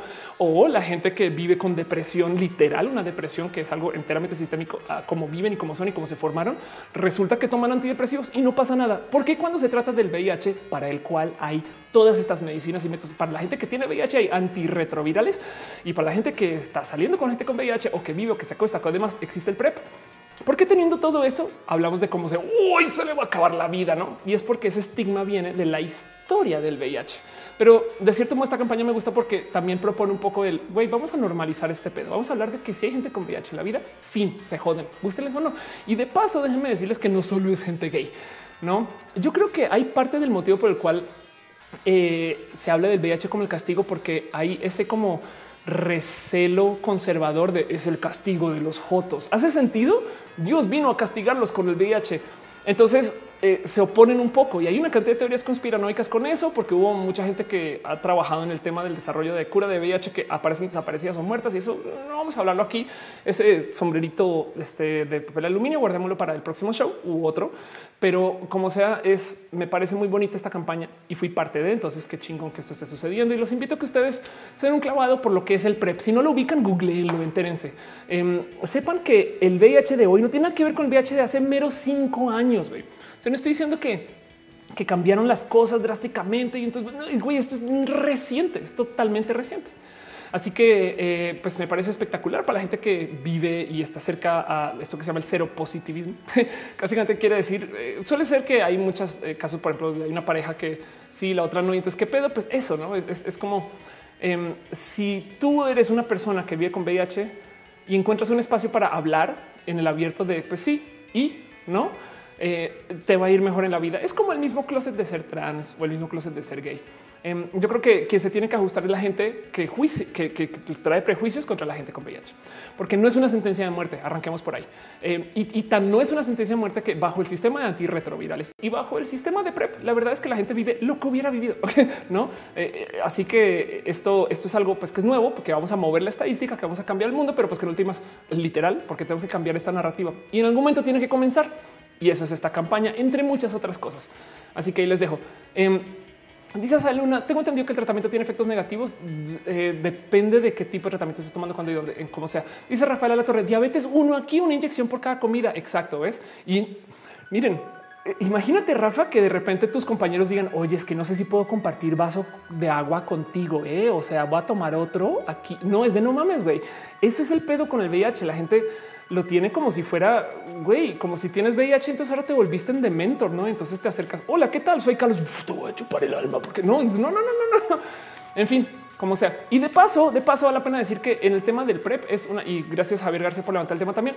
Em, una cosa es el PrEP, el VIH, y que no se nos olvide que también hay varias otras ITS que son infecciones de transmisión sexual, este, que no te van a cubrir solamente con tomar PrEP. Entonces también el condón existe por un motivo, ¿no? Pero bueno, en fin, eso es un tema. Eh, hay un tema que quiero levantar para Roja y lo voy a dejar para después, y es este cuento del anticonceptivo masculino, porque técnicamente eh, hay, hay pastilla de piel, hay pastilla masculina. Em, es bueno, la verdad, verdad es que si tú bloqueas tu testosterona, eh, te vuelves infértil y es lo que pasa con las mujeres trans, ¿no? Pero si bloqueas tu testosterona, también a lo mejor te feminizas en muchas cosas. Por ejemplo, si bloqueas la testosterona, se te hace suave la piel y de paso tus entradas puede que se tapen un poquito o mucho, depende de cuánto bloquees, porque las entradas y la calvicie, todo eso es testosterónico. Entonces, em, cuando todos esos, o sea, los tratamientos tópicos eh, para la calvicie y sobre el roacután y todas las cosas para limpiar la piel. Todo eso son bloqueadores de testosterona, igual que una mujer trans. Y por eso también hay problemas eh, como entre comillas hormonales en la gente que lleva tomando roacután desde que son muy chiquitos. Tenía un amigo que no lo dejan hacer servicio militar porque tenía desarrollo mamario. Este y resulta que él tomó eh, tratamiento para el para el acné desde como los 12 o 14, algo así. Hoy en día entiendo que lo que hizo es que bloqueó su texto desde los 12 y 14 y demoró su pubertad. Pero bueno, el caso. Em, Resulta que hay historias de, desarrollo de una pastilla anticonceptiva masculina que no se aprobó porque decían que los hombres no deberían. Y entonces los hombres se sentían muy incómodos en bloquear su capacidad de producción testosterónica. Entonces se hace una pastilla para mujeres. Así que es un tema que quiero levantar para un roja en particular y, no más voy a dejar ahí el, cómo tenemos que cambiar un poquito nuestro dialecto acerca de qué deberían hacer los hombres, qué deberían hacer las mujeres. Pero pues ya déjense de la pastilla. Hoy hablamos acerca de que se le va a poner un útero a un hombre algún día en corto. güey. Así que eso es otro pedo. Eso es otro pedo. Pero bueno, en gama volante dice vi con amigo con VIH. Él estaba más nervioso que yo. Él se ponía como ya no podemos compartir cubiertos. Exacto. Ahí es cuando más rabia me da cuando justo son las mismas personas que viven con VIH, que ellos mismos son quienes se castigan y es de no, la neta, no tenle orgullo a tu VIH. ¿Qué más se puede decir? Sabes? Ya eres así, güey. Es lo mismo. Yo soy trans, güey. Y para muchas personas ser trans es el fin del mundo. Y güey, para mí es un pinche eh, mar de alegría ser trans. Entonces hagamos lo mismo con el VIH. Estas personas, no que, que dejen de joder. Pero bueno, en fin, entiendo por qué también, porque el estigma es bien pinche difícil, pero en algún momento alguien tiene que tomar un paso, no tenemos que romper con eso. Es una dinámica muy pinche histérica. ¿eh? Si lo piensan bajo los estándares de belleza de 1980, que no es tan este, este de antaño, o sea, los 80 es más o menos reciente. Estoy tratando de decir eso porque yo nací en los 80.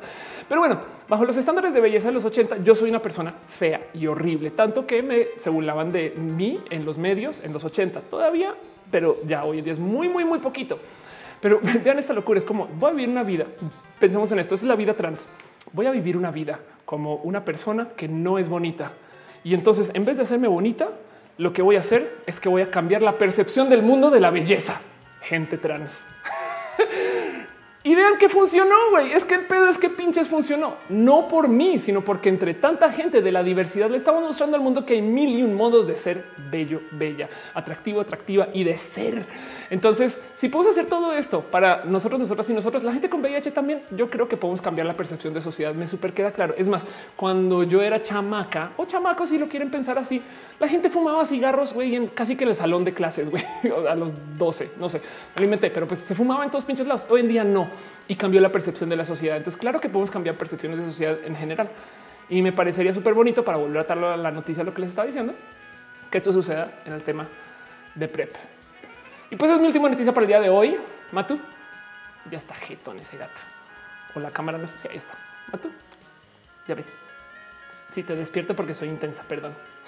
en fin, vámonos con nuestra última sección del día de hoy. ¿Qué piensan ustedes acerca del tema de PrEP? ¿Cómo se sienten ustedes con todo esto que les estoy diciendo? Y eh, no más consideren lo que puede ser el futuro si aceptáramos lo bonita que es la ciencia que tenemos hoy y lo que viene. Güey.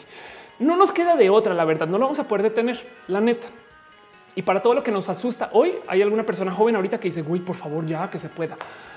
Ya. Y, una persona adulta también ¿eh? es como ese pedo de hoy es que todo el mundo hay un capítulo de Star Trek donde le retiran la vida a la gente a los 80 años porque es la cultura de la sociedad para no crear una carga sobre sus familiares. Em, y luego llega una persona súper, súper transgresora que dice yo voy a vivir hasta los 81 y entonces tiene todo este debate y pelea de güey, solo todo lo que estoy pidiendo es un año más. Em, y, queda este güey, porque nunca se había cuestionado esto antes, no? Y, justo tiene que ver con que quien lo que decían es si cuando tienes 20, 30 y dices güey, hasta los 80 es un chingo de tiempo, pero cuando tienes 79 años es mañana. así que se los prometo que eh, así se cuenta. ¿Quién querría vivir hasta los 120? Pues gente de 119. En fin, bueno, les dejo eso nomás para pensar. Vamos a nuestra última sección, una sección que llamo ahora sí. Pregúntelo, Ophelia, para leer todas sus preguntas. Digan ustedes cómo se sienten, cómo están, cómo andan por la vida y esas cosas. Y levantemos preguntas. Ya llevamos al aire tres horas y diez minutos desde que comenzó el show. Así que pues creo que ha sido bonito, ha sido un roja bonito. Gracias de hecho por pasarse hoy miércoles, gente. Em, eh, hoy, hoy en particular no quería, o sea, no quería saltar una semana sin hacer show y, además yo creo que va a ser bonito. En diciembre, si les digo desde ya, vamos a tener quizás una, dos, no sé si tres semanas sin roja, pero también ustedes van a estar viendo familia, paseando yo también y, y hay que darnos un break para también poder reformar, tirar la bomba nuclear a esto y volverlo a hacer desde ceros con más forma, como sea.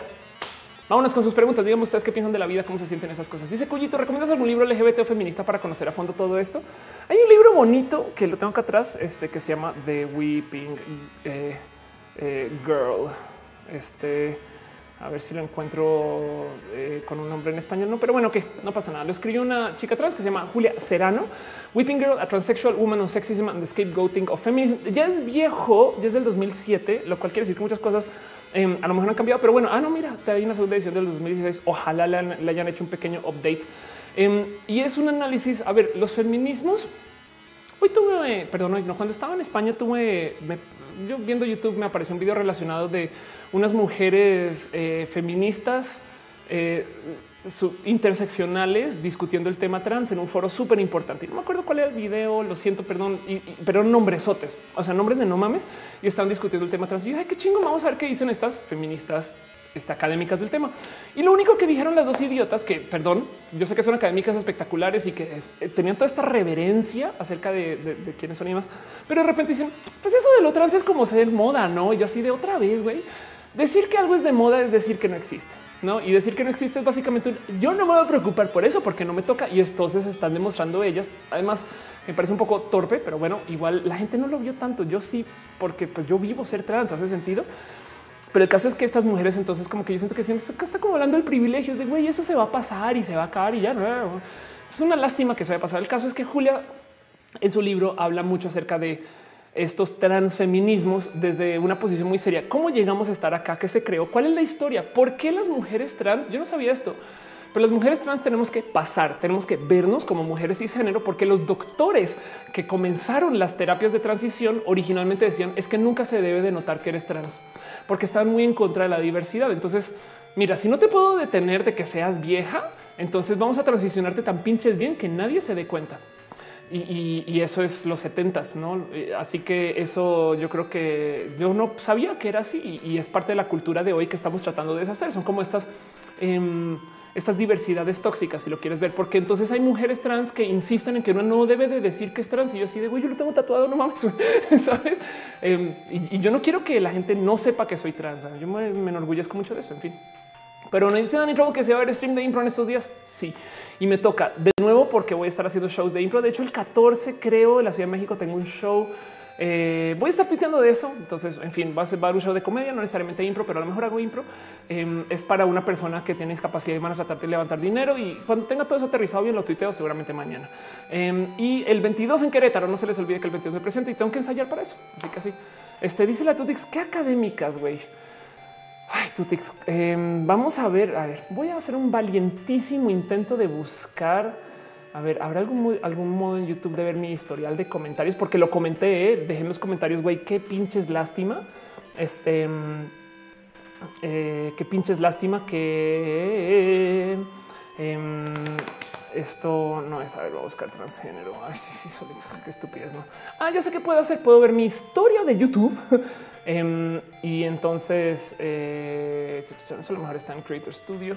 Vamos a ver, voy a seguir platicando mientras hago esto así como en paralelo. Em, y YouTube, donde chingados encuentro eso? YouTube History. Y luego leer otras preguntas en el Inter. A ver, pero YouTube History. Sí, porque vi el video. Entonces, evidentemente, eh, pues está en mi historia. Si tengo que hacer scroll un ratito y mientras hago scroll, hablando de eso, dice Aldo Receta, hablando de España, ¿cómo te fue? Bien. Ah, no manches, aquí está el historial de comentarios. Qué chingón. Entonces parece que sí. Ok, aquí está. Uy, qué chingón, güey, qué bonito. Gracias YouTube por recordar todo. Esto es la plática, dice comisión. Entonces, Camil Pagli, el feminismo de no es feminismo, eh, publicado por Libertoso. Esto ya tiene un rato y, yo dije, pues, güey, qué pedo, no? Y arrancaron hablando del tema trans. Entonces, la posición es, pues hoy en día, porque arrancan bonito. Lo primero que dicen es, hoy en día, eh, quien, el feminismo que manejamos nosotras ya no está visto como el bonito feminismo, porque lo que dicen es esto que adopté yo del feminismo tener cabello corto, no sé qué. Ahora lo que me dicen es, uy, pues es que tú te quieres hacer como hombre y entonces comienzan a debatir de eso. Y me parece muy interesante, ¿no? Que es verdad, es, este tema de, de, pues sí, que qué raro, qué raro que lo que fue ese feminismo en ese momento es darse un look masculino, ¿no? Pero en últimas era parte del adueñarse de un nuevo modo de ser mujer. Entonces yo estoy totalmente de acuerdo con eso y, con eso comienzan. Pero luego decidieron hablar del tema trans y justo lo que dijeron es este eh, que la gente trans está de moda, no? entonces dices, pues yo antes creía mucho en el androginismo, pero pues la neta, ya cuando se trata de tema trans, no, eso yo no creo que está bien. Y yo así de qué, qué, qué, qué, cómo. Em, así que mi comentario en ese entonces fue justo aquí lo dejo. LOL, bajo esa lógica, los feminismos todos son moda. Entonces, no, pues porque no existían hace nada. Si explico de un tema, asumir que no existe, bueno, es importante la más evidente el privilegio y una lástima porque sería espectacular ver esas dos espectaculares mentes, un poco de real análisis de lo que sucede con los feminismos en un mundo donde la gente puede cambiar su género asignado al nacer. Más no simplemente decir, ah, pues, pues esto es como moda, ¿eh? o sea, eso no me pertenece. Soy una evidente moda, pasará. así que pues así las cosas. Oigan, qué de paso, güey, qué pinches bonito. ¿Saben que les va a dar una recomendación? No manches, güey, esto era para Roja hoy. Esto iba a ser el tema de Roja. Luis Almaguer la tuiteé, se me olvidó. ¿eh? Voy a dejarles a ustedes este link acá. Eh, no más. Quiero que conozcan a Luis Almaguer. Em, es una mujer trans que canta de no mames, güey. Yo que estoy aprendiendo un poquito de canto, me rebasó verla porque eh, Luisa canta con voz muy pinches baja. Esta mujer eh, es más, es tan raro ver ese video que wow, qué locura encontrarme con eso. Perdón, estoy leyendo sus preguntas. Eh, escuchen su música. Es tan raro ver ese video que parece como si fuera una persona grabando voz por encima del video y ella solo está haciendo, bueno, es lo que está pasando, está haciendo lip sync, pero es su voz, güey. O sea, como que si hay un poco de como de desconexión cognitiva, esa es la voz de ella, güey. Y sí, ya vi todos los otros videos que, tiene de su formación y, y, de cómo canta. Y la verdad es que como que se toma el canto demasiado en serio, está chingón. Pero yo me operé mi voz Saben que voy a hacer un diagnóstico de esto ahora que lo pienso. Yo me operé mi voz em, y, a mí me gusta mucho donde tengo mi voz y ahorita que estoy cantando ha sido espectacular descubrirla y formarla. Y entonces yo canto en un rango que se le conoce como el contralto, que es el bajo que de las mujeres y entonces, técnicamente las mujeres dentro de lo que debería ser las mujeres. Em, y descubrí que la historia de la formación de, tanta música que se ha hecho para viejas o para chicas, entonces se, canta de alto para arriba y entonces las chicas tienen que cantar todos los, tonos altos y no sé qué, y los güeyes cantan los tonos bajos. Y contralto es como este intermedio que tiene muy poquitas piezas escritas para contralto. Ahorita en el mundo hipster millennial de la diversidad, de repente los, los contraltos son un hit porque no estamos acostumbrados a escuchar mujeres que suenan así de baja, como por ejemplo Dua Lipa, quien ha estado también como tratando de este, cantar un poco y Dua Lipa en particular es una voz femenina de piso, ¿no? Eh, y es raro porque güey, es una vieja cantando una voz baja, por eso nos gusta esa voz como fumada. En México la verdad es que estamos más acostumbrados a eso porque las mujeres cantautoras mexicanas suelen tener una voz eh, baja desde hace mucho más tiempo. Entonces hay más papeles para, para, para, contralto en México, pero pues como en el pop internacional no lo hay. Y entonces lo bonito em, es ver esta propuesta que eh, pone Luisa Almaguer. Luisa Almaguer tiene la voz bien pinches baja y no le quita de que sigue siendo femenina. O está muy loco escuchar esta música porque entonces te quedas con el güey. Entonces, ¿qué es la voz de vieja? No se lo operó, habla como le da la gana, canta como le da la gana y suena bien pinches bien y es bien pinches única. Yo creo que si esta mujer se vuelve famosa sería un exitazo. Digo, en Estados Unidos hay casos muy similares de mujeres trans que cantan también acá abajo, como Ay, ahora se me fue.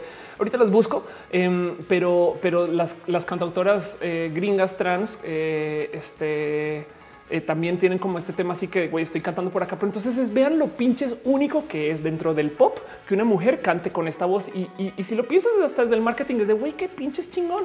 que dice Shakira también es alto. Shakira, sí, aunque a mí me la presenta como contralto, pero sí, totalmente de acuerdo. Este dice la Tutix, la ex vocalista de Hercules and Love Affair, también canta así. Exacto. Em, dice eh, este eh, Alfa Medios eh, salió una noticia en japonés donde había comunicadores virtuales. Otra sí, total. dice Mil Dragon ¿Cuántas chicas trans hacen doblaje? Muy poquitas. A mí me han casteado mucho para doblaje. Nunca pasó. Eh, casi nunca hay papeles para doblar personas trans. Em, yo hice un personaje trans en un videojuego. este. Bueno, en fin, em, yo también estuve en doblaje y, la neta es un poco raro porque, porque no vas a escucharlo. La neta, neta, a ver, no, no, no, no voy a en ningún momento eh, hablar mal de la voz de Luis Almaguer. De hecho, me encanta justo por eso. Es, como, o sea, le, dejo esta carta de amor a la voz de Luis Almaguer y, también a su actitud. ¿eh?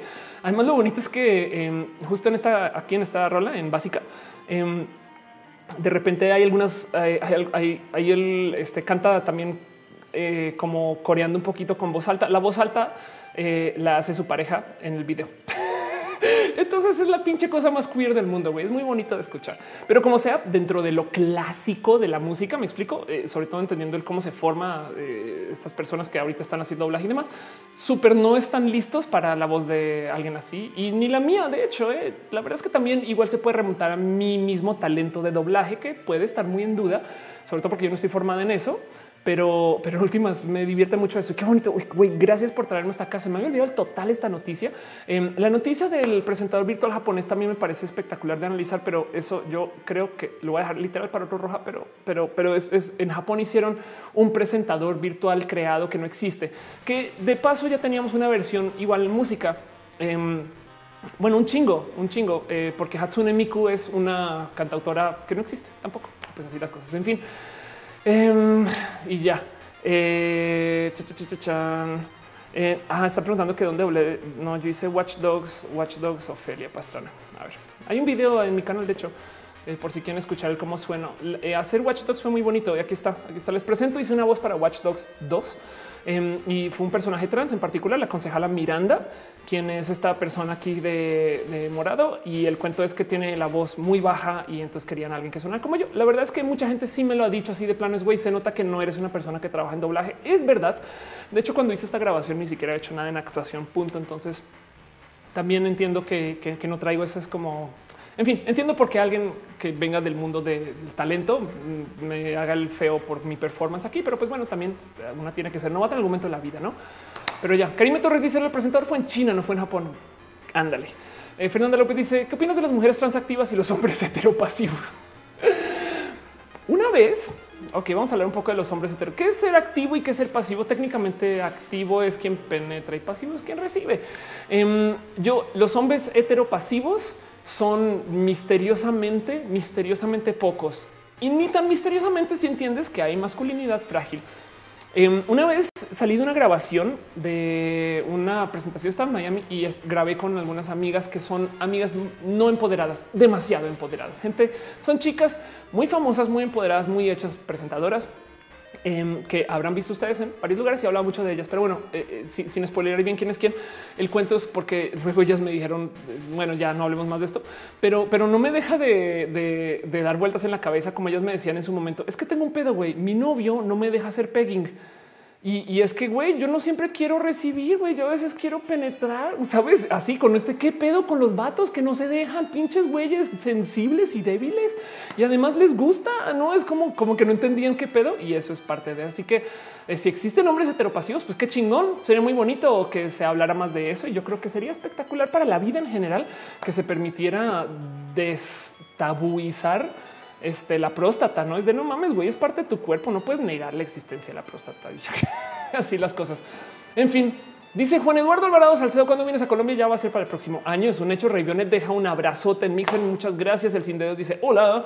A Bebs dice alerta. Popeye Silent Adventures no fuma y come espinaca orgánica. Anda. Em, dice en Valdivia, su último video hacernos así. Sale con puros chicos trans. Güey, qué chingona historia la de esta mujer. Qué bonito llegar acá. Eh, dice Paul Allen como los contratenores que existían justo para hacer papeles de mujeres en las épocas en que las mujeres no pueden, no pueden cantar. Anda, justo, exacto, algo así.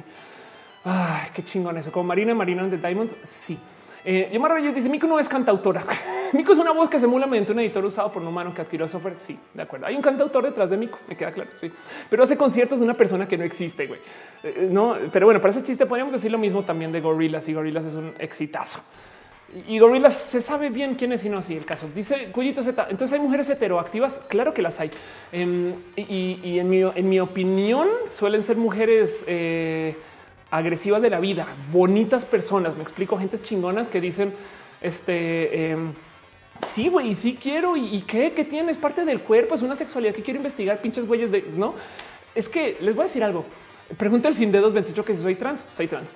Em, me he topado mucho con eh, muchas personas que piensan cosas raras de mí en particular. Eh, y dice, ándale, tú dice, ¿quieren hombres heteros pasivos? Solo diré bondage. Tienes toda la razón, toda la razón, BDSM, anda. Eh, sí, cuando yo comencé mi transición tuve un pequeño, pequeño momento donde dudé de mi sexualidad y entonces dije, pues a lo mejor mi pedo es que quiero estar con güeyes y ok, va, chingón. Y lo investigué, me fue horrible. Em, qué bonito que fue descubrir el mundo de las mujeres lesbianas, porque suele ser que las chicas del mundo lésbico están más dispuestas a hacer cambios de roles, vivir en lo queer, estar en la diversidad, etc. Mientras que los chicos están muy atrapados en una masculinidad tóxica que estamos aprendiendo a renegociar hasta ahorita porque pinche planeta eh, o historia. Em, y los chicos suelen ser que son menos flexibles para darse chance de cosas como darse gusto con su próstata. Y eso me parece bien pinche rara. No es como eso, es como, como que es una lástima que no se opere más como esa como libertad sexual desde ahí. No, en fin, pero bueno, como sea. Este dice Mauricio Castellano: Tengo varios amigos eh, heteros dispuestos a hacer pegging. Qué chingón. Eso debería ser más normal, más hablado. Güey, debería Men's Health debería hablar del pegging. Sabes? Es como ya dejémonos de pedos. Pero bueno, ah, ok, exacto. Dice Filomeno Smith, ¿por qué las Radfem se oponen tanto a la teoría queer? Ok, em, ahí te va. Las Radfem, acuérdate, Radfem es una mujer feminista radical. Eh, dicho de modos muy groseros, una mujer TERF, ¿no? Eh, ¿qué, ¿Por qué están peleados los feminismos con los transfeminismos? Pues, son viejas, ¿no? O somos. Así que eh, ahí te va. Eh, ¿Qué pasa con los feminismos? Necesitan actividades que distingan de la mujer de los hombres. Entonces, está bien, por, por mí está perfectamente bien eso. La mujer es diferente al hombre. Ok, entonces necesitamos darle un trato diferente a la mujer que al hombre. Va. El tema es que cuando tú comienzas a vivir una vida queer, desdibujas lo que es ser mujer y lo que es ser hombre. Porque qué es ser mujer que naces y te asigna mujer, pues puedes transicionar o que tu genética dice una cosa, pues hay genéticas borrosas. O sea, digo, hay gente XYY, XXY y podemos hablar de eso larguísimo con Caro, que está aquí en el chat. Em, o ni siquiera tienes que hacer absolutamente nada con tu apariencia, la que sea que sea. Puedes ir ya al registro civil y cambiar tu marcador de género o en mi caso de sexo en tus documentos. Así que imagínense ustedes que mujeres activistas feministas consiguen actividad eh, de discriminación positiva hacia la mujer para apoyar a las mujeres, como por ejemplo puede ser tener un vagón de mujeres en el metrobús. Va, piensen ustedes lo que quieren del vagón. Yo no estoy a favor, pero bueno, piensen ustedes lo que quieran. A lo mejor sí sirve. Y, pues bueno, en, la verdad es que dentro de la realidad de la, de la seguridad en la ciudad sí sirve, no? Eh, el vagón de mujeres estoy en contra porque yo siento que es como el gobierno diciendo mira solo vamos a poder defender y proteger a un vagón en particular los otros que se jodan entonces la gente de ese vagón entonces pues pongamos aquí a las que tienen más problemas que son las mujeres ¿eh? pero el tema es entonces ellas le pelearon a eso digamos que cinco años y de repente llegan las mujeres trans por otro lado y logran eh, que el gobierno permita que cualquier persona cambie su sexo género y entonces por consecuencia se le da acceso a cualquier persona a los espacios hechos para mujeres, no sin tener. Es que quién soy yo para decir que alguien es trans o no. Así que en un mundo donde se permiten los transfeminismos o la vida queer, los feminismos también se desdibujan y eso es un problema que hay que solucionar. Ahora, ¿por qué tienen tantos problemas? Y la verdad es que yo creo que es un colapso de capacidad de diálogo y discusión, porque no lo van a solucionar a los putazos. Ellas quieren eliminar a la gente trans y es de güey, ya no se puede, no? Eh, yo tampoco voy a poder eliminar a las mujeres radicales eh, de, feminismo radicales. Entonces, yo sí, yo de hecho, yo hice una plática y eso lo mencioné la pasada para que güey, deberíamos de estar discutiendo qué vamos a hacer y qué feminismos, cómo, cuándo y dónde, no? Porque la verdad es que las mujeres trans no son la amenaza del patriarcado, pero para ellas sí. Eso por un lado. Y por el otro lado, esto me lo percaté el otro día porque consumo ciencia ficción. Está pensando yo que qué pinche friki que es la vida de la mujer eh, feminista radical contra las mujeres trans. Piensen ustedes, eh, no más pensemos en ciencia ficción.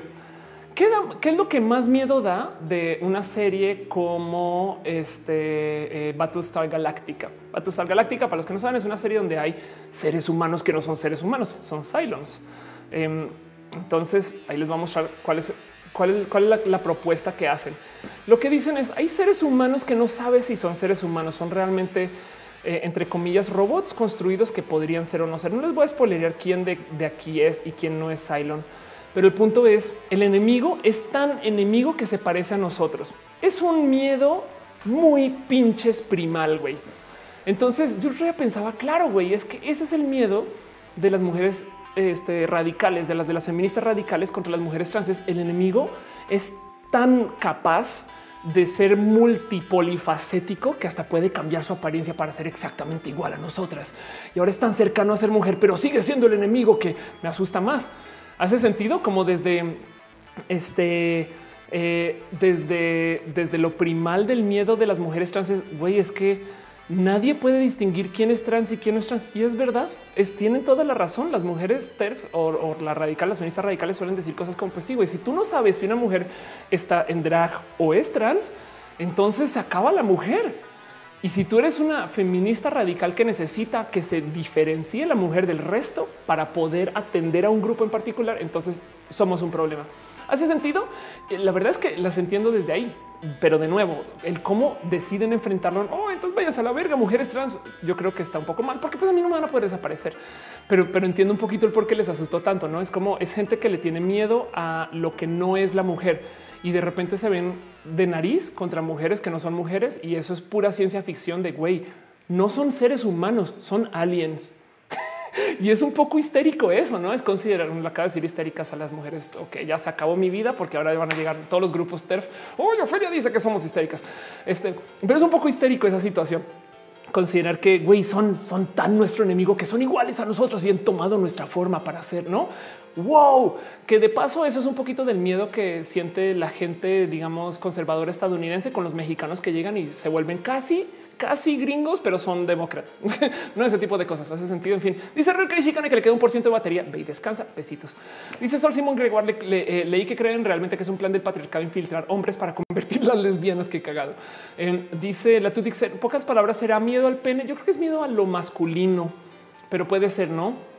Este lo digo porque eh, sin dejar muchos nombres, he tenido muchos acercamientos de, de mujeres radfem que luego me dicen que me quieren conocer desde lo íntimo y pues la verdad es que también miren, yo creo que todos, todas estamos aprendiendo de esto y el tema trans es entre comillas nuevo porque lo estamos diciendo, pero yo creo que ha habido gente trans desde hace mucho tiempo y, en algún momento vamos a tener que negociar esa diferencia. Y me encantaría que las mujeres, las feministas radicales, usaran su fuerza y se enfrentaran contra el o sea, contra el patriarcado puro. no es como que capaz si yo sí represento un poquito el patriarcado, lo acepto. Sí, sí tengo un poco de vato en mí, güey, a huevo, pero pues soy 10%. no ve, ve con los vatos puros, no algo así. En fin, una mujer trans, eh, yo creo que es tan pequeña pequeña amenaza patriarcal que es un poco tonto que se enfoquen tanto en nosotros. Pero pues ya, en fin, así las cosas. Eh, dice eh, José Daniel, a veces las terfas hablan de mujeres como si solo fuera una vagina. Sí, eso es verdad, exacto. Se enfocan en lo único que tienen para colgarse. O sea, la única gran diferencia entre las mujeres cis y las mujeres trans Em, si le rascas a todo, eh, ni siquiera es que nacen o no, porque bien puedes argumentar. Mira, Ángela Ponce sabía que era mujer de nacimiento, nunca fue niño. O parece chiste, Zoe Joffre, quien eh, eh, entrevisté para mi canal para diagnosis, y pueden hablar mucho con Zoe, porque bien les puede hablar Zoe acerca de cómo, güey, nunca fue niño, nunca. Em, y, y, entonces, si le rascas en todos lados, lo único que les queda para decir es que eso sí es diferente, son los genitales. Y eso de paso puede que colapse cuando comience el tema de los trasplantes. Pero bueno, em, como sea, eh, eh, el tema es entonces como, como es una rarísima y muy rica la situación donde dicen, pues es que mujer, mujer es la que sufre y la que tiene genitales. Y es de güey, eso es lo más misógino que hay. Pero están tan encerradas en ese como hate a la mujer trans em, que yo creo que están dejando pasar eh, muchas situaciones de personas que realmente sí son una amenaza a los feminismos y es una lástima que no estén enfocadas por allá. Pero bueno, en fin, eso, eso yo creo que esa es mi explicación. Eso es como el tratado de racionalizar el por qué hay mujeres TERF que son tan, tan eh, alejadas de lo queer, porque sí entiendo por qué, porque de cierto modo los transfeminismos atentan un poquito o mucho contra los feminismos porque desdibujan la diferencia entre ser hombre y ser mujer. Eh, véanlo así. En un ¿qué, es, ¿qué son los feminismos? Esto, esta es la plática que yo quería de estas académicas, güey. ¿Qué son los feminismos en un mundo donde no tienes que ser mujer a huevo? ¿No hace sentido? Eh, güey, si es tan difícil ser mujer, güey, pues ya toma esto de transición. Es más, no tienes que tomarte esto. Puedes ir al registro civil y eres vato, güey. Fin. No, el trato social va a ser diferente. Sí, eh, eh, pero pues bien puedes decir en cualquier esquina, güey, o sea, lo siento. Em, entonces, eso es una plática que me parece entretenida y divertida de, tener desde la apreciación a la ciencia em, y que igual íbamos a vivir de un modo otro. Pues así. Karen Caspi dice no quieren ser llamadas así, se quieren mezclar con las radfem y existen diversos feminismos. Ah, no manches, no son güey, todo lo que yo he escuchado de las TERF es por favor no me digas TERF que eso es un insulto. Yo soy radfem. Qué locura. Entonces, si hay diferencia, ok. En fin, este, yo, yo, la verdad es que a raíz de los feminismos radicales y de las TERF opté por ya oficialmente dejar de decir que soy una persona feminista. Soy pro feminista y, yo creo que ojalá algún día eh, se me otorgue o no, no, no tengo por qué. O sea, es una etiqueta que no me importa mucho tener o no tener. Yo actúo en pro de la diversidad y me gustaría poder tener más diálogos bonitos con gente radical acerca de esto. No es como un güey, vamos a, vamos a ver cómo soluciona o, sea, por dónde va esto, porque con todo perdón, pero cada vez va a haber más gente trans. es un hecho. Em, entonces, eh, en este raro mundo de hoy, la neta, el género es algo que vamos a cada vez poder cambiar con más ligereza. Tengan en cuenta que la gente que hace drag literal piensa, ay, no sé si mañana voy a ser niña y ya, güey, así. Entonces, ¿Cuáles son los feminismos que van a defender o que van a apoyar o que van a estar detrás de esa persona? Un pobre chico afeminado em, tiene muchas cosas de las cuales se le podría discriminar a una persona del ser mujer, pero es un niño. Y entonces la verdad es que solo tiene apariencia femenina y nadie lo va a defender porque las feministas van a decir es niño, tiene privilegios. Los chicos este, em, los chicos eh, van a decir, pues es joto, entonces pues no es niño, ¿eh? o sea, perdón. Em, los chicos gay van a decir, es pasiva, entonces yo no me voy a preocupar por las pasivas, pinche pasiva. Hace sentido como que los, chicos femeninos a veces pienso, güey, son quizás el grupo que más acumula como que este raro como hate de la diversidad. Eh, dejando de lado como que quizás, quizás yo creo que el super triunfo para los que conocen lo que es eso del, del odio sería un chico femenino este, de color indígena, mushes.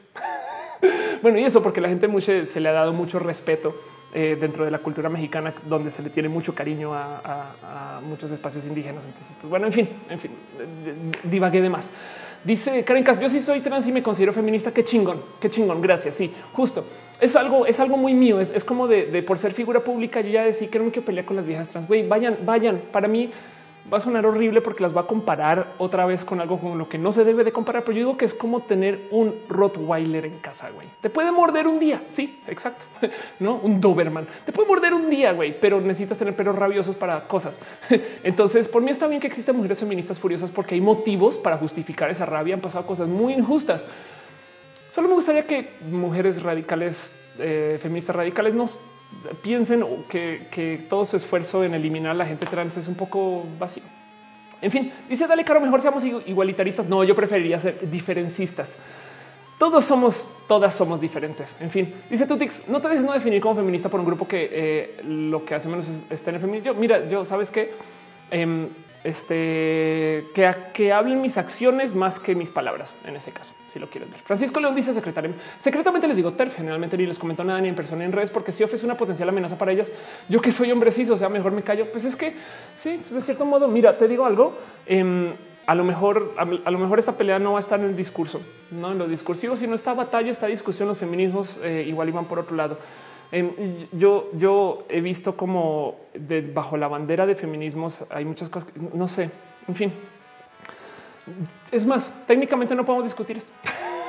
Así que algo tiene que ceder eventualmente. Yo me puse hace una semana y puse así un gran mensaje diciendo, güey, porque cada vez que digo algo de las mujeres radicales, de las feministas radicales, este, me escriben, eh, güey, cosas, un chingo de cosas bien furiosas o, agarrar mis tweets o está Ofelio, el misógino, no sé qué, ponen sus grupos en Facebook, estas cosas. Y digo, güey, en vez de echarme mierda, yo me pongo para platicar. Entonces esa oferta sigue en la mesa y me rebasa que nunca Nunca he tenido una plática decente con una mujer TERF de qué pedo, donde, donde podamos encontrar puntos en común del hasta el cómo apoyar. Es más, yo les dije a las mujeres TERF en mi, cuenta de Twitter, si me mandan información de temas feministas, yo se las tuiteo, güey, porque hay que apoyar los feminismos.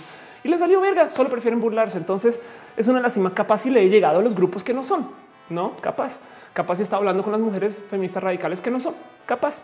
Entonces eso va a seguir ahí. Mi puerta está abierta y yo quiero platicar y dialogar y me encantaría. Sería, me suena súper divertido encontrar cuál es el futuro de los transfeminismos en un mundo donde cada vez es más fácil cambiar tu género. Eso, esa pregunta la quiero solucionar en mi vida. V dice, según muchas feministas, Este muchas feministas radicales no podemos ser mujeres y heterosexuales, entonces me retiraron mi carnet de feminista. Sí, es una lástima que eso esté pasando, pero bueno. En fin, ahí luego dice no somos Mukun, qué difícil es ser asexual en un mundo tan sexualizado. Ándale. Ah, en fin, dice José Cruz que se tiene que. Yo creo que también va siendo hora de eh, cerrar. Llevamos al aire eh, en este momento tres horas 40 minutos. Em, y pinche café sinfónico me dejó un mensaje por WhatsApp donde me decía, ¿estás bien, Meca? Y, pues la verdad es que, pues, ¿qué, te digo? Café Sinfónico, eres de lo peor, güey. Y, está cagado que me escribas eso, Café Sinfónico, porque técnicamente no tiene celular, ¿recuerdas? Pero bueno, Emilio Cat dice, explíqueme lógica eh, que tienen baños mixtos cuando sumen los hombres son potenciales violadores, así se pretende eliminar el género del documento, entonces ya no habría custodia únicamente material. Sí, de acuerdo, ¿eh? de, paso el tema del cambio de género también. Yo, yo, miren, desde lo teatral, desde lo performativo y desde la formación. Yo estoy perfectamente ok con que existan roles de género, pero no que sean impositivos. O sea, yo soy binaria, más no binarista. Y a mí me parece hasta divertido que existan modos de ser y que sean etiquetables. O sea, claro, se puede ser mujer muy mujer y mujer no tan mujer y mujer mujercita y mujer mujer sota. No hay ningún modo correcto o incorrecto. Nadie es más mujer que menos mujer. Todo eso yo creo que se debería practicar.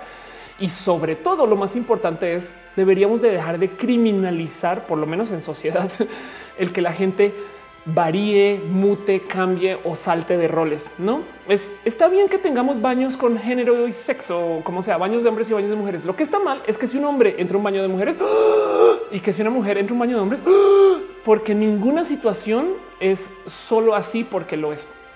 De hecho, que, que los baños estén divididos por género es una reverenda idiotez si se supone que se hizo para evitar la agresión sexual. Porque la neta, neta, ¿cuál es la lógica en pensar que un violador de repente va a haber un aviso que dice solo mujeres y va a decir, uy, no, ahí ya no puedo entrar, ¿eh? ahí ya se acabaron mis poderes? O sea, yo puedo violar cuerpos, pero no puedo violar avisos de solo mujeres. No, no, ya, ya me jodí. No, güey, no para nada.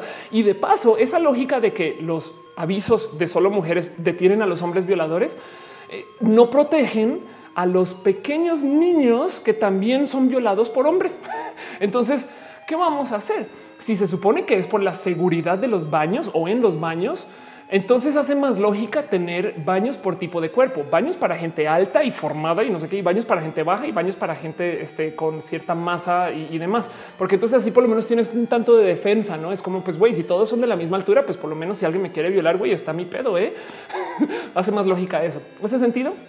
Entonces, los baños por género son una reverenda estupidez y de hecho el motivo por el cual están ahí no tiene nada que ver con la seguridad. De hecho, estaban diseñados porque se le dieron baños a los hombres en las fábricas y a las mujeres no, porque no se querían mujeres en las fábricas. Entonces fue un acto discriminatorio y se celebró cuando se creó el primer baño de mujeres en una fábrica. Estoy hablando de 1910 y esto quizás Chicago o algo así.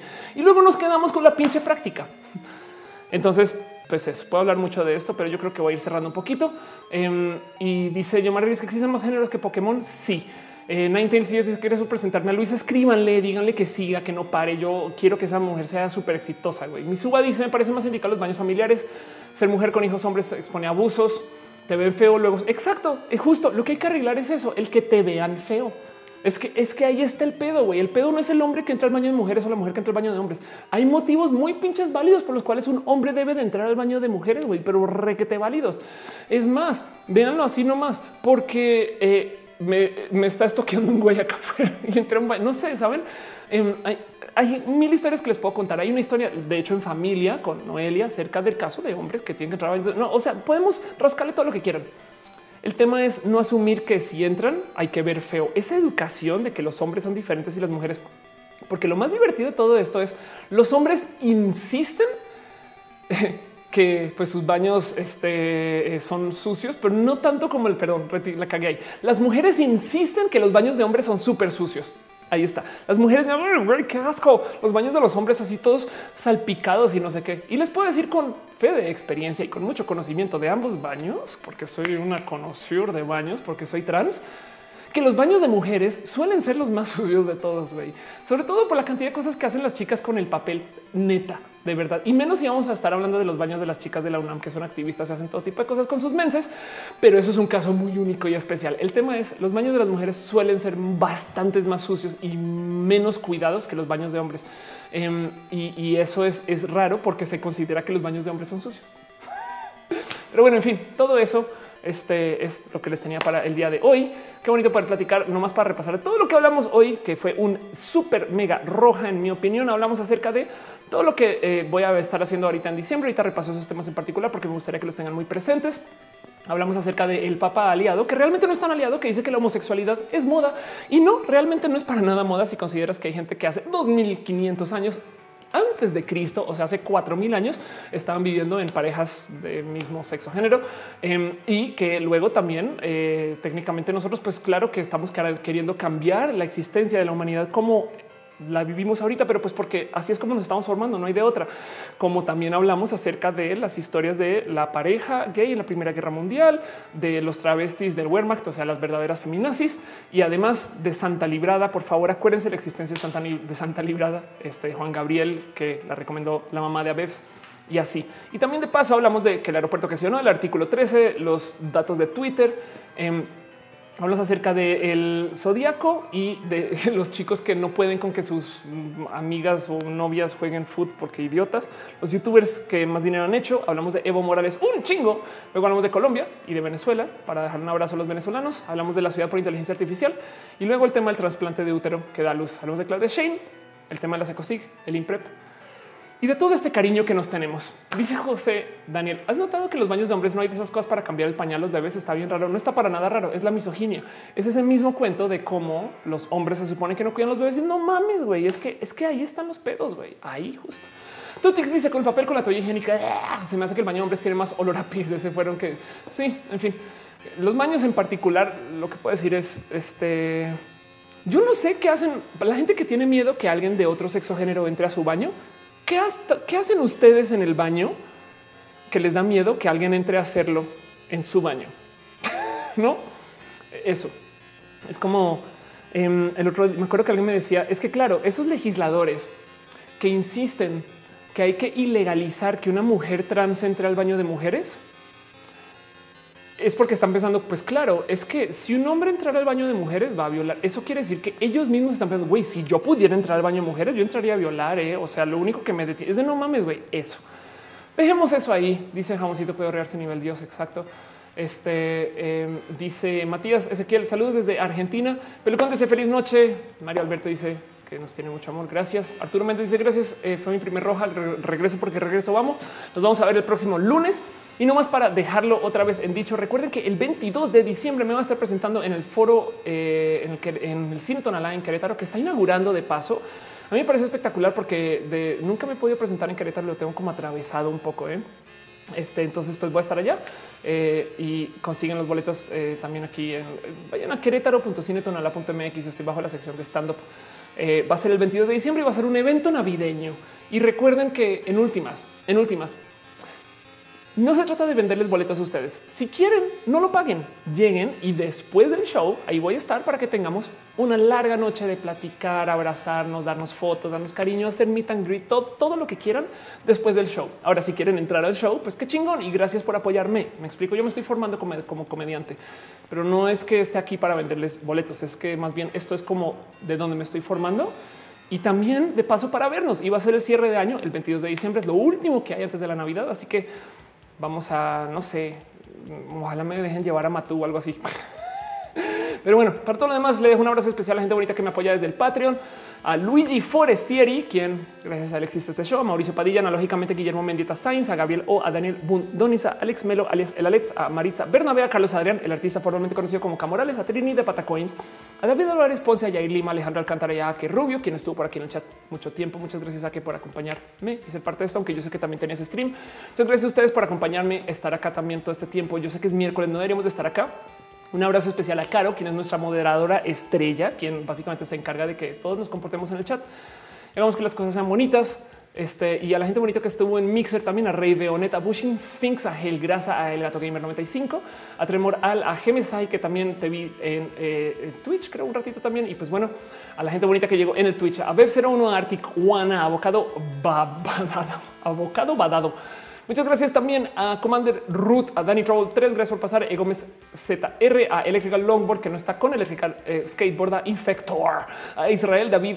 Eh, no, Israel, David Lard, a Jaboncito, a Joe Saurus, a Jauregui, a la Tutix, a Más Porcupine, a Matt Kapluku, a Miss Uva, a Politsei, a Positivity Bot, a Restreamio Bot, a Ruben Laza, Sasha de Large, Skinny Seahorse, a Slow Cool, a Taoki 7 y a TID guion bajo, guion bajo, guion bajo. Y también de paso a la gente que está en YouTube. Ya saben que YouTube a veces se salta eh, sus nombres, entonces no me odien si de puro chance este eh, pues no los leo, solamente avisen al final. Pero bueno, un abrazo especial a Aldo Receta Noriega, un abrazo también a Arturo Méndez hasta el lunes. Gracias Arturo por pasar en tu primer roja. Estos rojas se hacen todos los lunes. Vamos a tener un break en diciembre de todos modos, pero pues la idea es seguir con esto como sea. Hasta el Luna, Carlos S. Gutiérrez, a Cuyito ZK, a Caro de nuevo, a Daxter Fug, a Emilio Cata, Faz Rodríguez, a Frank Cruz, a Javier García, Jonathan Quirino, a Josie, Daniela, Joan, a Juan, Joan, a Juan Eduardo Alvarado Salcedo, a Yomar Reyes, a Mariana Diamandis, a Mario Alberto Matías Ezequiel Yete, Morales Hansel, Paula León, Pelucón, Rebeca Rosas, Scarlett Cat, Sol Simón Gregoire, Yugi Fran, también a Noelia, mi novia, mucho amor que estuvo en el chat, salió, volvió, demás así estas cosas. Murci dice que se va a volver a ser roja. No, yo creo que no. Nunca dejé de ser roja, todavía soy roja básicamente. Em, y también de paso, eh, este por ahí vi pasar a División de Arisa eh, y también por ahí vi pasar a la locomotora. Seguramente salieron o no los mencionó YouTube y así las cosas. Dice Dafne Arteaga, descanse gracias. Un besito. Ana Noriega dice mañana veré las primeras dos horas que me perdí. Ahí quedan, por eso queda el recalentado. Tengo que arreglar. Eh, creo que hubo un recalentado que quedó mal subido este al este al, al audio. A ver si arreglo eso. Eh, de paso les dejo el link de un Discord. Recuerden que todo esto que dije, platiqué, hablé y demás ya está aquí abajo en los comentarios del video en YouTube.